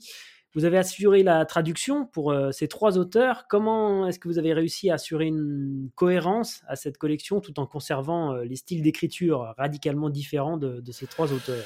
Alors, en fait, c'est pas moi du tout qui ai qui euh, était à l'origine de, ce, de cette participation des Japonais euh, dans la collection du Louvre. En fait, cette collection euh, BD Louvre, elle a été initiée par, par Fabrice Douard, donc, qui travaille au service des éditions au musée du Louvre. Le Louvre, c'est une immense, c'est une ville-monde, hein, avec ses différents services, etc. Et c'est Fabrice Douard qui a eu l'idée, en fait, de cette, de cette collection qu'il dirige et qui a rencontré, effectivement, la, la complicité de Sébastien Guileni, qui est éditeur chez Futuropolis, et donc tous deux ont lancé ensemble cette collection avec euh, à partir de à partir de période glaciaire hein, de Nicolas de Crécy, qui été leur premier album. Donc euh, l'idée d'inviter des, auteurs euh, de, de bande dessinée du monde entier à venir au Louvre et à produire un récit de bande dessinée en lien d'une façon ou d'une autre avec le musée, de façon libre, cette idée-là, en fait, a rencontré l'intérêt d'un certain nombre d'auteurs japonais, mais c'est surtout Fabrice, euh, Fabrice Doir, en fait, avait le, souhait de, travailler avec Taniguchi de manière très forte, et euh, c'est lui qui a, réussi à contacter Taniguchi via euh, un ami commun, qui s'appelle Christophe Yoshida, que je salue aussi, en passant. Il a, Fabrice avait l'habitude de venir régulièrement au Japon, et lors d'un de ses séjours au Japon, il a, voulu, il a sollicité Taniguchi pour le rencontrer. Et moi, c'est dans ce contexte-là que Taniguchi m'a contacté moi pour me dire, voilà, il y a ce Français qui veut, qui veut me voir, donc il euh, faut que tu viennes pour traduire. Donc je me suis retrouvé à, ils se sont retrouvés pour dîner à Kichijoji, je me souviens un soir, et moi je me suis retrouvé là pour traduire, et donc euh, bah, Fabrice avait cette, euh, cette volonté de, de, solliciter Taniguchi sur un projet avec le Louvre, et Taniguchi euh, n'était pas fermé à l'idée, ça l'intéressait de le faire, mais il se demandait comment faire, comment procéder, et c'est lui qui m'a demandé en fait de là aussi de monter dans cette galère-là pour pour l'aider sur ce projet. Donc moi j'ai été amené sur ce projet par Taniguchi. D'accord. On a passé un certain nombre d'années à négocier des des conditions contractuelles pour Taniguchi parce que euh, il faut savoir que Taniguchi a été, euh, avait été chaudé en fait par un certain nombre de, collaborations antérieures. Hein. On a parlé de Icar avec Möbius pour lequel il s'est lancé dans le travail. Ben, il, était, euh, il était passionné par l'œuvre de Möbius, donc il était très content de pouvoir le faire, mais le fiasco dans lequel ça s'est terminé parce que l'œuvre ne trouvait pas son public au Japon et que les, du coup les éditeurs japonais ont décroché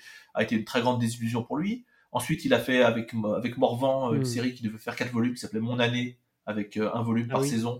Et seul le tome 1 est paru, mm. euh, le, volume sur le printemps, voilà. Donc euh, là aussi une très grande amertume de son, de son côté. Et donc il voulait surtout éviter que ça se, ça se passe de cette manière-là. Il avait suffisamment eu de d'expériences mm. qui étaient passionnantes pour lui, dans lesquelles il avait voulu se lancer et qui n'avait pas pu la prendre, la, prendre la forme que lui avait souhaité pour être un peu circonspect, voilà. Donc moi j'ai négocié pour lui euh, des conditions. Euh, je savais qu'il avait envie de, passer un, peu de temps, un temps un peu long en France. je savais que la façon dont des choses s'étaient passées pour les repérages qu'il avait fait pour l'album Mon année justement euh, l'avait laissé sur les rotules. Il a été épuisé à la sortie de l'éditeur lui programmait un, un, séjour qui était qui mêlait des repérages avec des interviews, des choses qui n'avaient rien à voir. Donc bref, je voulais surtout qu'on fasse pas ça et donc j'ai négocié pour lui le fait de, de, pouvoir passer un mois à Paris, de façon à, être, à s'installer dans un temps ordinaire, celui qui est précisément en jeu dans, dans L'homme qui marche ou, euh, euh ou Le Goma solitaire, euh, ces œuvres dans lesquelles il, il arrive à, à donner euh, effectivement une épaisseur temporelle tout à fait singulière, et je me disais, voilà, plutôt que d'être dans, la course, dans, un temps extraordinaire, d'un temps euh, qui soit ordinaire, mais qui soit vraiment, euh, voilà, de se dire, il faut qu'on coche toutes les cases dans un temps le plus court possible, de trouver le temps de se poser, d'observer les choses autour de lui, sans être dans cette cohue. Parce que je savais que c'était son souhait, et donc on, a, on a pu euh, euh, finaliser des conditions de contrat pour lui qui soient satisfaisantes, et il a passé un contrat directement avec avec Futuropolis, donc, pour ce projet. Entre-temps, un éditeur japonais s'est manifesté, a levé le, la main pour euh, éditer ce, récit-là, mais c'est venu dans un second temps. Donc cet éditeur du coup a, passé contrat avec Futuropolis pour faire une version japonaise euh, de l'œuvre qui paraissait d'abord en français, alors même que Taniguchi l'a créé en japonais bien sûr. Et donc euh, voilà, bah, j'ai fait j'ai fait l'intermédiaire pour Taniguchi dans ce contexte-là. J'ai fait son interprète durant son séjour, les repérages qu'il a fait au Louvre. Il est venu au mois de mai 2013. D'accord. Pour moi, ça a été une très grande joie de pouvoir l'accompagner à ce moment-là. Il est venu avec son épouse. Euh, ils se sont posés. Ils ont alors malheureusement, je me disais le mois de mai, euh, c'est peut-être la, la, saison la plus belle à Paris parce que c'est difficile d'avoir euh, une saison qui soit un peu belle à Paris. Mais cette année-là, ça n'a pas été si si ensoleillé que ça. Mais bon, Ensuite, il est venu en 2015, en janvier 2015, quand il était invité d'honneur au Festival d'Angoulême, dans des conditions qui ont été un petit peu, euh, un peu frustrantes, je dirais, un peu, un peu contrastées. Euh, lui-même est tombé malade en cours de séjour, il, a été, il en a été épuisé, euh, ils ont chargé de la barque de façon terrible. J'ai souvenir vraiment du seul moment qui a été un moment d'ensoleillement dans son parcours, c'était la rencontre avec Michael de 8 qu'on a, que j'ai pu organiser. on a visité le studio de la Tortue Rouge, ils lui ont montré quelques images du film, et ils étaient comme des enfants l'un face à l'autre, vraiment, c'était incroyable. On est allé prendre un repas ensemble, c'était c'était prodigieux, vraiment. Et, l'un et l'autre ont vraiment mon dit et redit par la suite à quel point ça avait été une rencontre importante pour eux. Mm. Donc ça, je suis content qu'on ait pu le faire, mais d'une certaine manière, euh, le séjour de 2013 euh, pour l'album du Louvre, je dirais même presque indépendamment de ce qu'a donné l'album ensuite, pour moi, c'est, euh, je pense que voilà, Taniguchi est tombé malade ensuite après Angoulême assez rapidement. Si on n'avait pas fait ce séjour en 2013, je pense que après il aurait été trop tard. Donc je suis vraiment content que ce, ce, vœu qui était le sien ait pu être mm. exaucé. Voilà. Mm. Donc ça c'est une chose. Du coup, euh, euh, ce récit a été publié chez Shogakukan donc dans une de leurs revues et en volume. Et ensuite, euh, s'est mis en place un partenariat plus direct avec Shogakukan pour d'autres auteurs, à savoir donc Matsumoto Taiyo et puis Urasara Naoki. D'accord. Et là, c'est les choses sont passées différemment, c'est-à-dire que c'est l'éditeur japonais qui a assuré cette coordination de. Alors, moi, je les ai aidés, bien sûr. ils m'ont mandaté aussi comme, comme coordinateur, mais c'est eux qui assuraient le suivi auprès des auteurs. Et donc, ils sont, ils sont venus avec eux à chaque fois faire les repérages à Paris. Euh, au Louvre, etc. Donc à chaque fois, je les ai accompagnés aussi, donc dans les visites, euh, dans les coulisses du musée, etc. Vous les accompagnez euh, systématiquement pour, ça, ces visites. D'accord, super et dans la réflexion pour savoir ce qu'ils allaient faire, etc. Donc voilà, donc à chaque eux c'était à chaque fois des séjours plus courts. Mais quand ils arrivaient, ils avaient déjà une idée précise de, de, ce qu'ils voulaient mettre en image ou Non, ils avaient une idée un peu vague sur place. Ils avaient une idée un peu vague. Et le, repérage était là pour justement nourrir cette, ah oui, cette réflexion. Hmm. Je pense au chat de Matsundoto par exemple. Les chats du Louvre. C'est le fait d'avoir vu plein de chats partout qui lui a donné cette idée. Non, non, je pense qu'il avait l'idée des, chats d'emblée. D'accord il travaille en collaboration avec son épouse en fait. Et sur, ce, sur cet album, je pense que son épouse a eu un rôle prépondérant de proposition. Et donc euh, ils, ont, euh, ils ont construit le, le, récit ensemble. Mais je pense que le, fait de passer cette semaine sur place leur a permis effectivement voilà, de, de donner corps à ces personnages, à ces, aux lieux qu'il s'agissait de d'arpenter pour leurs personnages, y compris par exemple le, cet abri où les, où les chats sont, euh, sont découverts au, début du récit. Ça, ça fait partie. Il y, a, un endroit tout à fait incroyable dans le Louvre qui est voilà cette espèce d'ancienne euh, une, sous-pente euh, qui a dû être un lieu d'habitation aussi à une certaine époque, puisque le Louvre a été aussi un palais. Et donc il y a toutes ces toutes ces couches, ces strates temporelles qui sont en jeu dans le Louvre. Voilà. Donc lui a, a, tiré un album tout à fait remarquable que j'aime énormément. Je trouve mm. vraiment c'est un de ses plus beaux albums. Peut-être pas le le plus, le plus grand, le plus important. Moi, je pense que Sunny est peut-être son, son, son, travail, son chef-d'œuvre au sens euh, strict du terme, mais Les Chats de Louvre vient juste après en ce qui me concerne. Et quels sont les prochains auteurs alors arrivés dans cette collection, Ilan? Vous allez tout nous dire Alors, c'est un peu compliqué, euh, puisque en fait, il y a il y a des projets qui sont plus ou moins en cours, mais qui ont été interrompus par toutes sortes de difficultés sur le Covid et autres. Euh, c'est difficile d'en parler parce que là, aujourd'hui, il y a beaucoup de choses qu'il faut réussir peut-être à redémarrer. Et, voilà, l'avenir n'est pas écrit, donc. Euh, Mais en tout cas, la collection n'est pas abandonnée, c'est ça. On peut, on ne peut que croiser les doigts, voilà, pour la suite. Il y a des choses, euh, j'espère, qui seront annoncées peut-être euh, prochainement, mais voilà, croisons les doigts. bien, merci. Fort de votre relation avec le studio Ghibli, on vous demande d'intégrer en 2018 le comité de sélection des bourses de recherche du Tokuma Memorial Cultural Foundation for Animation. Alors, je dois bien vous dire que j'ai fait des recherches, mais je n'ai rien compris. Est-ce que vous pouvez nous en dire plus à ce sujet, nous expliquer en, quoi cela consiste exactement? Mais tout à fait. Alors, euh, la fondation Tokuma, en fait, qui est une fondation donc euh, d'utilité publique, a été euh, créée après la mort de, Tokuma Yasushi, donc le fondateur des éditions Tokuma, qui a été le, patron, disons, le, mécène, le, enfin le, producteur qui a, qui a été derrière, au point de vue financier, la fondation du studio Ghibli. C'est lui qui a, c'est les éditions Tokuba qui ont, euh, qui euh, éditaient et éditent toujours euh, le mensuel Animage. Donc c'est eux qui ont publié la BD de Nausicaa de Miyazaki, qui est paru dans les pages d'Animage, et c'est eux qui ont produit aussi l'adaptation de, animée de Nausicaa, et ensuite ont créé le studio Ghibli, dont ils ont été longtemps la maison mère. Il y a eu toutes sortes de, de mouvements capitalistiques entre entre Ghibli et Tokuma, le studio a pris son indépendance, il est revenu, il est reparti. Bon, bref, il y a tout un, tout un, flux euh, historique qui est lié à la, aux finances du groupe Tokuma euh, dans son histoire, et c'est aussi le groupe Tokuma qui a signé des accords avec, avec Disney pour la distribution des films de Ghibli, mm-hmm. euh, lorsqu'ils en ont eu besoin. Donc, Très bon deal. oui, oui, sans doute, pour, pour la maison mère en tout cas.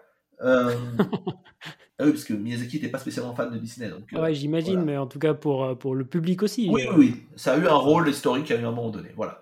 Euh, et donc, Tokuma étant décédé, donc le fondateur étant décédé en, en, l'an 2000, il a été décidé donc pour garder trace de sa mémoire de cette manière, de donner son nom à une fondation hmm.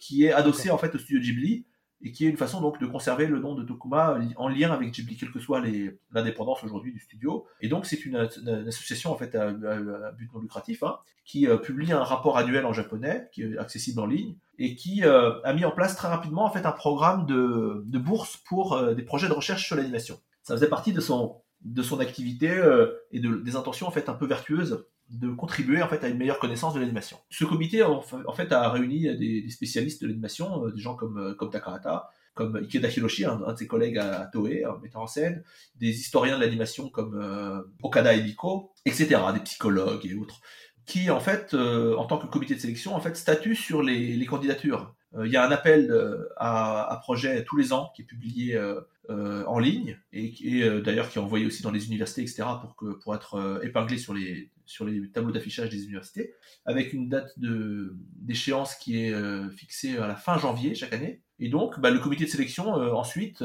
une fois l'échéance passée, se voit envoyer l'ensemble des, des, des, dossiers de candidature qui doivent présenter un projet de recherche et un plan aussi de d'utilisation des fonds, puisqu'il propose, euh, c'est quoi, c'est 500 000 yens mhm. de, financement pour une recherche, qu'elle soit individuelle ou collective. Et le comité de sélection, en fait, statue sur les, sur les projets, euh, pour savoir lesquels euh, vont être financés ou pas. Voilà. Et donc, il arrive régulièrement qu'aucun aucun projet ne, ne retienne l'attention, qu'on décide qu'il n'y aura aucun projet subventionné, ou alors un projet ou deux projets subventionnés par an. Voilà. Et donc, euh, bah, c'est variable d'une année sur l'autre. Hein. Il y a des années où il y a une dizaine de projets qui peuvent arriver, certaines années c'est moins. Et là, bah, bah, on vient de dépasser l'échéance du mois de janvier, donc euh, je, viens de recevoir les, projets et on va en discuter là prochainement. D'accord. Donc c'est, euh, moi j'ai rejoint ce, ce comité euh, en 2018, en effet, euh, au titre de, de, mon poste à l'Université des Arts de Tokyo. Hein. Et puis, par ailleurs, au titre d'une de, de, expertise bon, bah, qui, qu'ils ont jugé pertinente. Ça, je ne je, je, peux pas trop m'exprimer là-dessus. Mais j'avais envisagé par le passé de, de postuler moi-même, en fait. J'avais des projets de recherche qui auraient pu être financés par ce, par ce biais-là. Bon, je n'ai jamais fait, mais j'ai pu présenter des collègues qui ont qui ont eux-mêmes soutenu, enfin mené des projets d'études tout à fait consistants euh, notamment en 2006, je me souviens du projet de Sano Akiko, une, jeune femme de ma génération qui a fait un, travail euh, bibliographique considérable dans les, revues de cinéma japonais. Entre, euh, elle a référencé tous les articles sur l'animation entre quoi, sans doute 1928 et 1945. Donc elle a passé au crible comme ça, sachant que la presse de cinéma japonaise est d'une importance considérable hein, au Japon. Il y, a, une presse de cinéma dès les années 1910 euh, qui est tout à fait euh, conséquente. Ah Donc euh, voilà. Et encore aujourd'hui? Oui, même si il y a peut-être moins de vitalité, il y a plus de médias, mais par exemple il y a typiquement le, la fameuse revue, de référence Kinema Jumpo, qui est la, donc la décade cinématographique, qui paraissait trois fois par mois autrefois et qui maintenant est, est, est un est un bimensuel, donc qui paraît deux fois par mois, a été fondée en 1919, donc et ça continue de paraître. Hmm. Donc oui, c'est assez impressionnant. Le Japon est un pays de cinéphilie, ça c'est clair, hein, même si elle prend pas les mêmes formes que chez nous. Voilà. Alors en 2021, à la demande de la Maison de la Culture du Japon à Paris, vous remontez le cours de l'histoire de l'animation japonaise pour revenir à ses origines. Quelle était la commande euh, Comment avez-vous travaillé sur ce projet et comment avez-vous choisi les œuvres qui figureront dans ces vidéos qui sont toujours euh, accessibles, enfin qui sont toujours, qui sont accessibles sur YouTube? Bah, La MCJP, donc c'est une longue histoire. On a, on a parlé de l'exposition en 98 euh, consacrée à la bande dessinée pour laquelle on, m'avait contacté à l'époque pour que je leur donne quelques conseils. Donc ils ont suivi modérément à leur manière. Ce qui se passe, c'est que évidemment à partir de, du printemps 2020 l'épidémie de Covid fait que euh, la MCJP, comme toutes les institutions culturelles euh, comparables, est condamnée à, comment à suspendre ses activités d'accueil du public, n'est-ce pas? Et donc, c'est dans ce contexte de, des, confinements, etc., que moi j'ai pas vécu, j'étais au Japon, mais que euh, un des employés de, de la MCJP, que je salue, qui s'appelle Mohamed Ganem, qui est un, condisciple aussi de, de, des langues orientales, euh, lui avait le projet de, déjà depuis un moment en fait d'essayer de, monter des, des, rencontres, des conférences, etc. Euh, dans, dans, leur mur. Et puis en fait, il a proposé l'idée d'en faire une émission euh, pour le web qui soit une manière de, bah, de poursuivre l'activité de présentation culturelle de la FCJP. Et donc ils ont tourné toutes sortes d'épisodes, hein, ça vaut le coup d'aller voir, l'émission s'appelle Le Studio, ils ont fait des trucs sur la danse, sur le cinéma, sur le jeu vidéo, etc. Et donc bah, dans ce programme un peu éclectique, Mohamed m'a contacté, m'a recontacté en l'occurrence, pour me proposer effectivement de, de leur parler du cinéma d'animation. J'ai fait ça avec plaisir, hein. c'était tout à fait euh, dans mes cordes de, de, répondre à ces questions, oui. d'entrer dans ce dialogue. Et bon, bah, on a commencé par le commencement, disons, voilà. Hein, il s'agissait d'essayer donc de, de, retracer euh, à grands traits cette évolution historique. On a fait deux épisodes, je sais pas pourquoi on n'en a pas fait plus. Je, je, à la limite, je, je, suis content que ces deux épisodes existent. Oui. Et puis donc j'ai donné euh, différentes euh, pistes donc euh, pour les extraits vidéo, puisque on parlait de domaine public pour le Japon tout à l'heure par rapport à certains films. Mm. En fait, le, ce qui se passe, c'est que le, le, le, Film Center, enfin le, le, National Film Archive of Japan aujourd'hui, même lorsque les films sont de domaine public, euh, s'obligent à contacter les ayants droit, c'est-à-dire les descendants des réalisateurs, etc., pour euh, obtenir leur, leur, leur, accord malgré tout. Et donc, euh, ben Mohamed donc, s'est mis en contact avec, le, avec cette, cette archive d'État japonaise, hein, donc entre la Fondation du Japon qui dépend de, des affaires étrangères et le, l'ex Film Center, donc qui est aussi une institution publique, ils ont toutes les raisons de, de parler la, même langue, hein, de se comprendre. Et donc c'est lui qui a négocié avec eux. Ça, je sais pas ce que ça représentait, mais, mais ça a été tout à fait intéressant. Je leur ai donné donc euh, les références des films qui étaient souhaitables d'inclure, et puis je leur ai donné aussi certains films qui sont des films jouets. Alors ça, c'est une histoire euh, dont on parle un peu dans un des épisodes justement de, cette euh, émission en ligne. Il y a eu au Japon une production de, films en 35 mm qui ont été produits de façon originale pour un marché domestique, c'est-à-dire pas pour la diffusion en salle, mais pour être mis en vente auprès des particuliers. Et ça, c'est une histoire qui représente une sorte de continent immergé dans la production euh, animée japonaise, mm. puisqu'on a, on, a des films, des dizaines de films, peut-être des centaines de films d'animation japonais, dont on ignore tout, puisqu'il n'y a aucun crédit. Mm. On ne sait pas qui les a faits, quel studio, on a éventuellement juste la, la, marque de la, de la boîte de production. Euh, on ne sait pas quand ils ont été faits. Ils ne figurent sur aucune filmographie puisqu'ils n'ont jamais été euh, sortis en salle. Et donc ça, ça fait partie des choses qu'on trouve quand on, quand on farfouille dans les brocantes au Japon. Et moi, à un moment donné, effectivement, à Tokyo, dans le quartier de Nakano, j'avais, j'étais tombé sur une brocante, j'avais ouvert une valise, j'étais tombé sur des, boîtes de bobines, quoi. Incroyable. Une demi-douzaine de bobines, je les ai achetées tout de suite. Et il y avait cinq films d'animation dans le lot. Et donc on en parle euh, dans, dans l'une des émissions. Et ce qui est intéressant, c'est que il y a dans ce dans ce lot de films, il y a un, un titre qui est Tank Tankuro. Alors ça, c'est une BD qu'on connaît très peu en France, dont le protagoniste est un tank. Alors ça c'est très intéressant. Vous avez un personnage principal, donc euh, avec un visage et tout, mais qui est un tank, un char d'assaut. C'est une bande dessinée qui euh, d'un dessinateur qui s'appelle Sakamoto Gajo et qui a été republié après la guerre et qui n'a jamais été adapté en animation officiellement. Il n'y a jamais eu de film ou de série qui soit sorti euh, en salle ou qui était diffusé à la télévision de son œuvre. Il y a eu des projets qui ont tous avorté. Et moi, donc j'avais trouvé un film jouet euh, avec un court métrage de 3 minutes de euh, Tank Tankulo. Bon, alors du coup, comme on s'était dit que c'était bien de passer ce film, Mohamed s'est mis en contact avec les ayants droit de, de l'auteur, du dessinateur original, puisqu'on ne peut pas connaître les ayants droit du film, c'est-à-dire la famille de Sakamoto, Monsieur Sakamoto. et du coup, bah, il les contacte, il contacte ses petits-enfants, et les petits enfants tombent des nues, ils disent mais qu'est-ce que c'est que ce film? On n'a on a jamais entendu parler de ça. Qu'est-ce que d'où vous sortez ça, etc. Mm. Et donc moi j'étais contacté à mon tour par cette par la petite fille du réalisateur qui me disait euh, voilà on aimerait bien que vous nous en disiez plus sur la sur la, la, façon dont vous avez, trouvé ce, ce film. donc j'ai rencontré cette dame, je lui ai expliqué mon histoire de, de, de, valise. Et donc euh, c'est à peu près sûr qu'à l'époque il a été contacté et qu'on n'a pas fait le film dans son dos. Hein. Mais euh, comme comme le film n'a circulé que que dans un dans une sous forme de, de bobine vendue aux particuliers, hmm. ben ça s'est perdu. C'est un exemple de la complexité de la production animée japonaise. C'est vraiment il y a quelque chose là qui défie le regard et euh, il y a un, professeur, euh, c'est Monsieur Ota Fumio, qui a, qui a été longtemps euh, enseignant à l'université des arts d'Osaka, où il avait monté un projet d'études sur les films joués précisément. Et lui, après son départ à la retraite, en fait, a créé en 2014 un musée du film joué à Kyoto. C'est un tout petit musée, mais ils ont, ils ont référencé plus de 900 films d'animation euh, ou de prise de vue réelle, euh, qui sont des films joués, qui ont été euh, mis en vente sous ce format-là. Et donc, avec des centaines aussi de projecteurs qu'il a accumulés dans sa collection, c'est vraiment un tout petit lieu à visiter, alors que l'entrée est payante, mais bah, c'est pour essayer de les aider, évidemment, parce qu'ils sont, c'est une, institution privée, hein, il, faut, il mmh, fait ça avec mmh. son épouse, ils sont, ils sont tous les deux. On a en tout, cas un lieu de référence pour cette production animée japonaise qui est tout à fait... Atypique. Improbable. voilà. Incroyable. Super, merci pour cette anecdote. Alors la France n'est pas en reste hein, dans le domaine de l'animation avec de très belles réalisations ces dernières années. Je pense notamment à Persepolis, Moutafoukaz La Tortue Rouge dont on a parlé, Icar ou encore Mars Express euh, tout dernièrement. Comment est-ce que vous imaginez le, futur de l'animation française et européenne dans les années à venir? Sur l'animation française, euh, plus spécifiquement, l'animation européenne par extension, mais d'abord l'animation française, ce qu'on peut dire, je pense, en, termes d'évolution historique, c'est que le, la production animée japonaise et sa réception en France, notamment, a permis de faire évoluer euh, les pratiques, les, mentalités, les habitudes du public et, et par contre-coup un petit peu euh, aussi les, habitudes des producteurs. En France, pendant très longtemps, il y a eu une sorte de désert hein, pour la production animée euh, de long métrage, en tout cas. Il y a eu à partir des années 80 avec le avec des états généraux de, et le plan image, une production de télévisée d'animation qui a longtemps été assez, assez médiocre et qui, le, je pense, le reste assez largement. Mais il y a eu une sorte de désert avec quelques films par décennie, en, gros, entre le, Roi l'Oiseau, les films de René Laloux, quelques autres, mm. isolément.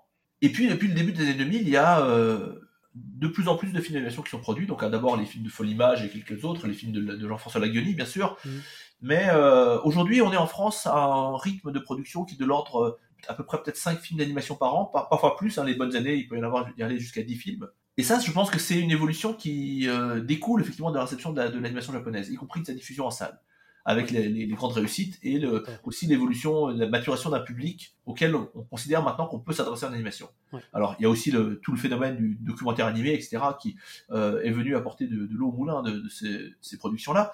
Mais quand on regarde à la production japonaise, qui euh, jusqu'au début, à partir du début des années 2000, était déjà de l'ordre de 20 à 50 longs métrages par an, aujourd'hui euh, tend plutôt à, être entre 50 et 100 euh, longs métrages par an, donc c'est absolument prodigieux. On est à 10 fois plus qu'en France, de toute manière. Euh, si on compare les deux, j'ai tendance à voir dans, une très large part de la production animée française de longs métrages un syndrome que moi j'appelle le syndrome du prototype. C'est-à-dire que, quelle que soit la qualité ou l'ambition d'une démarche sur à l'échelle d'un film, dès que ce film est terminé, s'il marche bien ou très bien, c'est tant mieux, ça marche de manière ponctuelle. Ça ne suffit pas en fait à transformer l'essai.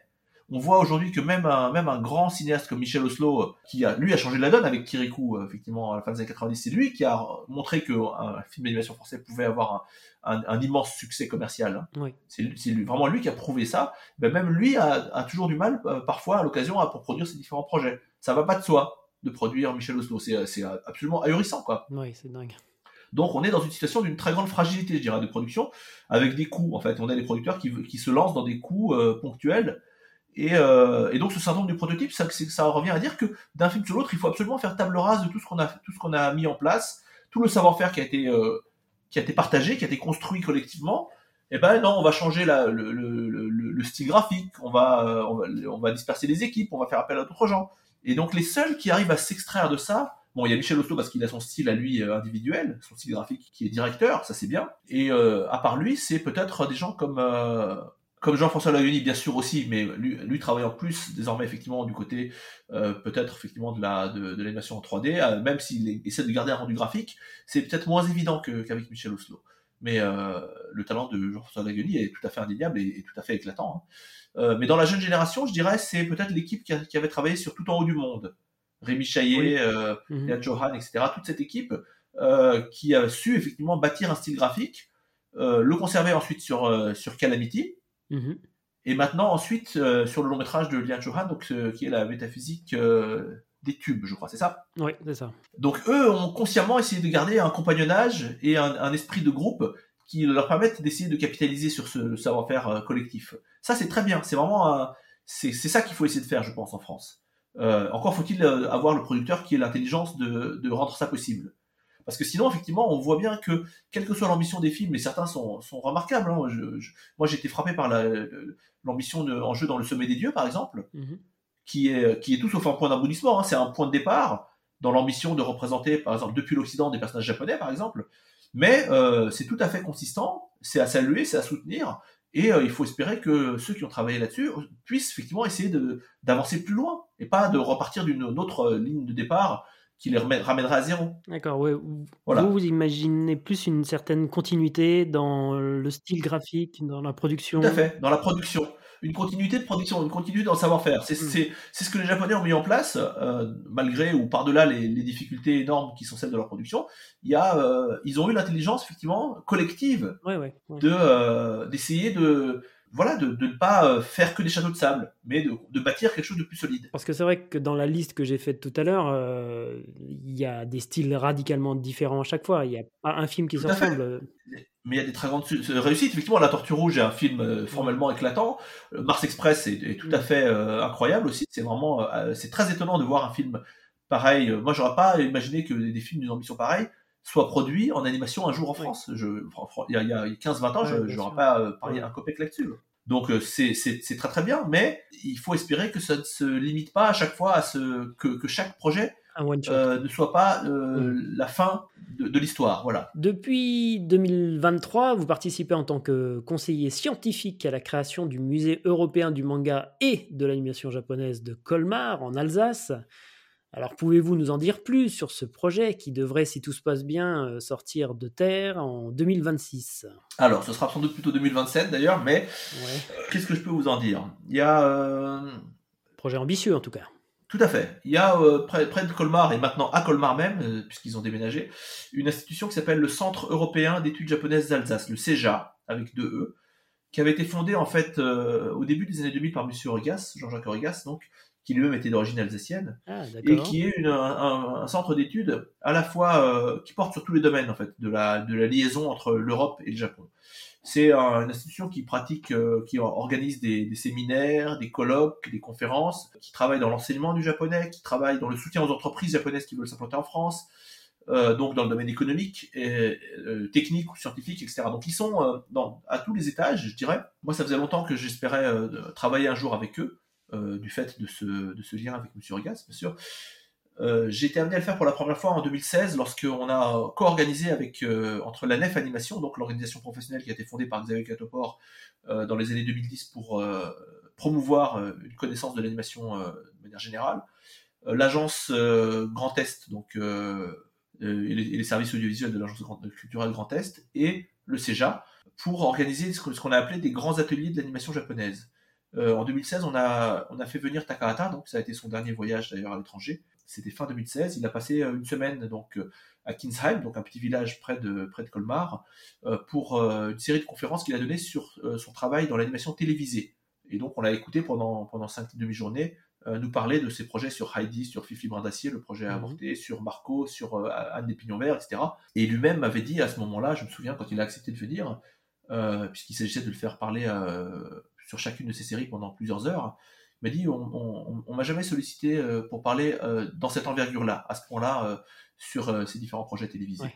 et donc voilà, ça, ça a été le, début. Ensuite, on a fait chaque année, donc 2017, 2018, 2019, un atelier annuel, donc euh, avec un invité différent. Donc en 2007, ça a été Yamamura qu'on a, qui, a fait, euh, qui est venu, qui a fait animer euh, les participants donc sur des haïkus, donc une dimension pratique.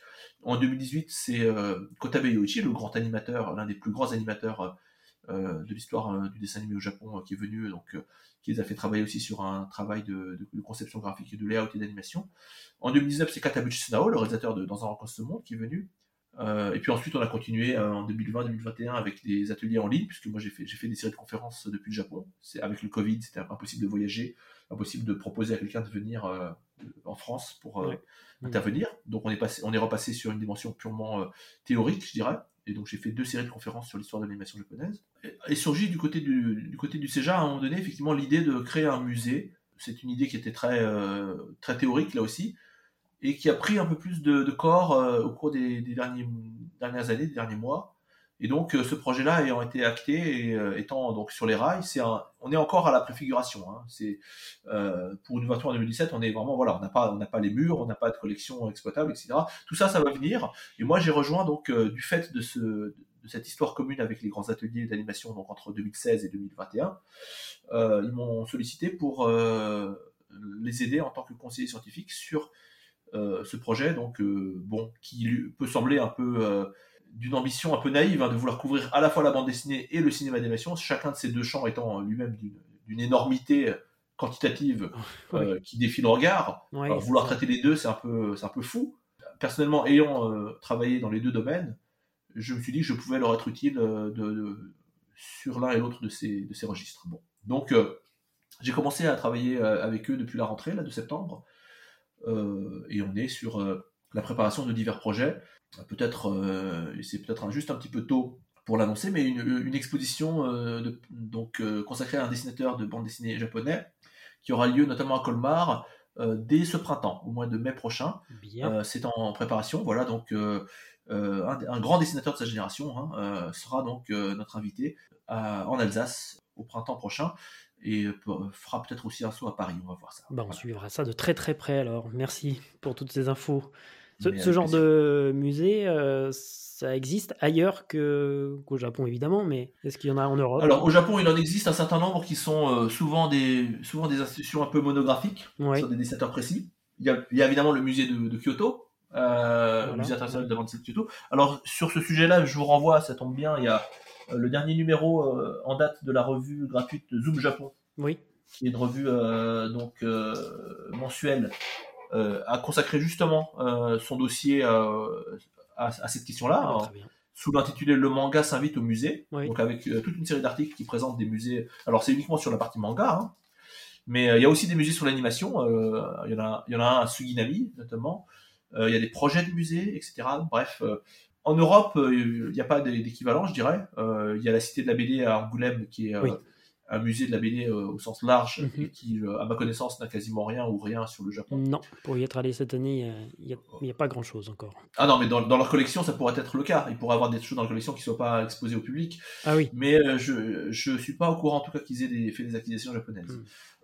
Ils ont, c'est un, un, peu une autre logique. Hein. Ils sont dans une logique un peu plus œcuménique, un peu plus large, mais qui du coup Angoulême fait de très belles expositions sur la bande dessinée japonaise depuis euh, une décennie quasiment. Hein. Euh, à chaque festival BD, mm. il y a une ou plusieurs expositions japonaises qui sont tout à fait remarquables. Ça, il faut, il faut vraiment le, le, dire, le redire.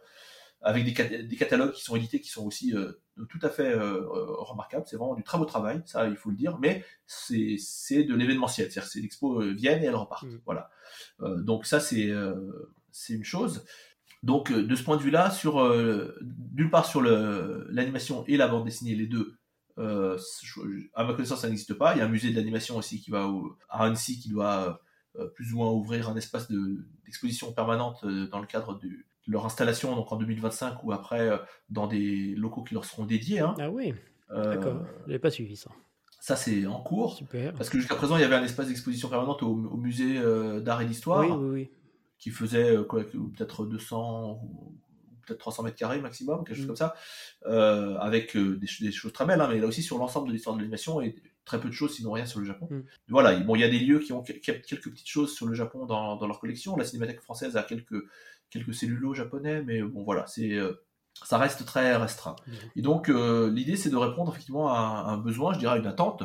On parlait tout à l'heure de Japan Expo et de la façon dont euh, un événement comme celui-là répond à des attentes, je pense qu'on peut essayer de construire quelque chose de plus consistant euh, pour toucher ce même public en, essayant de, l'éduquer, de, lui, proposer d'apprendre des choses et pas simplement de, voilà, de, faire la fête. Et de consommer. Tout à, fait. Alors enfin, pour terminer cet entretien, on retourne à l'INALCO, où vous êtes depuis septembre 2023 chargé de cours. Quel est le profil des étudiants que vous accueillez au sein de cet institut? Est-ce qu'ils sont différents de l'Ilan Nguyen que vous étiez euh, il y a plus de 30 ans maintenant? Le profil des étudiants n'a pas spécialement changé, je dirais. Euh, moi, j'étais très content d'être contacté euh, pour euh, être chargé de cours, donc être vacataire au Langzo. c'est vraiment la moindre des choses qu'on puisse faire pour essayer de rendre un peu la monnaie de ce qu'on a reçu autrefois. Et moi, j'ai tellement reçu là-bas que voilà. maintenant, le, tout a changé d'une certaine manière en, termes de contexte, puisqu'ils sont plus dans les mêmes murs, ils ont, les enseignants ont changé, il y a eu un renouvellement générationnel, bien sûr. il n'y a plus d'étudiants dans les couloirs. Euh, non, pas pour suivre les cours en tout cas. Il y a, vraiment là, pour le coup l'infrastructure est absolument euh, remarquable. Il y a des, grands amphis. Euh, on est chez nous. Tout, a été réunifié. Tous les départements sont ensemble. Donc non, non vraiment de ce point de vue-là, c'est le jour et la nuit. maintenant, le profil des étudiants, bah, il y a eu entre temps il y a eu la réforme LMD. Il y a eu des, programmes quinquennaux de cours, qui l'architecture qui a évolué au fil des ans. Moi, je, je, remets les pieds là un petit peu avec certains dépaysements, il hein, faut bien le dire, mais euh, ben, l'intérêt des étudiants pour la langue japonaise n'a pas changé. Il est toujours, euh, ils sont dans une dans une acquisition de, compétences et de connaissances qui, euh, qui fait plaisir à voir. Hein. Ils sont, il est croissant même quand même entre les années 70 et aujourd'hui. Sans doute. Enfin jusqu'à un certain moment, là peut-être on est dans une phase un peu décroissante par rapport aux Chinois. Je sais plus exactement ce qui. J'ai plus, plus les chiffres détaillés. Ça vaudra le coup de, de regarder le japonais a pris une place, effectivement, on sait bien que c'est la deuxième langue euh, la plus traduite en français après l'anglais, et que ce, volume doit euh, avant tout, effectivement, à la, au débit des, éditions de manga. Hein. Euh, la bande dessinée donc est le, registre qui alimente effectivement ce, débit de, traduction du japonais. Alors traduction toujours à prendre avec des pincettes, c'est toujours il faut toujours aller voir effectivement ce qu'il en est en termes de qualité de travail, hein, mais voilà, il y a une demande certainement. Il y a une génération qui, qui a grandi avec le japonais, qui essaye de de se l'approprier différemment. Et je pense que la formation des langues orientales euh, garde tout son sens de ce point de vue-là. C'est-à-dire pas simplement d'être dans un dans le domaine des inclinations personnelles, des engouements, de, la passion euh, brute, etc. Euh, mais de se dire qu'il y a un effort à fournir, y compris sur les aspects qui ne nous intéressent pas, parce qu'ils ont à nous apprendre quelque chose qui nous sera forcément utile par la suite. On parlait de ces raccourcis que certains estiment pouvoir prendre. Moi, j'estime que pour apprendre une langue comme le japonais, il n'y a pas de raccourci possible. Si on veut prendre un raccourci, on, on, arrivera au bout du chemin plus vite, mais on arrivera à une impasse plus vite en fait. Alors que le chemin qui a l'air d'être un détour, en réalité, nous mène plus loin et plus haut en termes d'appréhension de, cette langue.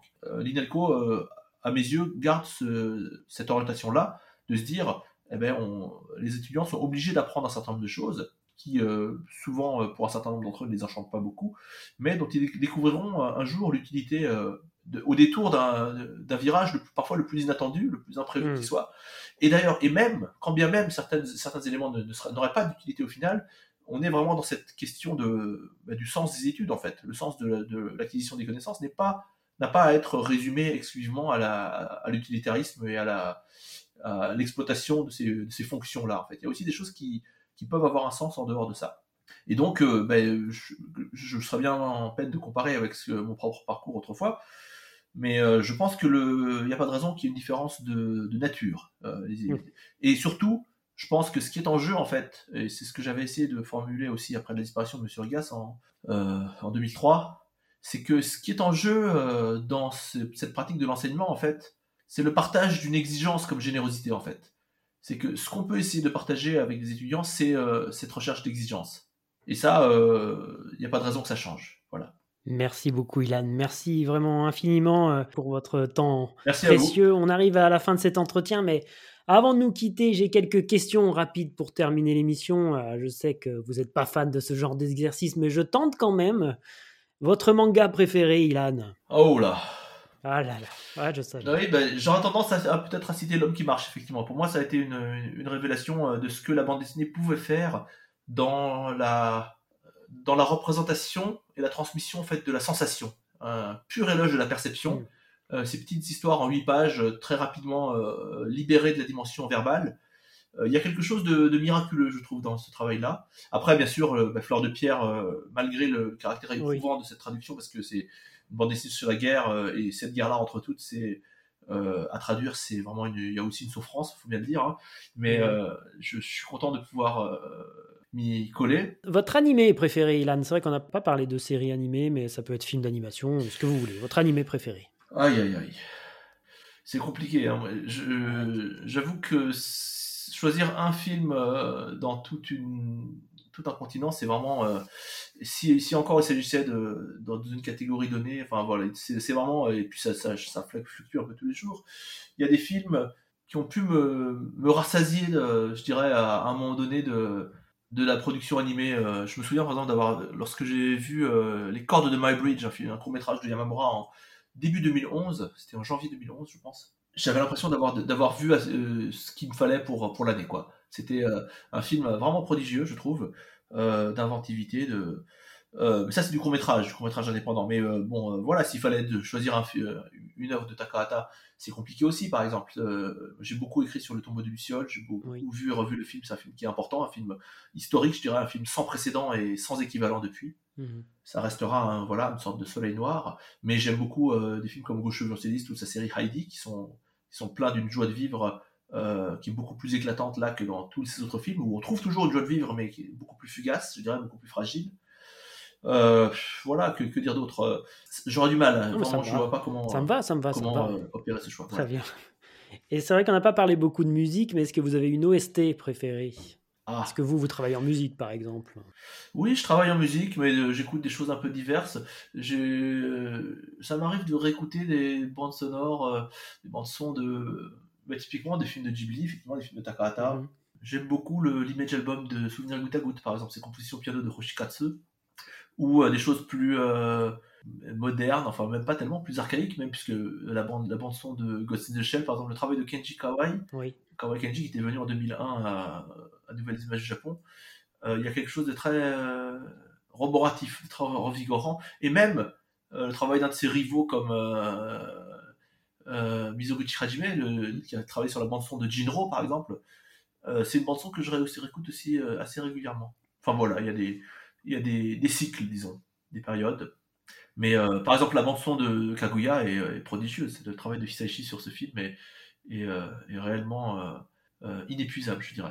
Arigato, Ilan. Merci vraiment Merci à vous. beaucoup pour celles et ceux qui n'auraient pas encore suffisamment d'Ilan Nguyen. Et je les comprends, hein, je les renvoie aux différentes références dont nous avons parlé. Je pense que la plupart en ont assez quand même. non, hein, je mais- pense pas, je suis sûr que non. Euh, donc on a parlé de beaucoup de choses dans cette émission, que ce soit sur YouTube, sur le site du Centre Pompidou ou ailleurs. Euh, Pour les amoureux du studio Ghibli notamment, je vous conseille également l'écoute de nombreux podcasts auxquels euh, vous avez participé. L'émission spéciale Nuit Miyazaki est à dispo sur Radio France. Je pense aussi à MangaCast euh, extrêmement complet que vous aviez enregistré à l'occasion de la sortie du dernier film en date d'Ayao Miyazaki, Le Garçon et le Héron. Quant à moi, je vous donne rendez-vous très prochainement pour un nouvel entretien au long cours avec celles et ceux qui ont fait émerger la culture manga en France. Et bien sûr, si ce podcast vous plaît, n'hésitez surtout pas à partager l'émission sur vos réseaux et à en parler autour de vous de façon à propager la bonne parole. Un grand merci également à Justin pour le merveilleux habillage sonore de cette non moins merveilleuse émission. Et encore une fois, arigato, Ilan. Merci Birgin.